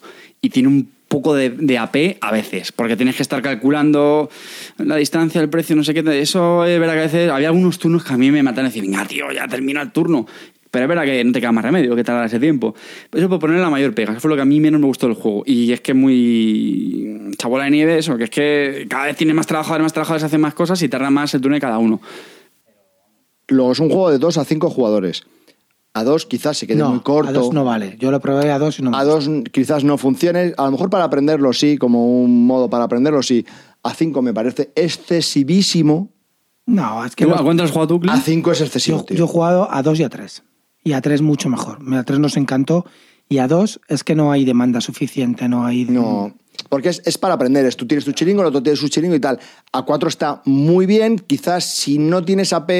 Lo que pasa es que no es una AP, no es que yo tenga AP, es que hay situaciones del juego Que que, tienes que generan analizar, AP. sí, tienes que analizar. generan AP. Entonces, bueno, Claro, Pero- pero tienes que optimizar. hay, hay, una, hay una parte que es la de la selección de tu, de, tu, de tu organigrama que podrías estar pensando un montón de tiempo. Entonces, si tuvieses un reloj de arena de un minuto, hace que seas más ágil. Bien es cierto que utilizamos algunas house rules. Ejemplo. Y eso no está muy bien, pero bueno, puedes, no, puedes obviar esa regla del, reglamento. Es, es decir, hay una regla que dice que tú tienes un tiempo para organizar tu organigrama, lo pones en tu mano y luego cuando es tu turno, bajas todas las cartas y se ve con ese organigrama. ¿Vale? Si al bajar las cartas, pues eso es a la vez todos, eh, una de tus cartas no concuerda porque la, te has equivocado, en ese turno no haces nada. No tiene sentido. O sea, está, estás primando al que haya orde- ordenado mal las cartas a un, a un juego con una complejidad media alta y con una organización y un- una estrategia a largo plazo. Que no tiene sentido. Entonces, la regla era, tú te organizas cada uno sin mirar los de los demás, tú te organizas a tú mismo y luego ya, pues nos miramos todos y ya está, ¿sabes? Entonces, hay algunas cositas que están por depurar. ¿Vale? Seguro que MacLeod, Ángel, haría con sus tableros del Crown of the Roses, que son enormes, ¿no? pues los pondría así delante como utiliza para los Orleans, para que nadie se vea y cada uno hace su historia y tal y cual. Los dejaría puesto. Hay algunas house rules que se pueden hacer, pero Al final, lo que dice Javi es que la idea es que, el- que todos los jugadores hagan a la vez su selección de los trabajadores. y Ya está. Y Nadie se mira el- Usar paneles para que nadie vea lo que está haciendo y ya está. Sí. pero no tenerlo en la mano y luego lo vas bajando porque dices, ahí va, me he equivocado una carta en un... y no haces nada. No tiene sentido. Ya. Mm. Nah, ¿eh? es. El cuando Fuche, le- Fuche claro, Magnate es el número uno de, de Carte. Sí, ahí está. Para este año 2015. Arribas. Roll for the Galaxy. Venga ya. Hombre, Ese es mi número. I'm flipping. Número uno. Juegazo. I'm flipping. Un pedazo de juego como la copa de un cipre, I'm chaval. flipping. Me parece un juegazo. Eh, le he jugado un porrón. Me he pillado la expansión. Creo que es un juego muy reactivo. Creo que acompaña muy bien al juego de cartas. Es mucho más accesible que el juego de cartas. Joder. Es verdad. Es más accesible. ¿Te guste o no? A ver, Juego de cartas. Claro, es brutal, pero este también. O sea, Este- ¿La expansión ya también te la has pillado también? Sí, sí, ¿Y qué te parece la expansión? No he jugado, tío, todavía con la expansión. Yo lo he jugado varias veces. Yo creo que está bien, sinceramente. Yo creo que es la típica expansión que... Fail. No, no, no. Joder. Pero tú lo has jugado, Javi. Sí, contigo, coño. Venga ya. Si te la compré yo. ¿Pero te gusta o no? Como todo. A mí sí. A ver, yo- déjame que termine. tío. Porque es tu juego. Pero Ti- es que- tiene lo, lo que pasa es que lo de los no, objetivos. déjame que termine, he lo- dicho. Lo de los objetivos, yo creo que es gente que tiene Nah, que al, haber al jugado. pie face, al pie face. Demonizado, plas la nata ahí. Yo creo que es la, la expansión que es ni es imprescindible. Es decir, hay juegos que una expansión uf, le cambia bastante. Tuscany, ya lo hemos hablado otra vez en el episodio de expansiones. Está bien. No es la típica expansión pegote, porque mola. El lado negro te da mucho más control. ¿Vale? Porque tiene más valores. Lo hace mucho más estratégico, en mi opinión, porque al tener más valores por cara, eh, pues te permite más ir a lo que quieres. Es decir, dependes menos de lo que te salga, que tampoco es que eso tenga mucho azar. Pues si el lado naranja, le da otro twist. El tema de los objetivos, pues joder, también está muy chulo. Eh, está chula. O sea, está Luego bien. tiene mucho más, mucho más países, de- o sea, mucho No, más los mundos, setas que están bien. Muchos iniciales, o sea, sobre todo te lo da mucha variedad hablado. inicial. O sea, muy bien. Lo de la opinión variedad inicial está muy bien. Si te gusta el juego, fenómeno. Ahora, imprescindible. No es, no, no es, es, no lo es, no lo es, no lo es. no. A mí me parece realmente cara para lo que ofrece. El Bueno, juego pero es eso caro. ya es Todos los módulos que trae. Pero Javi, Bueno, pero esa es yo- otra discusión, Javi. es el euro que más he jugado el año 2015. Pero con diferencia. Con diferencia, tío. Y es que sea- además, es que además sale con una facilidad, se juega en media hora y estás pidiendo otra Sí, sí, sí, partida. sí, sí, sí, es sí, un sí, juego sí, que pide una partida seguida después de acabar una. Venga, otra vez, eso, que me he eso. picado. Te picas, tío, tirando los daditos. Tío, y es una chorrada. Sí, pero con el básico tienes suficiente, no Sí, necesitas sí, una la- expansión. pero no estamos hablando de la expansión, estoy hablando del juego. ¿Sabes? Yo no estoy premiando la expansión, la expansión me la Este pela. anormal El que que- la quiera para él. Eh, arriba, esto es la pega que le doy a este juego y sobre todo me pasa por la, por la nueva condición de padre que tengo. ¿Qué? El ruido de El los- ruido del juego. de Clac. Pues te compras unos panelitos que tienen con no, mullidito sí. y tira los dados y, no sonoro, suena ¿no? nada. Un panel No, sonoro. pues no, no es una broma, ¿eh? No, Tenía- no, Tú, no. te- tú compraste uno de esos con tapete, con un fieltro tengo- de tengo tres. fantástico. Me el ruido de los jubiletes, eso se nota. Es Sí. decir, yo estaba en mi casa, porque ahora sí que vamos a hacer que vamos en mi casa, y que ya son las 8 o las 9 tal, la niña Y está está- durmiendo, y, y a lo mejor dice, joder, venga, el derecho a un rol pero es que no. La niña no por- se va a despertar. Bueno, Madre- pero, pero mi mujer igual me mira como... De eso ¿Ves? Ya volvemos al tema de la. que es que telita. Eso seguro, pero ¿Qué? vamos, a mí me parece que es un juegazo. Yo creo que está brutal, muy bien. brutal, brutal. Eh, porque es muy accesible, ya te digo, eh, se juega muy bien, es muy dinámico. No, o sea, no es un juego como, por ejemplo, Food Time Magnate este que has comentado tú, que, te vas a casa y estás pensando en la estrategia que vas a seguir, porque en, re- en este, en realidad, dependiendo de lo que te salga originalmente, vas a tener que ir reaccionando. Entonces, vas a hacer tu estrategia durante la partida. Obviamente, no es un juego de, creo que la próxima vez atacaré por el norte o creo que la próxima vez voy a intentar hacer una cadena de hamburguesas en vez de, perritos calientes. O sea, yo no lo veo ahí. Pero sí que creo que es un juego que, que está muy bien y que está chulísimo y que me parece indispensable en cualquier colección que si te gusta el of the Galaxy, este es obligatorio, hombre. Otra pega que a la gente le... Bueno, pega, esto es lo de siempre, esto es la forma de, de lo gusto de cada uno. Eh, solitario multijugador. Yo creo que en partidas a dos, incluso tres, Pero es que en este sentido... puedes controlar un poco lo que hacen los demás, Pero intuir la acción que van a seleccionar. Pero, hombre, es verdad que si es a 4 a 5, Pero cada es que a uno 4 a 5 le está tirando sus jugar, dados. Pero es que te la puedes jugar tranquilamente, sabes que a lo mejor sale. Sí, sí, Es pero que, que, mm, a está ver, menos pendiente. Pero ya, la, ahí la está. sensación es que tú tiras dados, tú haces choritos, te los colocas como tú quieras, tú haces tus historias y ya está. Entonces Pero, es un poco de lo que No, porque tienes que ver para ver si tienes Brutal, brutal, brutal. Eh, porque es muy accesible, ya te digo, eh, se juega muy bien, es muy dinámico. No, o sea, no es un juego como, por ejemplo, Food Time Magnate este que has comentado tú, que, que te vas a casa y estás pensando en la estrategia que vas a seguir, porque en, re- en este, en realidad, dependiendo de lo que te salga originalmente, vas a tener que ir reaccionando.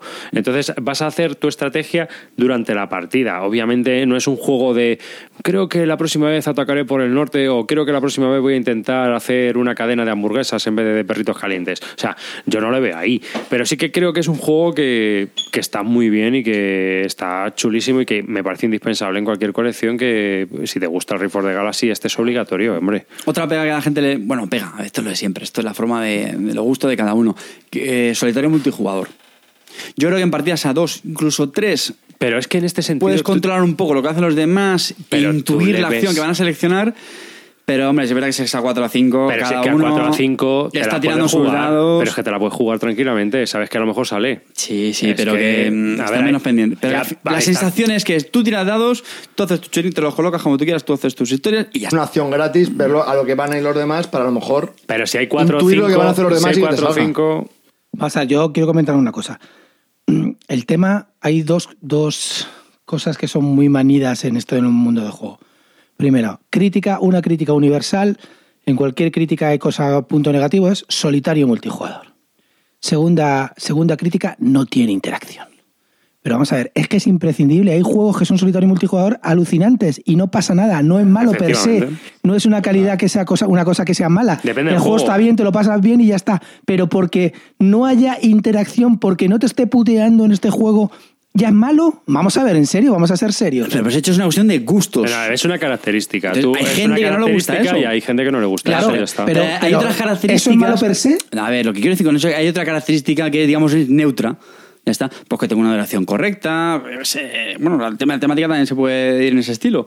Pero que hay mucha gente que, que echa en falta eso. ¿Por qué, Clini? Porque te voy a recordar un- una cosa. Los juegos de mesa son juegos sociales. Los jugamos con gente. No, pero no pasa nada, pero es hay- muy normal, es muy normal que la gente le guste interactuar con el resto de la gente que Ya, se tío, pero por ejemplo, un solitario multijugador con entreturno sí que es muy pesado, ¿sabes? Claro, pero está a la vez, todos a la vez tirando dados. Pero claro, aquí es que es todo tío. simultáneo y tal, y bueno, vale, no tiene interacción y Nos eso sentamos cuatro tíos, nos ponemos a tirar dados y miramos una vez en nuestra pantalla. Y uno gana. Es un. A ver, vale, Sí. que sí, que es un puzzle Que que yo me lo paso resolver, guay, que yo me lo paso guay. ya está, ya está, ya está. Pero lo que yo digo que, Pero que a mí entiendas me a esa gente. Y, y Sí, yo soy. yo- que, a ver, que yo- entiendas a esa gente. Y os digo, yo soy de los que suele renegar de los juegos puzzle. Y en cambio le estoy dando un premio a uno que podría decir, pues es un juego puzzle. Sí, pero es que está muy bien. Pero crítica Sí, pero per se, acuerdo con eso de que, que no hay interacción, per se. O sea, no hay interacción. No te puteo, no vale. No, Lo he dicho, es una no. cuestión de gustos. Será para ese grupo de gente que echen falta eso. A ver, es que para eso tiene que haber una confrontación. Indirecta o directa, da igual, pero tiene que haber una confrontación. O sea, eh, realmente un juego juego es, sería eso. Eh, lo, lo otro es más puzzle, porque es un problema que tienes que resolver. En este caso se resuelve quien más puntos de victoria tenga. Pero, joder, hay veces que te apetece. Entonces, es Pero vamos a todo. ver, por ejemplo, hoy hemos jugado al Champions Midgard. ¿Había confrontación directa entre nosotros? No, era indirecta. Era indirecta porque era yo que me te quitaba No era el un poco, claro, o el no era otro. un poco solitario Pero eso es por- multijugador. Eso es No, por la propia dinámica no. de colocación de trabajadores que tú estás seleccionando una, una acción que los otros no van a poder Sí, por, realizar. por favor, que no me digan a la gente que los juegos de colocación de trabajadores son juegos interactivos, porque no. O sea, Ya, pero hay una confrontación indirecta porque te están Claro, tapando huecos. Claro, lo que se llama jugar con más gente, que la gente hace cosas y te afectan, claro, efectivamente. Pero Y es lo que final digo, pero es un- malo per se Es un tipo ¿no? de aleatoriedad. No, pues este- hay gente que no le gusta. Se te está solamente que- rizando el pelo, Carter. Aquí, aquí lo que ocurre es que el Road for the Galaxy, el tema que tiene, aunque sea un puzzle, realmente estás resolviendo un puzzle cada turno porque realmente la aleatoriedad que te aportan los dados, pues es lo que te aporta un poco el, el tema ese, ya está. ¿Mm? Bueno, pues este es mi número uno, el Road for the Galaxy. Bueno, mi número uno. eh, posiblemente no sea el mejor juego, lo que voy a decir. Posiblemente no sea el, el más completo de los cinco que he dicho. que estás del Madre calvo mía. de oro, Sí, pero el vamos calvo a de oro, pero bueno, voy a explicaros. Véndelo, véndelo. ¿Por qué es mi número uno? Eh, para mí, el, mi número uno es los viajes de Marco Polo. ¿Vale? Porque me ha gustado. No es nada nuevo, no inventa, no selecciona nada, pero le he jugado 15 partidas. Entonces, un juego que ya le he jugado 15 partidas, para mí ya tiene el mérito. Entonces, si yo si he jugado 15 partidas, es que me ha dado ganas de 15 partidas, puedo decirte, ¿Inventa algo? No. ¿Es un top top? Pues posiblemente no, pero le he jugado 15 partidas, me lo he pasado muy bien, tengo ganas de volverlo a jugar, me lo paso fenomenal, cada vez que juego busco siempre nuevos personajes, me he comprado hasta la expansión esta de 5 pavos que venden en, en Hansing Gluck. Y, entonces lo, estoy disfrutando enormemente. Y si me dices, es algo así innovador, brutal, como puede ser, por ejemplo, Churchill o como puede ser incluso el propio Mombasa, te diría que no, pero me lo paso muy bien jugando. Y Entonces me punto. encanta. Pero el tema, de- el tema además de esto es que no es un juego individual. O sea, es que requieres que haya más gente que quiera jugar a él. Entonces, ha jugado 14 partidas con más gente, que también, que seguro que has repetido con ellos, que cuando has dicho, has dicho, sí, sí, sí, sí, sí, vamos a jugar. O sea, quiero decir que, que eso hace que también... Claro. Me- me- no me es que no sé, no sé qué, quiere, qué quiere decir. ¿Que hay más gente que la juega 14 partidas? No, que quiero decir que, que no eres tú solo, es que cuando lo juegas con los demás han dicho, sí, sí, sí, vamos a jugar a ese. Entonces no, no lo impones tú, sino que el, el resto de gente también lo quiere jugar y eso hace que... Lo, lo que yo quiero decirte es que hay gente, hay gente que te va a decir, mira, posiblemente a nivel, a nivel de diseño no sea el más logrado o lo que sea, pero un juego que te apetece tanto jugar tiene que tener algo, eso está pero claro. no, su grupo de juego ha triunfado. Pues pues justo bien. lo que acaba de comentar David Arribas con el Refuerzo de Galaxy, que es un juego que ha visto en mesa para aburrir. Pues, oye, Entonces, eso chapó, lo- para mí- Igual, porque no solo lo quieres, sino que el resto de gente sí, también lo demanda. sí, Cuando terminas claro, dices, claro. coño, pues otra, ¿no? Yo eso ahora lo valoro muchísimo. Sí, es verdad. Que salga a mesa para mí es casi el requisito número uno. Claro. sea- a mí, por ejemplo, me ha pasado con el Field of Arle. El Field of Arle lo, he, lo he jugado 15, no, 16 partidas. Joder, un juego que has jugado 16 partidas para mí es, un- es una bomba lúdica, Sí, sí, así sí. de claro. Aunque Sí. solo sea un Con juego para dos. Con las no sé qué. colecciones que tenemos Claro. de tantos juegos, haber jugado un juego 15 partidas es muy Efectivamente. raro. Duel que estábamos hablando Esto, antes, igual. claro. Ha visto mesa por un tubo. 14, Esto, pa- para- 14 para mí partidas, esto 13 todos, por militar. has perdido. No te olvides. No, o sea que entonces posiblemente me dices mecánicamente innova o mm, no. Eh, a lo mejor es el más limpio de todos, no, pero me ha encantado porque lo he jugado mucho y le tengo ganas de seguir jugando. Entonces No, me parece un juego es chulo. mi número uno, ya está. Una pregunta. Esa expansión no será una promo de la BGG, ¿no? No, es una, es una promo que vende. Hansing Gluck saca normalmente mini expansiones. Sacó una también para el Russian Ro- Railroads eh, y, y una para, para el Bruges. Y ahora ha sacado esta y está muy bien. Me parece que vale 5 euros. Y te meten cinco personajes nuevos de mm, iniciales.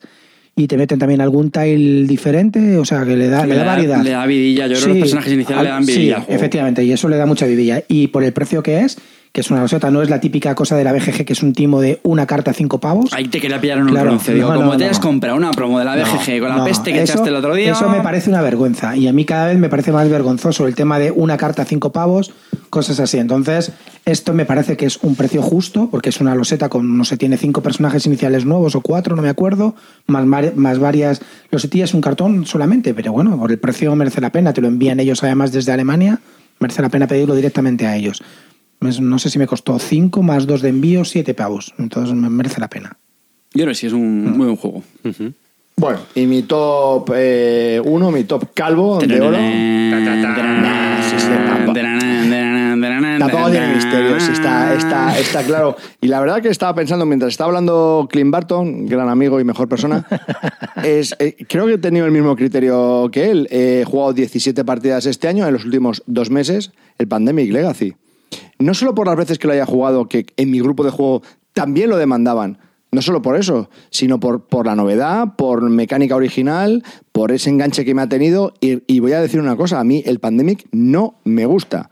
Ya he descubierto que es un juego que no me gusta. Como decías tú bien al principio, antes de, de empezar el programa, decías fuera de antena, arribas, vas para aquí, vienes para aquí, yo te ayudo, vienes tú, vienes va, voy yo. te- Dame la carta, dame, Dame la carta, ca- que dame- necesito la es, es- carta. es que es absurdo, es que no tiene nada. Pero la sensación que te da el Pandemic Legacy, esas ganas de seguir descubriendo, esa, esa, esa, esa complejidad que va añadiendo al propio juego en sí, me ha parecido espectacular. Me ha, me ha, me ha cautivado. Me ha, de verdad que me he metido en el tema, me ha hecho tener. Es como, es como leer un libro. Ha sido un libro que he leído que me ha encantado. La mejor definición que puedes hacer es: te has leído un libro que tiene un principio y un fin y te ha, te ha hecho meterte dentro del libro y ya termina la historia y me ha parecido brutal. Y termina... No, no voy a decir. Que no, ¿Qué que- movida cuando pasa? No, ¿Qué no. opina cuando tal? No, Ya, tranquilo. La- por supuesto, la segunda temporada tiene tu nombre, ¿no? Eh, seguida.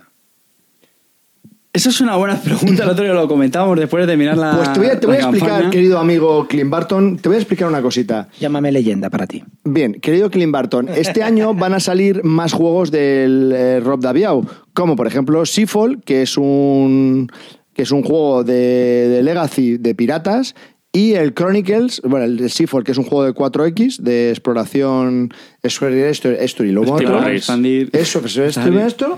Y el, el Chronicles Origins, que es de civilizaciones, pero de Legacy también. Entonces, seguramente cuando salga la parte 2 del, del Pandemic Legacy, no tenga muchas ganas porque estos juegos ya hayan Eh, Despegado, mm, ¿no? despegado y esté totalmente. Me lo haya, me lo haya comprado todo. Sí, pero.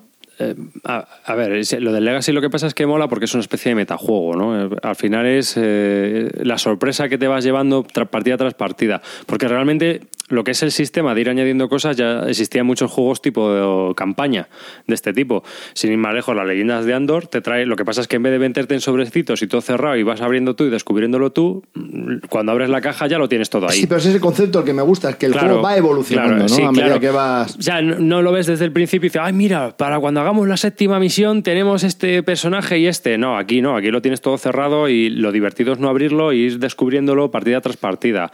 Y ese es un punto de metajuego que yo creo que no estaba explotado, que sí que está explotado en los videojuegos, que cuando te has pasado una misión y sigue, la siguiente misión en la campaña, te encuentras eh, un nuevo personaje o un nuevo enemigo o, o lo que sea, ¿no?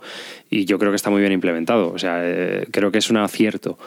Y traspasarlo del mundo de los videojuegos, como se ha traspasado los juegos de mesa, pues ha sido total. Volviendo a tu pregunta, Clint, de si me compraría la temporada 2, eh, va de- si por ejemplo no hubiese ningún otro Legacy en el mercado, no fuese a salir este año ninguno, fijo que cuentan conmigo, incluso que no me gusta el Pandemic, me compraría la, la temporada 2, por eso de, de leerme otro libro de, ese, de esas características. Pero si encima ya el juego me gustase, o sea, olvídate, olvídate.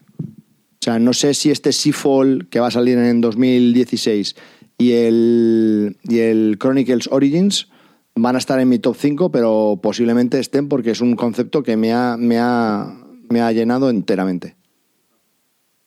No, poco más que añadir. Lo hemos Sí, comentado en hablado programas, esto y nada, yo, bueno, yo lo he puesto en el, en el- en el top 2. O sea, yo muy, muy, muy contento con la campaña, sinceramente. Y De hecho, me gustaría añadir que en el podcast 101 eh, voy a hablar del Pandemic Legacy porque ya lo hemos terminado, nuestra campaña la hemos Y ya terminado. vas a hablar un poco. Y voy a hablar eh, Spoiler, con seria- spoiler. seriamente, seriamente de él. No, por supuesto que no voy a ¿Por qué no? contar- No, porque no, porque no, no es necesario. Lo- El otro día lo comentaba con, con Carte en la cama y es que hay, hay muchas cosas que, que se pueden decir del pandemic sin tener que, que spoilear nada, ¿no? Incluso habiendo terminado la, la, la temporada. Eh, es un juego que, que se puede decir muchas cosas sobre él muy buenas y, y ¿por qué no? No hace falta decir nada que no Sí. se pueda decir, ¿no? Hay- Suenas a, a- a- aparte del, del staff de Juego de Tronos, sí, he terminado mi temporada de Juego de Tronos, de, Pan- de Pandemic Legacy. Estoy esperando la- que me renueven para la segunda temporada. Pero es que es verdad, es que no es necesario espolear nada para decir cosas buenas. No, que no. yo no, del- no, la, la opinión ha sido muy unánime en nuestro grupo, a todos nos ha gustado. O sea, te vas sorprendiendo, mola, vas descubriendo cositas en las cajitas y eso, eso es la leche. Y, y de verdad que es que no es un juego que se, que se basa solo en la experiencia que hemos contado muchas veces en programas de que si romper, no, no, no, no solamente es eso, no es, no es una cuestión de marketing, si romper cartitas o no. Nah, pues, Mola, eh, mola yo creo, yo que no es, una- es, es- es lo que es el juego, ya está. Que sí, sí, Chimpún. sí, sí. Es un juego desechable, o sea, se acabó.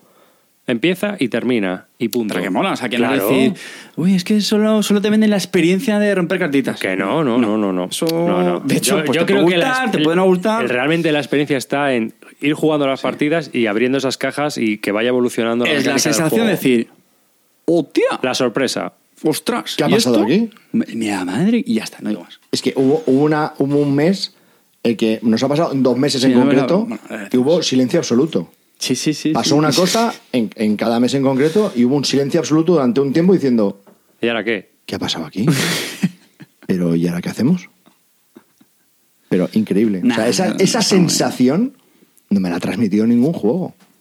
También os digo a todos aquellos que seáis reacios a compraros el Pandemic Legacy, y no quiero anticipar nada, ya hablaremos largo y tendido sobre esto en el programa 101, es que mm, es po- posiblemente, después de terminar la campaña del Pandemic Legacy, se puede, si no tenéis el Pandemic, poder customizarlo otra vez como un pandemic normal y corriente. Sí, pero yo creo que lo que mola es la experiencia. Realmente. ya, lo ya, que- pero explica, espera, espera, espera. Si no tienes ningún pandemic, en mi caso, que yo no tengo el pandemic y tengo pandemic legacy, lo puedo dejar absolutamente customizado para jugar un pandemic. A ver, yo creo que este juego lo, tiene lo que los yankees y los anglosajones llaman agency, la voluntad del jugador de ir descubriendo qué es lo que va pasando, qué es lo que va saliendo, ¿sabes? No, pero para todos aquellos que dicen, joder, es que ya jodo el juego, si, si, eh, hago esto con las Ah, cartas, ver. pongo no sé qué en el tablero tal y Da cual, igual, da igual. ya he dejado el tablero Mira, roto y Como tal. si, No, como no, si no, lo no. tienes que tirar. Aquí lo que cuenta No, es no, es el que yo lo voy a quemar. Sí, es pero- que yo no voy a jugar a este juego nunca más. Aquí lo que cuenta es el viaje. y se, acabó. absolutamente. Como en la esto es, como esto es viajar a un país. Sí, sí, sí, sí. O sea, sí. no vas a decir, no, es que luego se me ha olvidado la cámara de fotos, no voy a ir a Kenia porque no tengo fotos. Yo estoy muy, ¿Sabes? estoy No. muy contento de haberme gastado los euros que me he dejado en este juego y Carte de no haberse gastado ni un puto palo. estoy totalmente, estoy muy bien. Y tú, Carte, estás tranquilo también, ¿no, cabrón? Bien, Yo bien. duermo, Vale, bien. yo duermo fe- fenomenal. Sí, sí, ya sé que duermes bien, desgraciado. De- y después de esta filosofía Lokeruak, lo que, no, lo que importa es el, El es el viaje. viaje, no el destino. Vale, seguimos. Yo, quiero- yo quiero hacer un último apunte y es, como muchos sabréis, el Pandemia Legacy ocupa actualmente el puesto número uno En en, la el BGG. ranking de la GG. Y ah, de verdad, no pasa nada, tranquilos. A todos los haters, ah, ¿cómo puede estar este juego el número uno? No sé qué. Ya está, o sea, no pasa nada, olvidadlo. Es que es un tema que se da también muchas vueltas, que sí, cómo puede estar y tal. Pues ya, pues ya está, son votos de la gente y punto. A todos esos haters, moriros. Y entonces, bueno, ahora vamos a conseguir un poquito con las preguntas de los oyentes y, Y luego vamos a ir a los calvos calvo de de mierda, mierda. y vamos a dar por finalizado Sí. el programa. Este ha 100. sido nuestro top eh, del año 2015, Top Calvo. Espero que lo hayáis pasado bien. Así que vamos a, a seguir con las preguntas. Van der Haas nos comenta, eh, eh, sabe que nuestras opiniones dentro de para muchos de nuestros oyentes son una gran referencia, pero le gustaría saber quiénes son para nosotros referencia, ¿no? ¿Cuáles son vuestras referencias a nivel lúdico y quiénes son vuestros geek buddies? Yo, yo os invito, veráis, en la página de Bislúdica, lo voy a decir así, y esto es rápido, así no tenemos que hablar mucho. En la página de Bislúdica hay un menú, pinchas en el menú, pone acerca de y venimos los cuatro. Viene una descripción de nuestro podcast y venimos los cuatro. Nuestras cuentas de Twitter y nuestras cuentas de BGG. Pinchas en nuestras cuentas de BGG y te vas a nuestro Get Buddies y ves a cada uno los que tenemos. Así que así de sencillo. Puedes investigarnos lo que quieras porque es una información pública, puedes ver los juegos que seguimos y los ponemos, las puntuaciones que otorgamos, etcétera. Yo en mi caso lo que puedo decir es que mm, sí es cierto que, que valoro muy positivamente a la hora de, de empezar a mirar un juego cuáles son las opiniones de mis geek buddies. Yo también. Es decir, yo veo un juego que me pueda interesar por su mecánica, por su temática, por, por lo que sea, ¿no? Por su, su, su complejidad. Entonces me meto en mis geek buddies y si veo que han jugado me leo un poco los comentarios que tienen y entonces eso hace que es como mi primera criba, ¿no? Si a todos ellos han dicho que es un 3 o un 4, directamente ya lo desecho ni sigo. Eh, claro. Y si parece que hay alguno que le ha gustado tal y cual, entonces ya sigo un poco investigando en el juego. No es como mi primera criba para saber, bueno, ¿cómo estamos? ¿Estamos bien o estamos mal? Mm. ¿Cuál es la recepción que ha tenido el juego? Efectivamente, ¿qué, qué acogida ha tenido en- dentro de la gente que yo sigo? Porque esas opiniones que tienen me ha funcionado en el pasado, ¿no? Claro. Bueno, el, tema de los Geekpads es muy, útil, es muy útil. Yo lo que pasa es que en mi caso no sigo a tantos usuarios de la BGG como yo, es el caso de, de Arribas y, y Calvo. Yo sigo a 141. ¿Ves? Yo no, porque no tengo tiempo Eh, para... A ver, no, no todos. No todos es una información Claro. publicada a boot ni guay, o sea, pero te dan una opinión muchas veces de lo que cómo se está moviendo. Mi, mi eh. problema con los Geekpads lo que pasa es que tengo añadido a conocidos y eso no significa que coincida con mis gustos. O sea, yo creo que aquí la clave es tan sencilla como que tienes que hacer caso a la persona que coincida con tus gustos. Bueno, o que por lo menos entiendas que tiene un- unos criterios, unas opiniones objetivas. Entonces, siguiendo eso, a mí qué es lo que me ocurre? Pues, por ejemplo, hay, hay, hay gente, y, y sí quiero decir, pues, por ejemplo, Canales, Oscar Canales es un tío que sé que tiene unos gustos muy parecidos a mí y mm, cuando él tiene juegos que le gustan, pues a mí me suele entrar en radar. Voy a tirar también unas flores por aquí y, y una personas a las que suelo hacer caso es a Calvo. lo digo de verdad. ¿Por qué? Porque es un tío que me conoce muy... Es curioso, porque aquí ya es lo contrario de lo que he dicho. Mm, Calvo y yo tenemos gustos mm, distintos en muchas cosas, pero él me conoce mucho a mí, me conoce mucho mis gustos. Entonces, es un tío que sigue mucho las novedades, tal. Entonces, yo sé que cuando el tío se fija en un juego para mí, pues le suelo hacer caso. Carte, este juego te va a gustar. Pues ya está, entra en mi radar. Y, y luego, pues así hacer una referencia muy remota. En el caso de los 18XX, en la BGG hay un tío que es JC Lawrence, Clear Code. creo Ah, es- pero, joder, pero ese es, más, que, ese es muy burro, tío. No sé. Es un tío muy talibán, en mi opinión. Sí, sí. Joder, pero es que el tío creo que habrá jugado a como 18.000, 18xx, no sé cuántas partidas a cada uno. Entonces, cuando busco uno, pues sí que le. Pero le no, te tienes caso, que fijar bueno. en la puntuación, te tienes, te tienes No, que fijar en sus- en comentarios, sus comentarios. sus comentarios. Eh, Yo os tengo que comentar una cosa, no sigo a nadie. O sea, tengo que y todo eso, pero ni los miro. Entonces yo lo que hago es, veo un juego, miro un vídeo si me mola, miro por encima las instrucciones y si me gusta, y aunque no lo conozca muy por dentro, me lo compro y si no lo vendo. Ya, ya, así te va, que lo vendes Así todo. va. Efectivamente. No. Quiero decirte, yo- cada uno tiene una forma de probarlo. Yo, por ejemplo, paso de leerme las instrucciones si no tengo el juego porque me da perezón, miro un vídeo, me gustan los componentes, me gusta un poco la mecánica, me lo compro. Que no me gusta, lo vendo a los dos días. Y ya está. Esa es mi única irrealidad. O sea, no voy a engañar. No sigo a nadie, chicos, lo siento. Jamás roto el corazón, Clint. Ah, sí, claro. ahí ya. No, no, no, no. Hombre, también Ah, que ah, oigo opiniones, miro reseñas, tal, no sé qué. Eso también influye, pero no es que siga No, concretamente a nadie, vamos. a mí me pasa algo Yo sigo el juego en realidad y ya está. No, a mí también, pero es importante lo que opinan mis geek Me la de- pelan. En serio. Muy Te lo digo la No, yo, yo he aprendido que al final tienes que tener muy claro a quién hacer Claro. caso. Tienen que, tienen que coincidir mucho con tus gustos para hacerle caso. A ver, Estoy pero- harto de. Este juego es un juegazo. Esto es un Yo- pepino. yo tengo un cien- pepino para ti, que yo- no tienes nada en común conmigo. Yo tengo Chimpum. 141 Get Buddies. Algunos realmente sus opiniones a mí no me valen. A mí. Pero ¿qué ocurre? Que a veces ponen comentarios interesantes. Hay gente que sigo porque simplemente Ese es el tema. me parece Ese que, es el que- que, pues es una relación de un poco eh, red social. Pero hay otros que aunque no tengan nada que ver conmigo, yo sigo a Eurogamers puros, tío, de por aquí de Europa y de Estados Unidos. Y los comentarios que ponen o los juegos que me descubren, pues joder, pues son comentarios o juegos que no leo en ningún otro sitio, ¿sabes? Aunque sean de dos frases. Porque en una frase a lo mejor te están condensando la esencia del juego. Y aunque ellos le pongan un 9, yo a lo mejor leo el comentario y digo, "Joder". O al revés, le ponen un 6, ponen un comentario y digo, ostras, este juego me llama a mí la atención. Al hilo de eso, lo que yo sí suelo hacer es ver mucho los comentarios que pone la gente en la BGG. De hecho, lo que suelo hacerme es ir A a, la- las notas más altas y a las más bajas. Y veo, porque las más bajas suelen coincidir en todas las críticas, que si tiene mucha P, que si tiene mucho no sé qué tal. Y a las altas, pues suelen. re- bueno, no tan altas, un poquito más abajo, porque los más altas suelen ser los Yo, más yo creo fans. que son más útiles las, las bajas. Sí, sí, no, no, eso seguro. Absolutamente. Bueno, pero a ver, las, las Escucha, altas. escucha, aquellas eso altas está sobrevalorado en No. solamente las bajas. Creo que las altas también porque No, te dan pos- déjame, claro, te aspectos dicen las positivos. ventajas del No, juego. No, no, hay no, que no. mirar el juego en negativo. Cuando no, lo no quieres, estoy nada de acuerdo. Las dos cosas, las dos cosas. bueno, es que es muy este- fuerte pues esto. déjame terminar. El el juego, el juego mola porque tiene esto, tal, tal. Pues ya está. Y luego, y no mola por lo típico, lo positivo y lo negativo. Y las dos cosas suman. Evidentemente, cuando no vas a ver las opiniones altas, porque tú ya estás interesado en el juego. O no, o no, no, no, no, no. Una cosa que se me haya metido en el radar. En, tu ca- en mi caso, yo no miro las altas porque ya sé lo que quiero. Lo que quiero es saber qué puntos negativos han visto aquellos geek buddies a los que sigo. A ver, lo interesante de un juego es saber qué puntos negativos tiene para saber si a ti te vale o no te vale. Joder, ¿y lo positivo? Porque, pero si el positivo ya le conoces, No, ¿quién es el juego? o no lo conoces. O no. Nippon. el positivo, a ver, David, cuando tienes una reseña súper súper optimista, realmente no te sirve para nada. Pero no me refiero a eso, joder. Pero el Nippon, por ejemplo, me dice Javi, eh, mírate el Nippon. Bueno, me lo miro, ah, típico euro de gestión, de no sé qué, tal. Y ya está. Entra en mi radar, porque va de mi palo. Pero vamos, no estoy ni hipeado ni nada. Me pongo a opinar, ah, pues este juego está guay porque el entreturno es muy rápido. Coño, el entreturno es muy rápido. Reglas son muy cortitas. Coño, las reglas son cortitas. Eso me gusta. Joder, eso sí. Y digo, hostia, esto ya me va molando más. Vamos a ver qué- Eh, Habla del Japón Meiji y te metes en temas. Digo, ¿eh? Hostia, esto es lo mío. Y, por fin una temática que me llama. Y luego voy a las críticas, las que sean. Entonces, joder, pues sumas.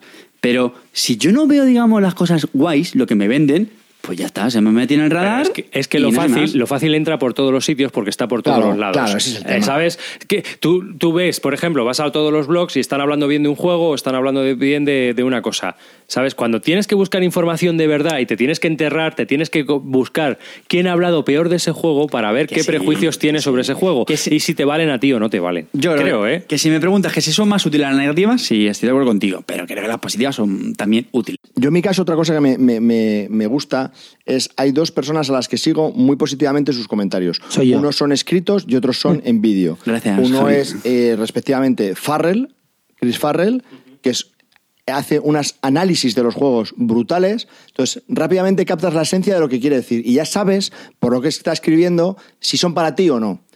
Aunque él los punte un 4, resulta que a ti te puede gustar. Y, y visualmente al Tom Basel. Es que ese es el buen Tom Basel realmente lo que no estoy muchas veces eh, eh, en conexión con él, pero lo que hace el Tom Basel es explicar el juego y explicarle por qué a él no le gusta. Y eso a mí me resulta muy útil para saber si me gusta o no. ese es el buen exactamente. Eso es lo que me gusta del Tom Basel. Claro, Por y eso eso, muchas veces eso es lo digo, que aquí intentamos hacer nosotros. Claro, y lo que muchas veces hace él cuando le pone un 3 a un juego o le o coge la- el hacha y rompe el juego, a lo mejor digo, coño, pues realmente lo que ha estado explicando es lo que a mí hace que ese juego me guste.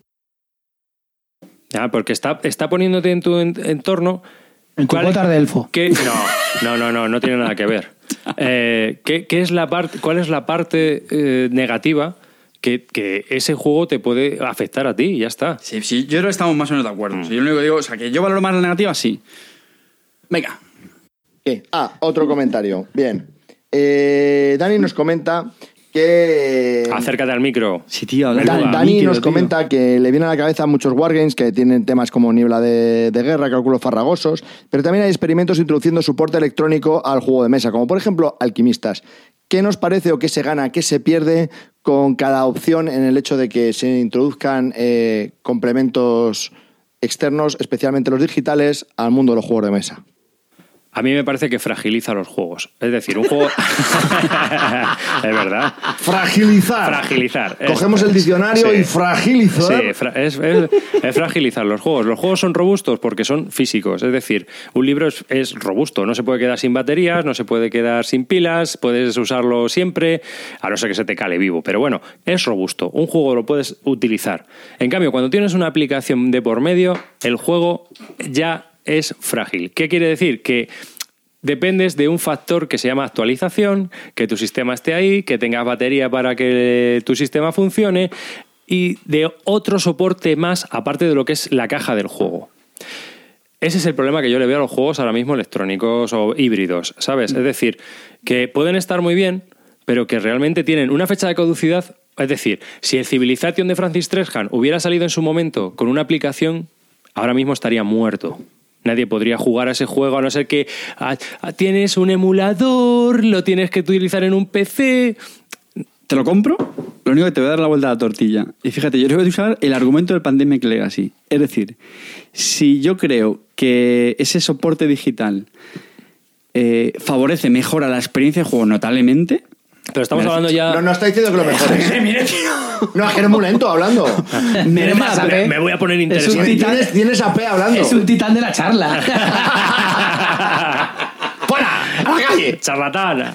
Merece Al la- polígrafo. Digan dos palabras, merece la pena. Es decir, ¿qué estamos diciendo? Que tiene la contra, de que efectivamente pasado un tiempo, a lo mejor no te vale, porque vale, pero coño, si en este, si en este momento merece la pena, e insisto, mejora muchísimo la experiencia de juego, pues chico, que te diga, pues como el pandemia le así, que lo vas a tirar, vale, pero merece la pena. Pues esto es lo mismo. Otra cosa es que sea un pegote, que haga el juego más lento, que bueno, es que no tiene sentido que metan esto para que haga el juego más, eh, más, más denso, más, más pesado. Pero si no, pues chico, ya está. El alquimista, yo no lo he jugado, pero oye, muy buenas opiniones. Pues el juego mola, tal, es una nueva experiencia, es algo distinto, aporte nuevo, pues ole. Que en dos años no te funciona, pues chico, pues mala suerte. Totalmente de acuerdo. Pero igual que Legacy, hay- hay sí, que- sí. ya, ya has terminado tu turno. Eh, hay, hay que ade- adecuarse y amoldarse a las, a las innovaciones que surgen en este momento en concreto. Entonces, si ahora tenemos esta aplicación en Alquimistas, le funcionó esa aplicación porque venía muy bien y tal y cual, y encima te dan una, una alternativa en el hecho de que no funcione, why not? O sea, ¿por qué no? Se puede Y si utilizar y, todos ya los está. juegos salieran así. Pero si, y si No, todos pero los juegos fueran como el Pandemic Y si mi abuela tuviese claro, ruedas, pues igual, pues es lo ¿sabes? mismo. Es lo pues es lo mismo. ¿no? Entonces, yo, no, No, yo pero creo a mí me parece bien poco- que se incorporen las nuevas tecnologías a algunos Sí. juegos de mesa, no se van a incorporar No, no, a no, todos. no, no. Hay un juego que acaba de salir recientemente, que fue un creo que fue un Kickstarter, que se juega con los iPhone o con los móviles, que son como Sí, barcos y se van poniendo en el tablero. A mí me parece una absurdez, pero a lo mejor, pues, ese tiene un juego, es, es- es un juego que a lo mejor tiene una duración de un año, porque a lo mejor dentro de un año eso ya no sirve. Pero si durante ese año lo has jugado mucho, oye, cada uno, o si lo has jugado una partida, pero te ha aportado mucho, pues oye, ole, ole para ti. Why not? Pues, pues has utilizado las, las, las tecnologías a tu favor, me parece bien. No sé, no, no me parece mal incorporar las tecnologías a los No, juegos a de mesa. yo no estoy el diciendo que problema, parezca el problema mal. que a mí lo que yo le veo, el la problemática de esto es que ahora ah, surja una moda y todos los Ahí, juegos incorporen una tecnología que sea obsoleta dentro de un cierto Eso tiempo. es a lo que voy yo. Eso sí, pero no está pasando. Hay- Esto de lo que yo estaba hablando. A mí que, me- que aparezca un juego como Alchemist me parece guay, porque es una novedad, está bien y, y lo vas a usar X. Pero vamos, no va. ¿Qué ocurre? Que Sí, que no de se 20 convierta en la tónica de, Claro, de la claro, fiesta. eso es lo pero que no yo pasa, voy. pero no pasa. Está... Igual que, igual que el tema Legacy, que salgan todos los juegos Legacy, pues tío, no puede ser. ¿sabes? Wow, wow, wow, wow, wow, wow. Es muy fácil incorporar una aplicación a un juego. Ya. Pero hacer un legacy de todo. No, pero es una, no, no es tan sencillo. Es una no forma. no es- Igual que, que hubo una temporada que todo era de builders. Entonces. ¿Todo era de qué? eh, co- constru- builder. O sea, constru- construcción de mazos. Builder. Oye, una cosita que os quería comentar yo, que a mí, por ejemplo, en el tema de lo que estamos comentando, si es una ayuda, me parece bien. En el tema de alquimistas, en la realidad es una ayuda, no es un juego, Claro. no es como lo de los barcos. Entonces, si es una ayuda, está bien.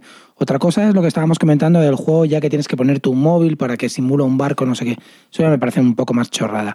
Pero si es una ayuda, todo lo que sea una ayuda, bienvenida sea, ¿no? Yo creo que no, no molesta, ¿no? no No, a- a- añade. en realidad, el alquimista, cuando lo juegas, te da una sensación de juego de mesa brutal. O sea, que tenga una aplicación es accesorio realmente. Sí, sí, sí. Entonces, Pero ayuda mucho. ya, por eso quiero decirte que si es una ayuda, a mí me parece bien todo el tema digital. No, ver, yo, no yo- lo que estaba diciendo es que llegar a haber una sinergia, ¿no? Yo creo que es de lo que estaba un poco hablando, de que uh, salgan juegos y que pff, eso es lo que yo no veo. De hecho, me acabo de acordar.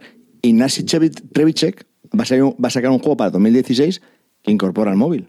Una aplicación. Pues se lo va a quedar. Macho, yo cada vez que veo más me pongo más serio, ¿eh? En vez de... Es que es, que es muy aburrido. Joder. Otra pregunta. Ángel Fernández nos hace dos reflexiones. Eh, una es sobre las reglas caseras. Eh, ¿Existe algún juego en el que soláis aplicar reglas caseras porque le dan más vidilla o porque consideráis que corrigen algún fallo de diseño? ¿Qué opinamos de las reglas caseras? Yo es que no uso, en los juegos de mesa no uso reglas caseras. Es lo que hablábamos al principio, Ah, o antes sea, de empezar el programa. o algo. Si tiene que utilizar una regla casera es que realmente cosa. el juego no está bien hecho. Al irlo de venta. Eso eh, esa es mi, mi teoría. Regla casera y lo de venta. O, o en el caso del Food Magnate, perdón, en el caso del Food Magnate, que haya una regla que no queda muy clara porque el FAC no ha salido, tenga su lío, en pero- este pero- momento, pero en la no partida, seamos- entonces todos decidimos qué hacer y seguimos. Pero no seamos radicales, justo acabo de el contraejemplo. Ah, seguimos, pero que- vamos a ver, Carlos, yo te estoy hablando de, de reglas de home rules tipo, mm, es a 15 puntos, lo vamos a hacer a 10. Evidentemente es que home rules y home rules. es, que- es como todo. El que vuelva a decir home rule se pone la nanata en la cara. casera. O sea, venga ya. Que home rule y que home rule con. Yo soy partidario de que si un diseñador ha hecho un juego con unas reglas, hay que seguirlas porque para el tío, para eso hecho ese trabajo. Y si las ha hecho a nosotros, mal- por ejemplo, lo que nos pasó en la época esa que os contaba del Catán, lo jugábamos tanto, pues que empezamos a aplicarle algunas reglas caseras. Yo qué sé, el ladrón no entra hasta el turno no sé qué, pues te puedes descartar por cinco cartas la que quieras, tal, cosas así. Pero bueno, yo al final es una cuestión al, al gusto. Yo, yo, por defecto, mm, hay que evitarlas. ¿eh? Yo también. Sí, sí, totalmente de acuerdo. Seguimos. Y la segunda reflexión que nos hace es sobre las trampas y los tramposos. ¿Alguna vez habéis hecho trampas para decantar una partida a vuestro favor? Toda ¿Y qué vida. hacéis si pilláis a algún tramposo con las manos en la masa? O sea, Lo he me hecho yo pu- con la no- nata. No, no puedo, no puedo, no me entra en mi cabeza, la verdad es que yo soy bastante alemanoide para esto, que alguien pueda hacer trampas y menos en un juego de mesa de estos. Joder, pues a mí me parece relativamente normal. ¿Cómo que normal? Sí. Yo, yo no sé si era normal o no. He dicho relativamente normal. Tú has ¿En dicho, serio? no me entra en la cabeza. A mí no me Pues entra en la cabeza. tío, porque hay gente muy competitiva. Hay gente, repito, yo, gente muy competitiva y con tal de ganar, pues sí, yo lo he visto, Javi. Yo te digo, Yo, no- yo, yo he visto que a la ¿Y gente qué- haciendo y qué has trampas. hecho al respecto? Pues quejarme. yo, yo- Pero hay gente que le quita importancia. yo te digo, Carte, yo te digo, el otro día jugué a un filler, a un manzanas con manzanas, con un pavo que hizo trampas y le dije, como vuelvas a hacer eso, como vuelvas a hacer eso, te levantas de la mesa y te vas. Y si no te vas, te levanto yo. Como vuelvas a hacer eso, Al manzanas con manzanas, eh, tronco, cuidado, eh. El día que te hagan algo a Fuche Magnate, comes. no, no era, no era el manzanas con manzanas, era el Time's Up, que, le- que está- estábamos todos discutiendo y él ya estaba como leyendo la carta antes de tiempo para preparárselo. No, pero mira, ju- justo has pu- Como está locos, poniendo un buen tío. ejemplo. No, justo está poniendo un buen ejemplo. Los parties, de hecho, son los Sí, juegos son muy más tramposos. laxos para que la gente pueda hacer un poco de trampas. Ya, con pero, eso. tío, pero es que, claro, es que yo soy muy alemanoide, ya lo he dicho desde el principio. Soy muy alemanoide y no, no concibo que se pueda hacer escucha un momento, vamos a ver. Yo, por ejemplo, en el, en el Time's Up Si le quito el rollo tenía, papel, un tío, tenía un tío que además leía las respuestas que le iban a decir. O sea, Pero es que da igual, es un party. O sea, la gente está ahí para emborracharse, beber copas y hacer un poco el tonto. Eso es el- el- para mí un objetivo de un party, que yo los odio, pero están ahí. Entonces yo, por ejemplo, el Time's Up lo juego así, me lo Yo he visto muchas discusiones al Time's Up. Venga, tío, no me jodas. ¿en Muchas serio? discusiones de no has dicho las dos palabras, no has dicho no sé qué, no has dicho exacto, has dicho una palabra y media y solo se puede decir una. ¿Por qué? Porque hay gente muy competitiva y es muy triste que en un juego o en un party como el Time's Up haya discusiones, no digo discusiones de cuchillo, pero sí discusiones de parar el juego, ponerse a discutir como locos y decir, pero tío, estáis locos. Yo te- yo te- o sea, quiero decirte, yo el party me lo tomo como lo que es. sí, Entonces, pues me, da igual, que hay el haga trampas que no. Luego, Pero hay normalmente gente- en hay juegos. gente de- para todo. Ya, Yo normalmente en juegos de mesa. Eh, vamos a ver, chicos, esto no es el póker. No estamos jugándonos pasta. ¿Estás diciendo que en el póker haces trampas? No, vamos a ver, hay gente que hace trampas en el póker o que juega al blackjack y que, y que cuenta las cartas, ¿no? Entonces, ¿hay, ¿por qué juegan? Porque se están jugando pasta, pero esto que te está jugando nada. ¿Qué vas a hacer de trampas? Yo qué sé, no sé. Hay me parece muy juegues- competitiva. que juega- que juegas al Roll for the Galaxy y mueves un dado que te ha salido y lo pones del otro No lado. entendéis que hay gente Pues muy yo no me voy a enfadar. competitiva, Quiero decirte, me da muy igual. competitiva y le da igual. Carte, yo soy una persona que no le gusta perder. Pero es muy distinto. Y pierdo- siempre pierdes. Y pierdo el 110% de Pero las es que veces. no, no confundas que, te, que, que pierda mucho con que sea muy competitiva. Gente que es muy competitiva le gusta ganar, como se suele decir, a las chapas, a las canicas, a lo que sea. Y ese es el problema. Ya, y a, a mí, mí también, no me gusta jugar A mí también me gusta ganar, pero si no gano, pues me, pues me fastidio es lo que hay. Que no- bueno, da igual, venga, otra. Venga, que sí que eres muy pesado. Juan Carlos López Ejea nos pregunta: ¿Alguna vez habéis mencionado algún juego en formato digital? Me gustaría saber si tenéis alguno al que sí jugáis habitualmente. Contadme, por favor, si jugáis o no, y si jugáis, si tenéis alguno habitual. Yo ahora no juego, leo. Vale, qué Nah. triste es tu vida. Así es. Yo, yo he jugado mucho. ¿En digital has dicho? Carte. Ahora.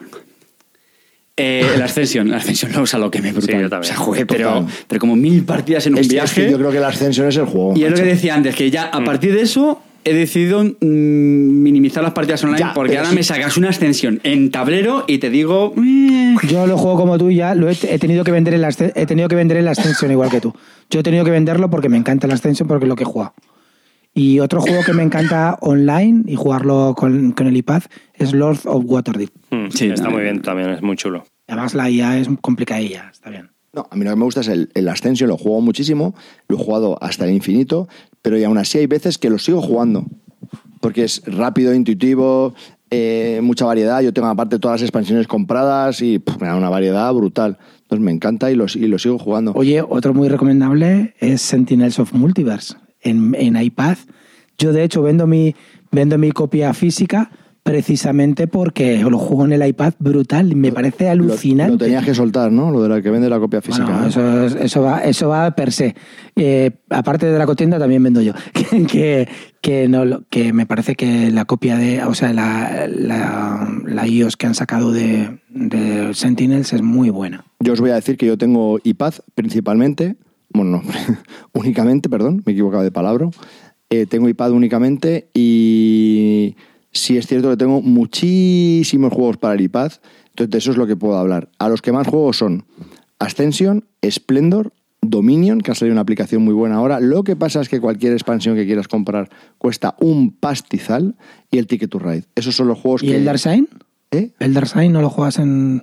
Dark Sign. El Elder Sign.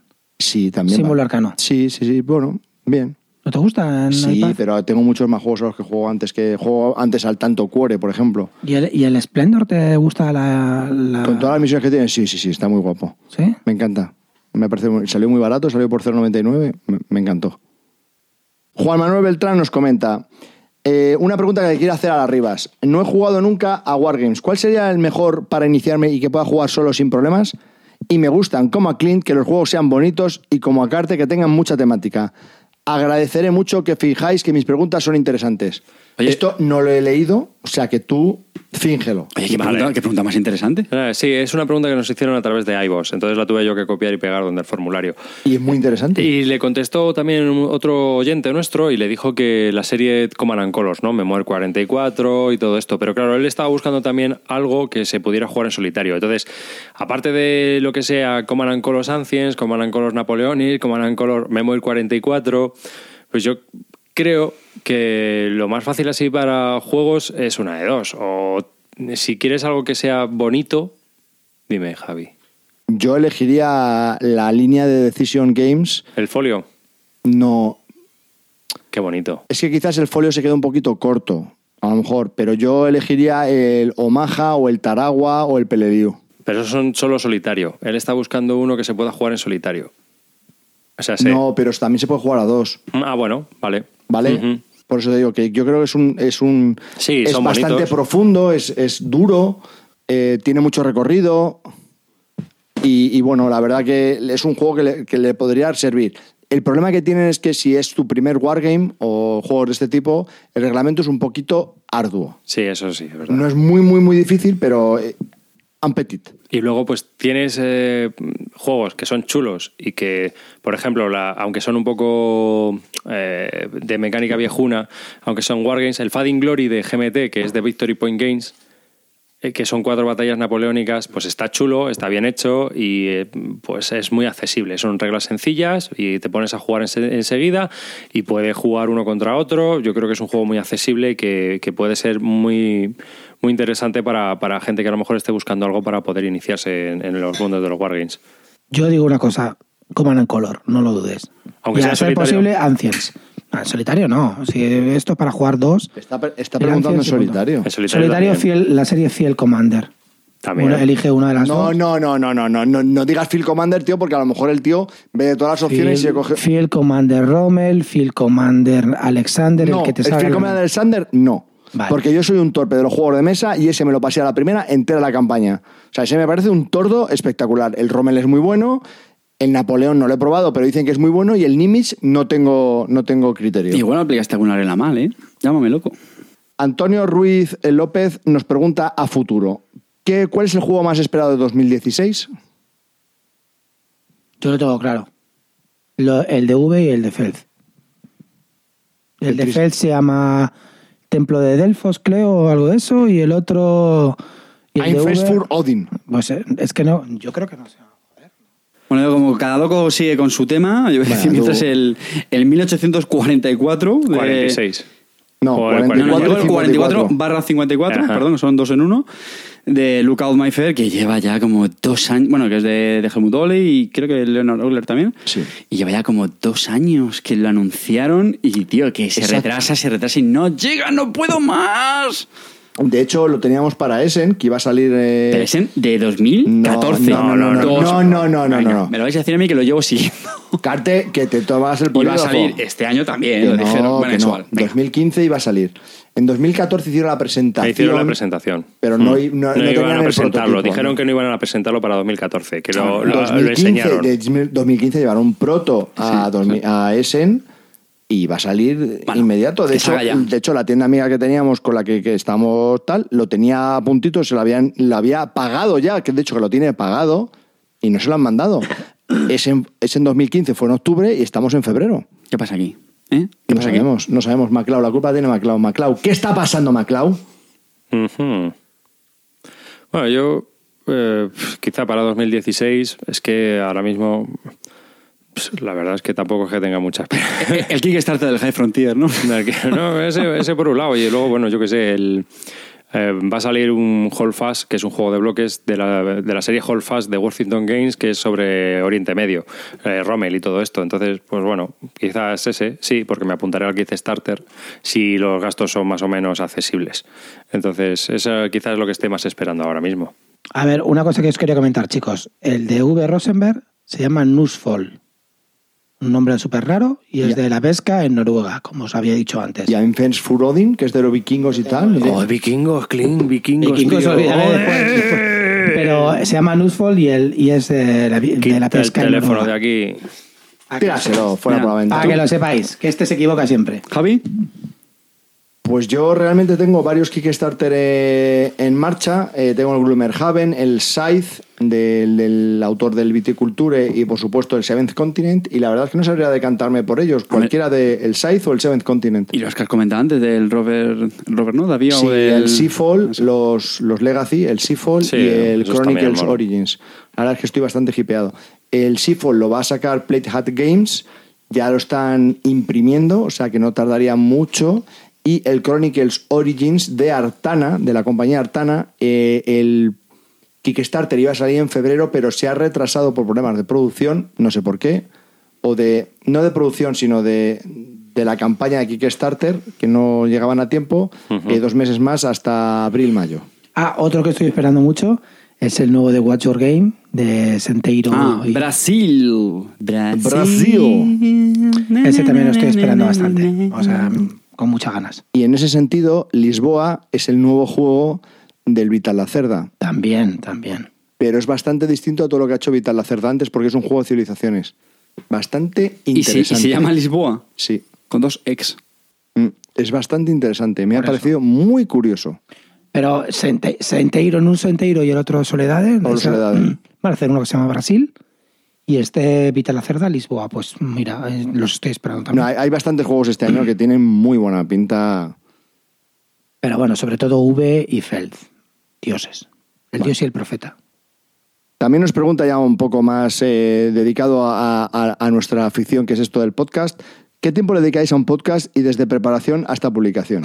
Bueno, la- realmente yo no, no os voy a dejar que habléis, voy a, voy a comentarlo yo. La preparación realmente es muy rápida. Mm, Se puede crear desde por la mañana que decimos, oye, hoy". esta tarde grabamos, venga, vale, ¿de qué vamos a hablar? Ya lo vamos viendo. A, de repente nos ponemos a grabar y salimos en directo y de qué vamos a hablar no tenemos ni idea, pero ya va surgiendo. ¿Vosotros pensáis que esto está muy estructurado y cuando el oyente lo oye normalmente piensa, joder, ¿cómo se lo han currado? Va a ser que no. Va a ser que no. Estos son los sea, pequeños trucos de Bislúdica. No, la verdad es que este formato que hemos elegido es el que más nos permite grabar con asiduidad.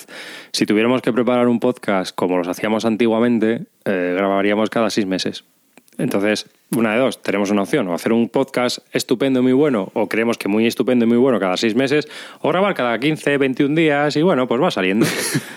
Pero no seas humilde, Javi, que a veces mm, os lo curráis. No voy a hablar por mí, pero. Sí, a veces se a veces curra, se me hombre. un poquillo el hay, hay algún especial que hacemos, que hacemos que si hemos eh, investigado algo porque el tema nos, Oye, hay nueve nos, folios. nos llama poderosamente la atención, pero realmente no, no es un tema que nos prepare, no es, no es continuo de todos los programas. ¿eh? No, no. algún programa en especial o algún especial que hacemos, pero no, es- no es. Lo que más continuo. tardamos en discutir es tiempo para quedar. Eso sí que es verdad. O sea, cuando puedes, yo no puedo este día, yo no puedo tal, no sé qué.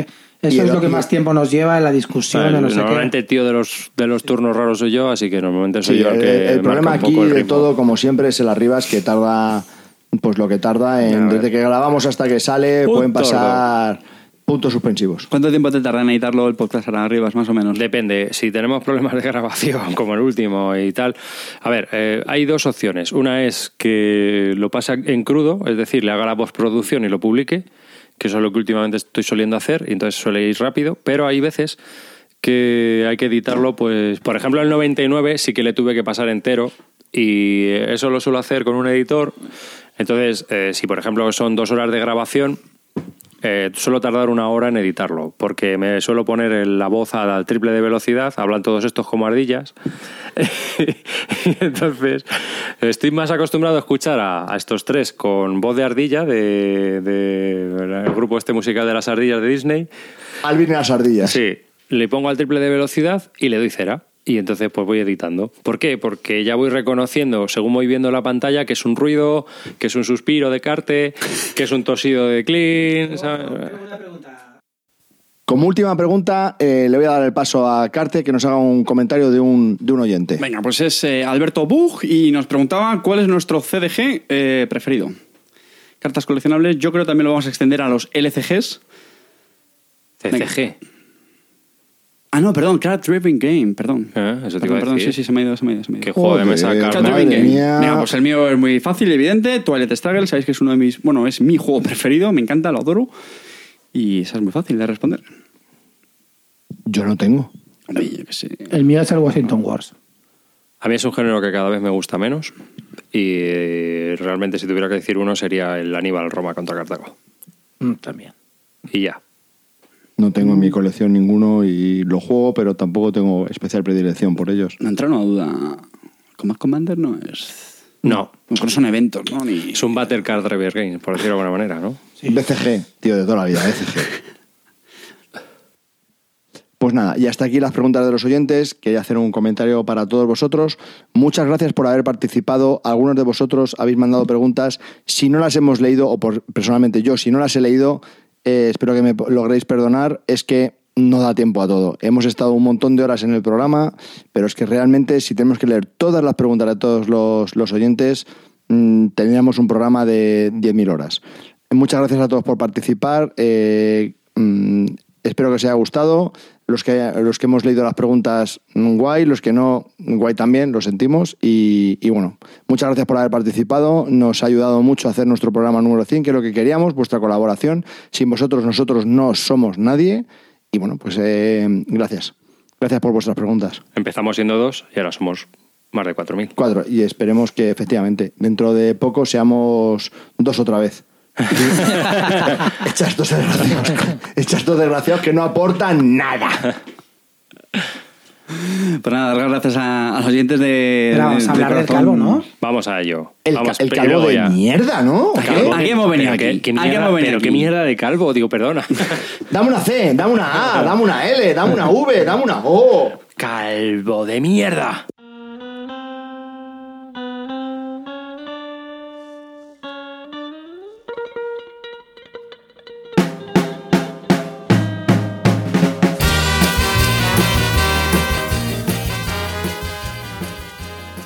Calvo de mierda, y este lo siento mucho, me voy a llevar mierda para aburrir, pero es infumable.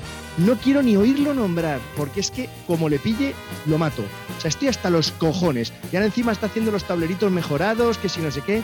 Vete a tomar por culo. Sí, sí, tú, Fileclum, a tomar por culo. Tú y Frontier. Venga, órbita, vete tú a tu puta órbita. Vaya puta mierda que va Sofía hasta los huevos de órbita. Sube para allá, sube para acá. La navecita, el coñón, el cohete. Que sí, que sí, que lo has petado, tío. Que eres un libro abierto. Pues ciérrate, cabrón. Ciérrate. Oye, que- No puedo contigo. Eso es un truñaco ya infumable. Me jodiste la vida con el Origins. El American Megafauna y sus putas cartelitos así de los bichos. Vete al pedrete. Encima lo puedes juntar para hacer uno. Vete a la mierda, tío. ¿Qué me estás contando? Luego haces el American Megafauna, no, el Bios Megafauna, que es una mezcla de todo porque te has dado cuenta de la cacho de mierda que has hecho antes. Entonces prefieres hacer algo que tenga más o menos coherencia. Un truño y es una mierda pinchar un palo. Y luego encima se te ocurre el High Frontier, que es tu obra prima.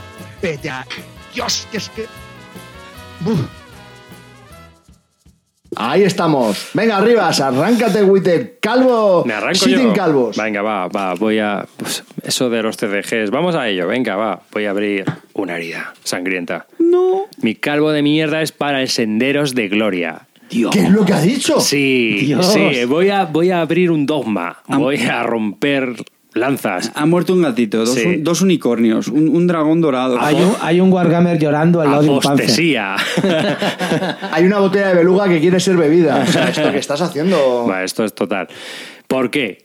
Bueno, vale. Sí, explícate. Sí, es un juego de culto. Es un juego muy bueno, muy inteligente. Pero tiene unas pegas muy gordas. Una, ocho horas. Ted Racer, de verdad, tío. Da un puñetero curso de desarrollo. En serio, de verdad. Acorta tus juegos. O sea, no puede ser que todos los juegos que hagas, aun el más sencillo con seis páginas de reglas, como el Clash of Giants ese, eh, te dure seis horas una puñetera partida, tío. Más que la propia Primera Guerra Mundial. Es Ma- que no me que- hombre. Es que no puede ser. Estoy de acuerdo. Sí, es verdad. O sea, vea, todos, es que todos sus juegos duran bastante más de lo necesario. To Una fire with him. Esa es la primera pega que tiene Paso Glory. ¿Cuál es la siguiente pega que tiene Paso Glory? No es la Primera Guerra Mundial ni se le parece. ¿Es cosa mala? No, porque puede jugar al Paz por- Porfiriana y lo que salga no puede ser histórico ni de coña, porque el juego es abierto. Vale. Pero el Paso Glory intenta guionizar la Primera Guerra Mundial. Aunque no lo consigue. ¿Por qué?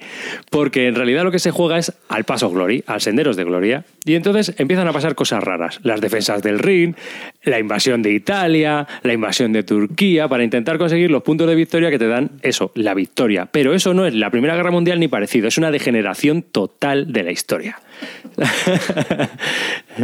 y ya está. Y luego está también el, puñetero problema que tiene la mecánica del Senderos de Gloria que se ve en, muchos de los juegos que han pasado después. Y es la, la temida danza de la muerte, que es los movimientos estratégicos estos gigantescos que hay de unidades de movimiento para cortar suministros y cargarte las unidades de lo más fácil posible. Y entonces, en vez de ver combates, lo único que ves es tropa moviéndose de para un lado del mapa y para otro rápidamente para intentar, para intentar cor- cortar suministros. Ah, sí, Mar- ¿Y, y no, has- ¿Y no vas a hablar de que hay una, son una mierda los sobres? No, a mí eso. Es que para mí los sobres no son una mierda, hombre. Eso es tú. Pero bueno, eso, eso O sea, está haciendo un ver. debate absolutamente inteligente sobre un juego poniendo No, su- inteligente no tiene por qué serlo, pero vamos. No, no, ya, igual. pero es para los oyentes Sí. que crean que es inteligente. Y vas tú a normal y los sobres. Explica lo de los sobres, tío. A lo mejor hay algún oyente que no sepa lo que es lo de los sobres. Las unidades que vienen dibujadas en los Las sobres, unidades de infantería que, vale- que para Clint es que es así, es un sobre. Se llama simbología OTAN para los putos wargamers. ¿Has dicho puto? Sí, no, quiero decirte, hay gente que mm, el otro día estuve leyendo sobre si les parece más bonito con siluetas o con sobres. Y había una discusión wargamera sobre eso. Entonces, A había mí- gente a que, mí eso me da igual, Había pero- gente que decía que los sobres le parecían muy buenos a nivel estratégico, flipante. No, hombre, la verdad.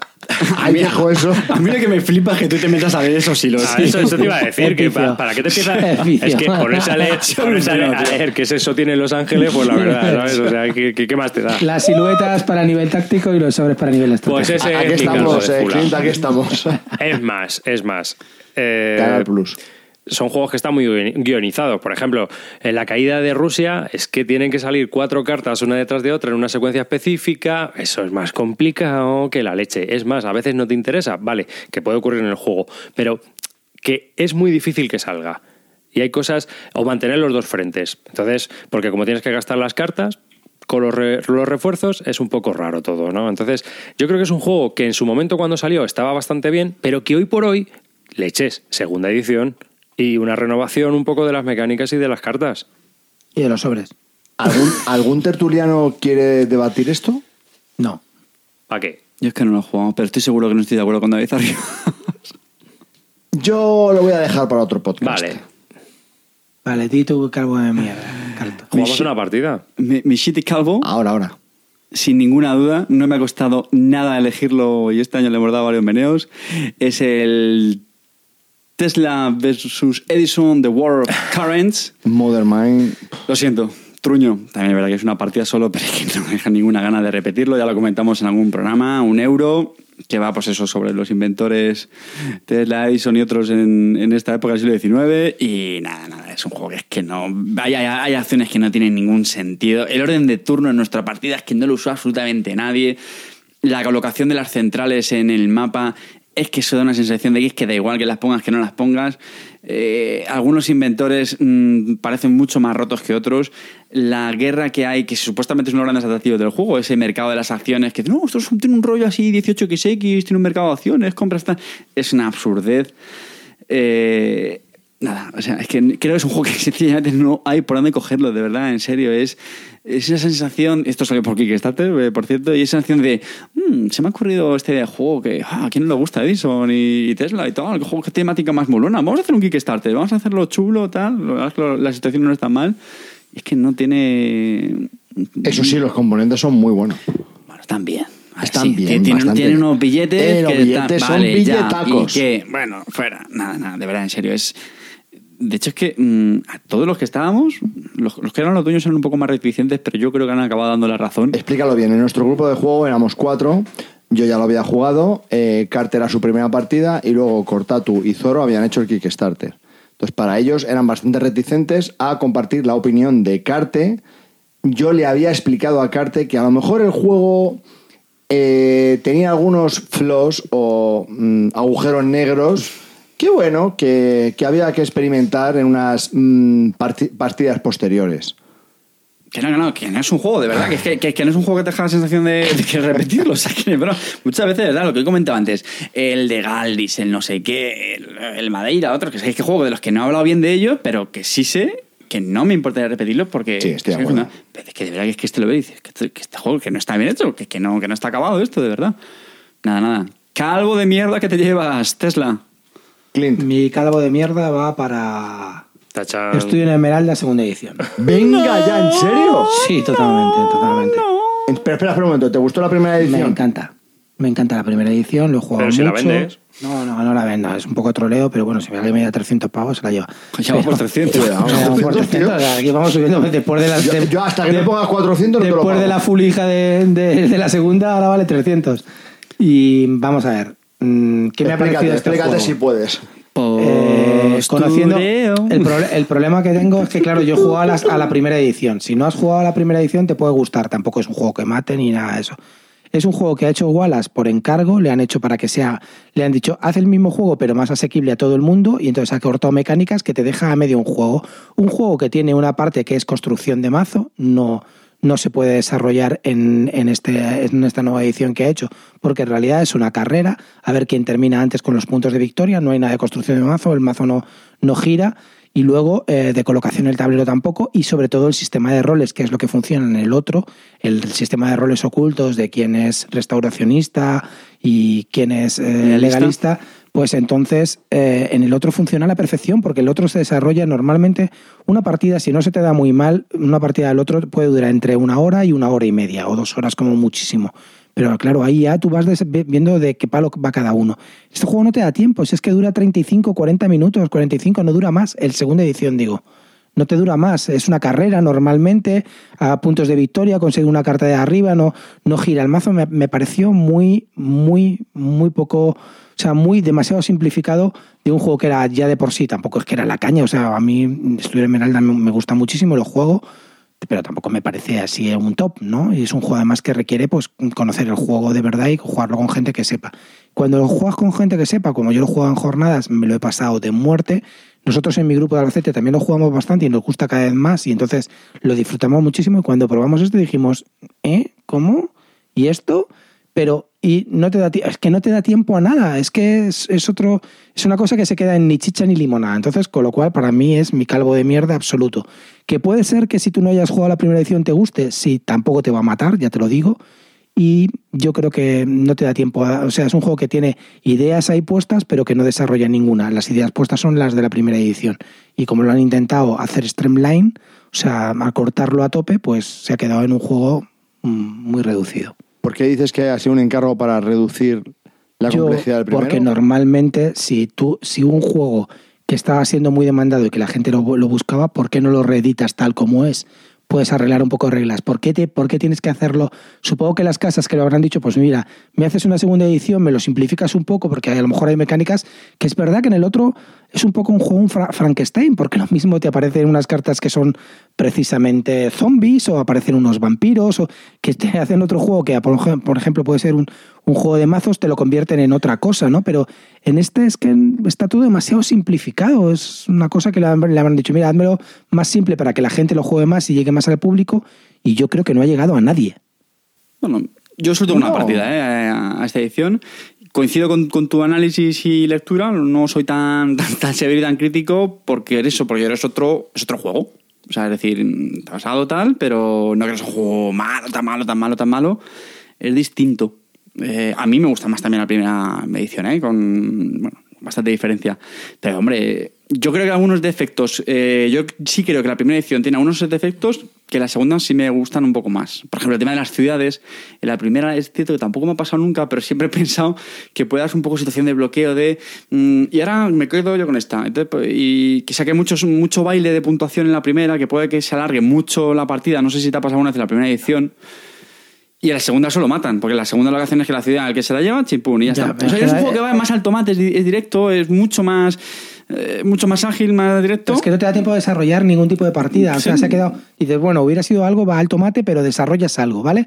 Puede ser el deck building o puede ser la colocación en el tablero. Aquí no desarrollas nada. El tema de los personajes, el tema de los personajes ocultos, ¿para qué lo han puesto? Si no te da tiempo, no sabes de qué va, de palo, a, a qué palo va cada uno, no tienes ni idea. Entonces, ¿cuál, cuál es la razón por la cual han hecho esta segunda edición? La pasta. La pasta. Era un juego muy demandado, la gente lo estaba buscando y lo ¿Y compraron. por qué no han hecho la primera, han hecho una reedición Yo de la primera tampoco lo entiendo. Pero porque No hemos hablado mil veces, pero porque es un juego supuestamente más asequible por reglas, en teoría puede tener más público. O sea, porque vas a ganar el, vas a ganar el público que está esperando esa reedición y pica. Y el segundo que le han dicho, no, pero espérate que es más sencillo, no sé qué. Ah, vale, guay, porque es que me habían dicho que la primera era muy complicado, porque no sé qué. Pues junta los dos y ya está. Y ahí, ahí tienes el, mercado. Es un win. Anda, anda que Wallace no Yo ha hecho creo, juegos yo creo que raritos. Wallace se- es especialista en pegarse tiros en el pie. ¿Sabes? Entonces, pues tiene unas decisiones que a él le pueden parecer muy racionales, como tú has dicho, pero que no son razonables. fíjate, pero si es que a mí este- mercado. a mí este razonamiento no me parece es que- ni de es que. Wallace tiene ¿Sabes qué juegos pasa? que, Que son complejos No, pero- o raros a lo mejor- y, y se han quedado así. Hay- ¿Por hay qué, una por qué base, tengo ¿no? que retocar Vale, eso? y esto Pero es- que esto no es un razonamiento ni de igual, es, es un motivo Eh, eh, eh, sí, que editorial. está- esto es hablar por hablar porque no sabemos lo que le está pasando por la cabeza. Pero claro, es como si Wallace quisiera llegar al ma- a, a- a la estantería del Carrefour, ¿no? Con este tipo de juegos, ¿sabes? O sea, a ver si me hago famoso del todo. Entonces lo simplifico más y hago una especie de, de juego a lo Reiner que inicia básico para vender como churros. No sé, es que. No, es- o sea, pero, pero, pero coge otro de los juegos que tienes. Coge el Time Trail. No es que no es necesario hacer con, con este juego. Pero vamos a ver, Javi, un juego que está la gente ahí como loca Neil porque Gaiman, se redite. Neil Gaiman, Claro. ¿Eh? Neil Gaiman. Está de, Sí, o sea, de chulo, es decir, vamos a ver, tiene ingredientes para que se vendan. Yo no lo entiendo. Realmente no entiendo No, a que han llegado. No sé, yo- es que tampoco he jugado a la segunda edición. Pero no entiendes de verdad que reeditan un juego que la gente está como loca porque la reeditas. Es decir, ya tienes un sector de public, del mercado que está ahí como loca por reeditarla. Y dos, te ganas a los menos culos duros, joder, pues sumas. Y eso significan ventas. Ya está. Y luego también la Que gente, no que, guste, la gente que compró la primera, como fue mi caso, compré la segunda para ver cómo era y tal, no sé es qué. que si hay mucha gente, pues lo que Claro, digo, sumas unos con otros. Luego están los de, no, que yo no tengo la primera y quiero tener la segunda. Pues ahora, pasa por Bueno, caja. pero yo y a creo- la gente le habrá gustado. Ya, pero yo creo que eso al final le va a pasar factura. No. Yo, en mi opinión, fíjate, al que, en ¿A mi opinión, Wallace? a Wallace, al que menos factura le va a pasar por dos motivos. El primero, porque Wallace tiene su base de fans. Ya. Y el segundo, por lo que acaba de decir Clint, es un encargo. Esto no creo que haya sido Wallace. No, no, oye, esperarse, tranquilo, que voy a editar el juego y lo voy a hacer de esta manera. Bueno, también. no, le habrán dicho, Ya, oye, ya. Wallace, que mira, que hemos pensado una cosa, que aquí como está todo el mundo como loco por comprar la, la primera, que no la tiene, y luego hay gente que se queja de que está muy complicado, tss, haces tú. Pues vale, venga. Toca varias cositas, toca varios si- parámetros. Si, es un encargo ya, pues ya estamos hablando de otra cosa. Hombre, yo no sé si es un encargo o no, pero tiene pinta de ser un encargo, porque si no, quiero decirte para qué te vas a complicar la vida de un juego que ya has producido, que está teniendo cierto éxito y que está siendo muy demandado porque la gente quería la republicación, ¿por qué no lo vas a hacer igual? ¿No? Entonces, porque... ¿Has dicho republicación? Sí, ¿no? Reimpresión. Reedición. Pero no sé, que quiero decirte, a mí no, personalmente no me ha gustado, me parece, me ha parecido malo, me ha parecido un desarrollo malo y por eso le doy, Yo- le doy mi calvo de mierda. Yo sí está. creo que lo, hubi- lo hubieran petado, sinceramente, eh, si hubieran hecho eso. O sea, un dos en uno. Joder, sinceramente. Y hubieran- yo creo que hubieran pasado, fíjate, mucha más gente incluso por caja. Decir, mira, tienes la regla de la primera y la segunda. A lo mejor con dos tableros, por las dos caras, que yo creo que no es ninguna locura. Las cartas seguramente se podrían haber reutilizado también. Es decir, mira, pues quita como versión familiar, quita- mete esta y ya está. Ya, bueno, eso, yo qué sé, Y encima a un precio superior al de la primera edición, porque metes dos Bueno, tableros pues, distintos con pero la versión yo- light y pero tal. yo qué sé, tío, pues a lo mejor ¿Cuál es el parece más fácil sacarlo de esta manera. Y... Yo- Ni idea. A saber. No sé, yo estoy, de acuerdo que, que a lo mejor ha sido un poco encargo y que, y que teniendo una primera edición tan buena y para un, para un público tan nicho, porque realmente es un juego nicho, ¿por- porque hay que intentar llegar Bueno, a más pero- público con un tema tan raro. No, bueno, Javi, jo, Chulo tiene muchos fans. Un no, te, voy- no te voy a comparar como en Star Wars, ¿verdad, tío? Es que lo, que lo de siempre, que lo hemos hablado mil veces, que es que nos creemos que los que compran los juegos son los cuatro que escuchan los podcasts y la básica. No, hay mucha gente que simplemente porque sea Chulo Wars es póngame uno. Y lo mismo que Star Wars. Tengo gente, mira, te pongo un ejemplo. Mi cuñado, que no juega juegos de mesa casi nada, y tiene el X-Wing de Edge. ¿Por qué? Porque es de Star Wars. Y ya está. Pues lo mismo con Chulo Wars. Chulo Wars, póngame uno. De S-Wings a Chulu World, joder. No, lo que te quiero decir es que hay gente que compra por la temática. Y Chulu Wars, o sea, perdón, Chulu, Wars, perdón, Chulu Wars. Chulu, los mitos de Chulu, es una temática increíblemente eh, extensa que llega a mucha gente, tiene muchísimo tirón. O Neil Gaiman, como ha dicho Arribas. Ya está. Bueno, Se acabó. en mi caso, el calvo de mierda. Atención, tachan, tachan. Venga, date un lingotazo primero. Antes de hablar del calvo de mierda, voy a hablar de los mm, tres Nominados. antecalvos de mierda que no me han gustado nada. Uno de ellos es el Broom Service que jugué con mi amigo Clint Barton en Conocido. Eh, estamos en ello. En la CLBSK de 2015.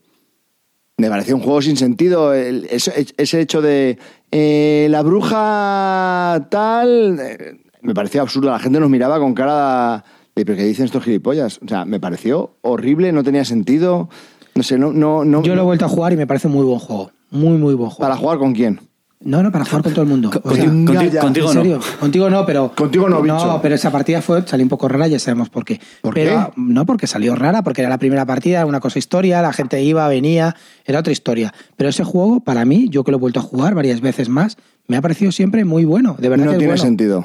Bueno, no tiene ya sentido. está. Siguiente accessit al, al tema. Age of Mythology. Lo jugué con Zoro y con, con Carte y me pareció demencial. Lo llevaba siguiendo un montón de tiempo. Un juego de civilizaciones mm, eh, mítico, eh, con, con razas raras, con un talerito, no sé qué, un talero central. O sea, mm, Sí, sí. Te, lo, te lo explican o sea, sobre, el papel. Dice, joder, esto Hostia, tiene, pues esto tiene buena mola, pinta. pues tiene ¿eh? buena pinta. Vamos a empezar, vamos a empezar.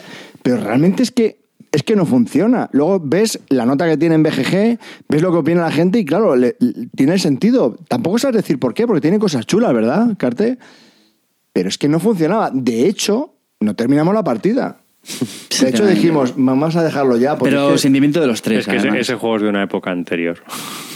tampoco sé si es porque sea antiguo. No, es porque no sé. a mí lo que más me chocó fue el combate. El combate es que no tenía sentido. Que parecía absurdo todo, pero Eh, todo. Una especie de encargo de eh, licencia, una cosa así rara. El típico juego que tiene un gancho tremendo, que es el nombre del juego de ordenador. Pero es que el juego de ordenador era brutal, pero. Y le pasa a gente, el otro día me pasó uno que dice, joder, me compra el Age of Empires y dice, joder, no se parece al juego de ordenador. ¿Eh? Efectivamente, picaste. Ta- Ya va otro. Bienvenido al marketing. Eh, el penúltimo en la lista, antes del top one, es eh, Yo lo siento mucho. Es un juego que sonó muchísimo. Eh, en, en ese en 2015 eh, se agotó. La gente está histérica por pillarlo de nuevo. Bueno, la gente estaba histérica por pillarlo de nuevo porque hubo muy pocas copias de una compañía eh, eh, tailandesa o, o taiwanesa. Y al final, pues no sé qué es lo que ha pasado, pero es que no, no he visto que se haya reeditado. Estoy hablando del Burano. Ah, Al final lo jugué, sí, muy bonito, cubos muy grandes, con colores pasteles, tal y cual. ¿Y qué? ¿Y qué? O sea, realmente es que no sirve para nada. Vas para aquí, vas para allá, pones un cubo aquí, pones un cubo allá. Es que. mm, Una sensación de vacío absoluto. No, no, es que no, no me llamó la atención, no me, no me cautivó y eso que es bonito. Tengo alguna foto, publiqué alguna en Twitter del- de la partida esa. Es que, no, es que no me dice nada, es que no tiene absolutamente nada con todas las cosas que tiene que te logren enganchar. Y me, me- me fascinó el hecho de que son cosas distintas, hmm. pero no me llamaban. Y, y yo iba con ganas de que me gustase, porque era uno de los pelotazos de Essen, pero... Bueno, pelotazo hype. bueno, ¿no? pelotazo, sí, vale. Había hecho ruido. Pero Pero luego, era una compañía ta- ta- taiwandesa que no llevó muchas copias, se esperaba una reedición y Ya. nunca más se supo. ¿Qué ha Claro. pasado con el Burano? Porque era una mierda, ¿no? A mí me ha parecido, pero Yo No creo sé. que a, la a mucha gente yo he vuelto a leer muchísimas críticas, tienen muy, muy malas críticas ese juego. Yo, yo estoy pensando si he escuchado a alguien que le haya gustado y yo creo que no. Yo creo que McLeod, ¿sabes con McLeod?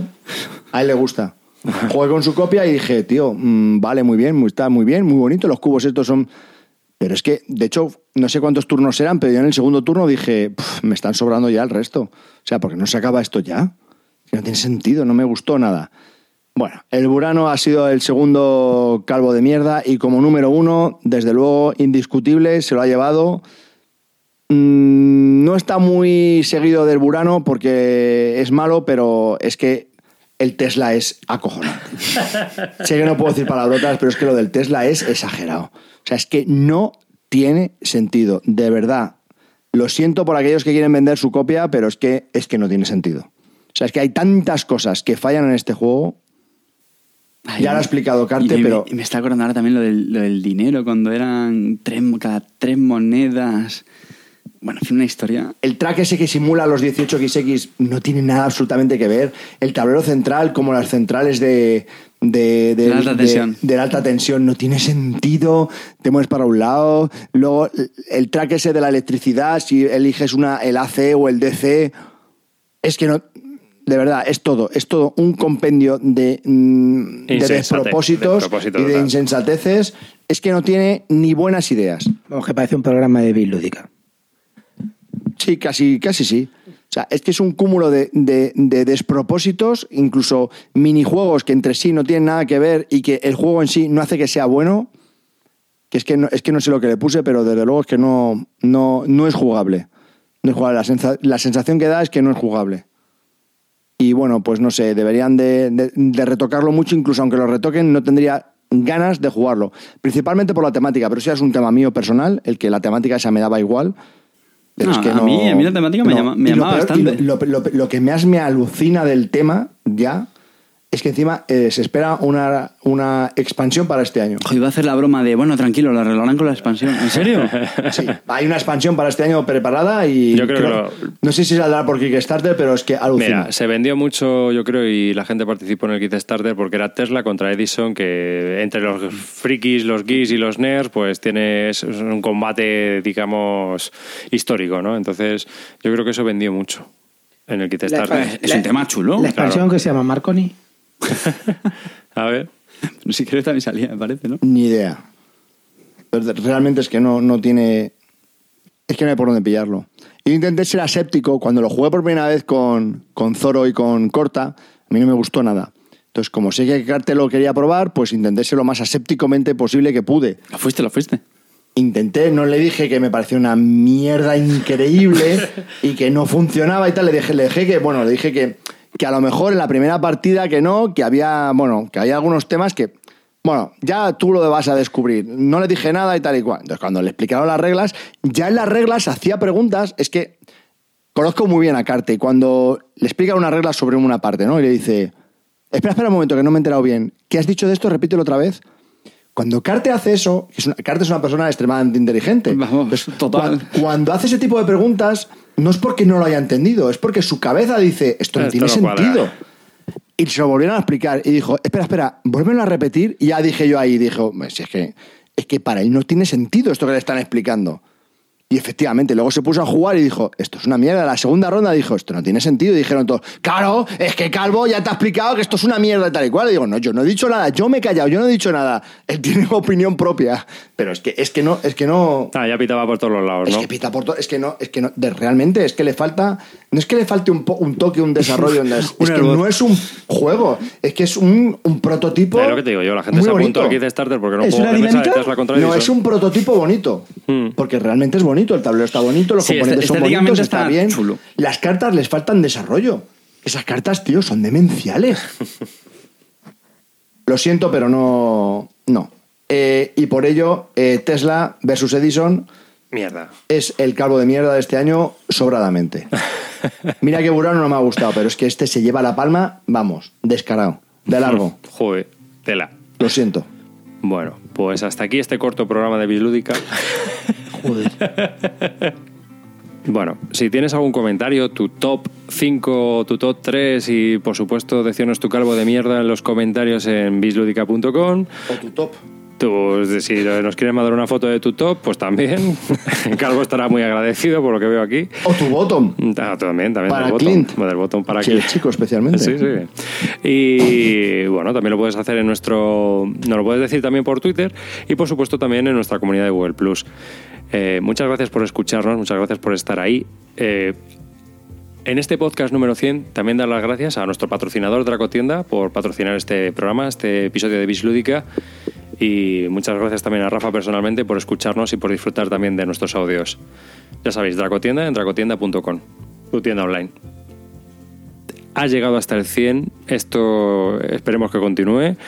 Yo me lo he pasado hoy genial con estos tres monstruos. Les tengo que dar las gracias por hacerme pasar un día tan divertido y por estar con tres personas que merece la pena compartir con ellos estos momentos. Y por supuesto, todo este tiempo que hemos grabado para que vosotros podáis disfrutar de, nuestras charlas.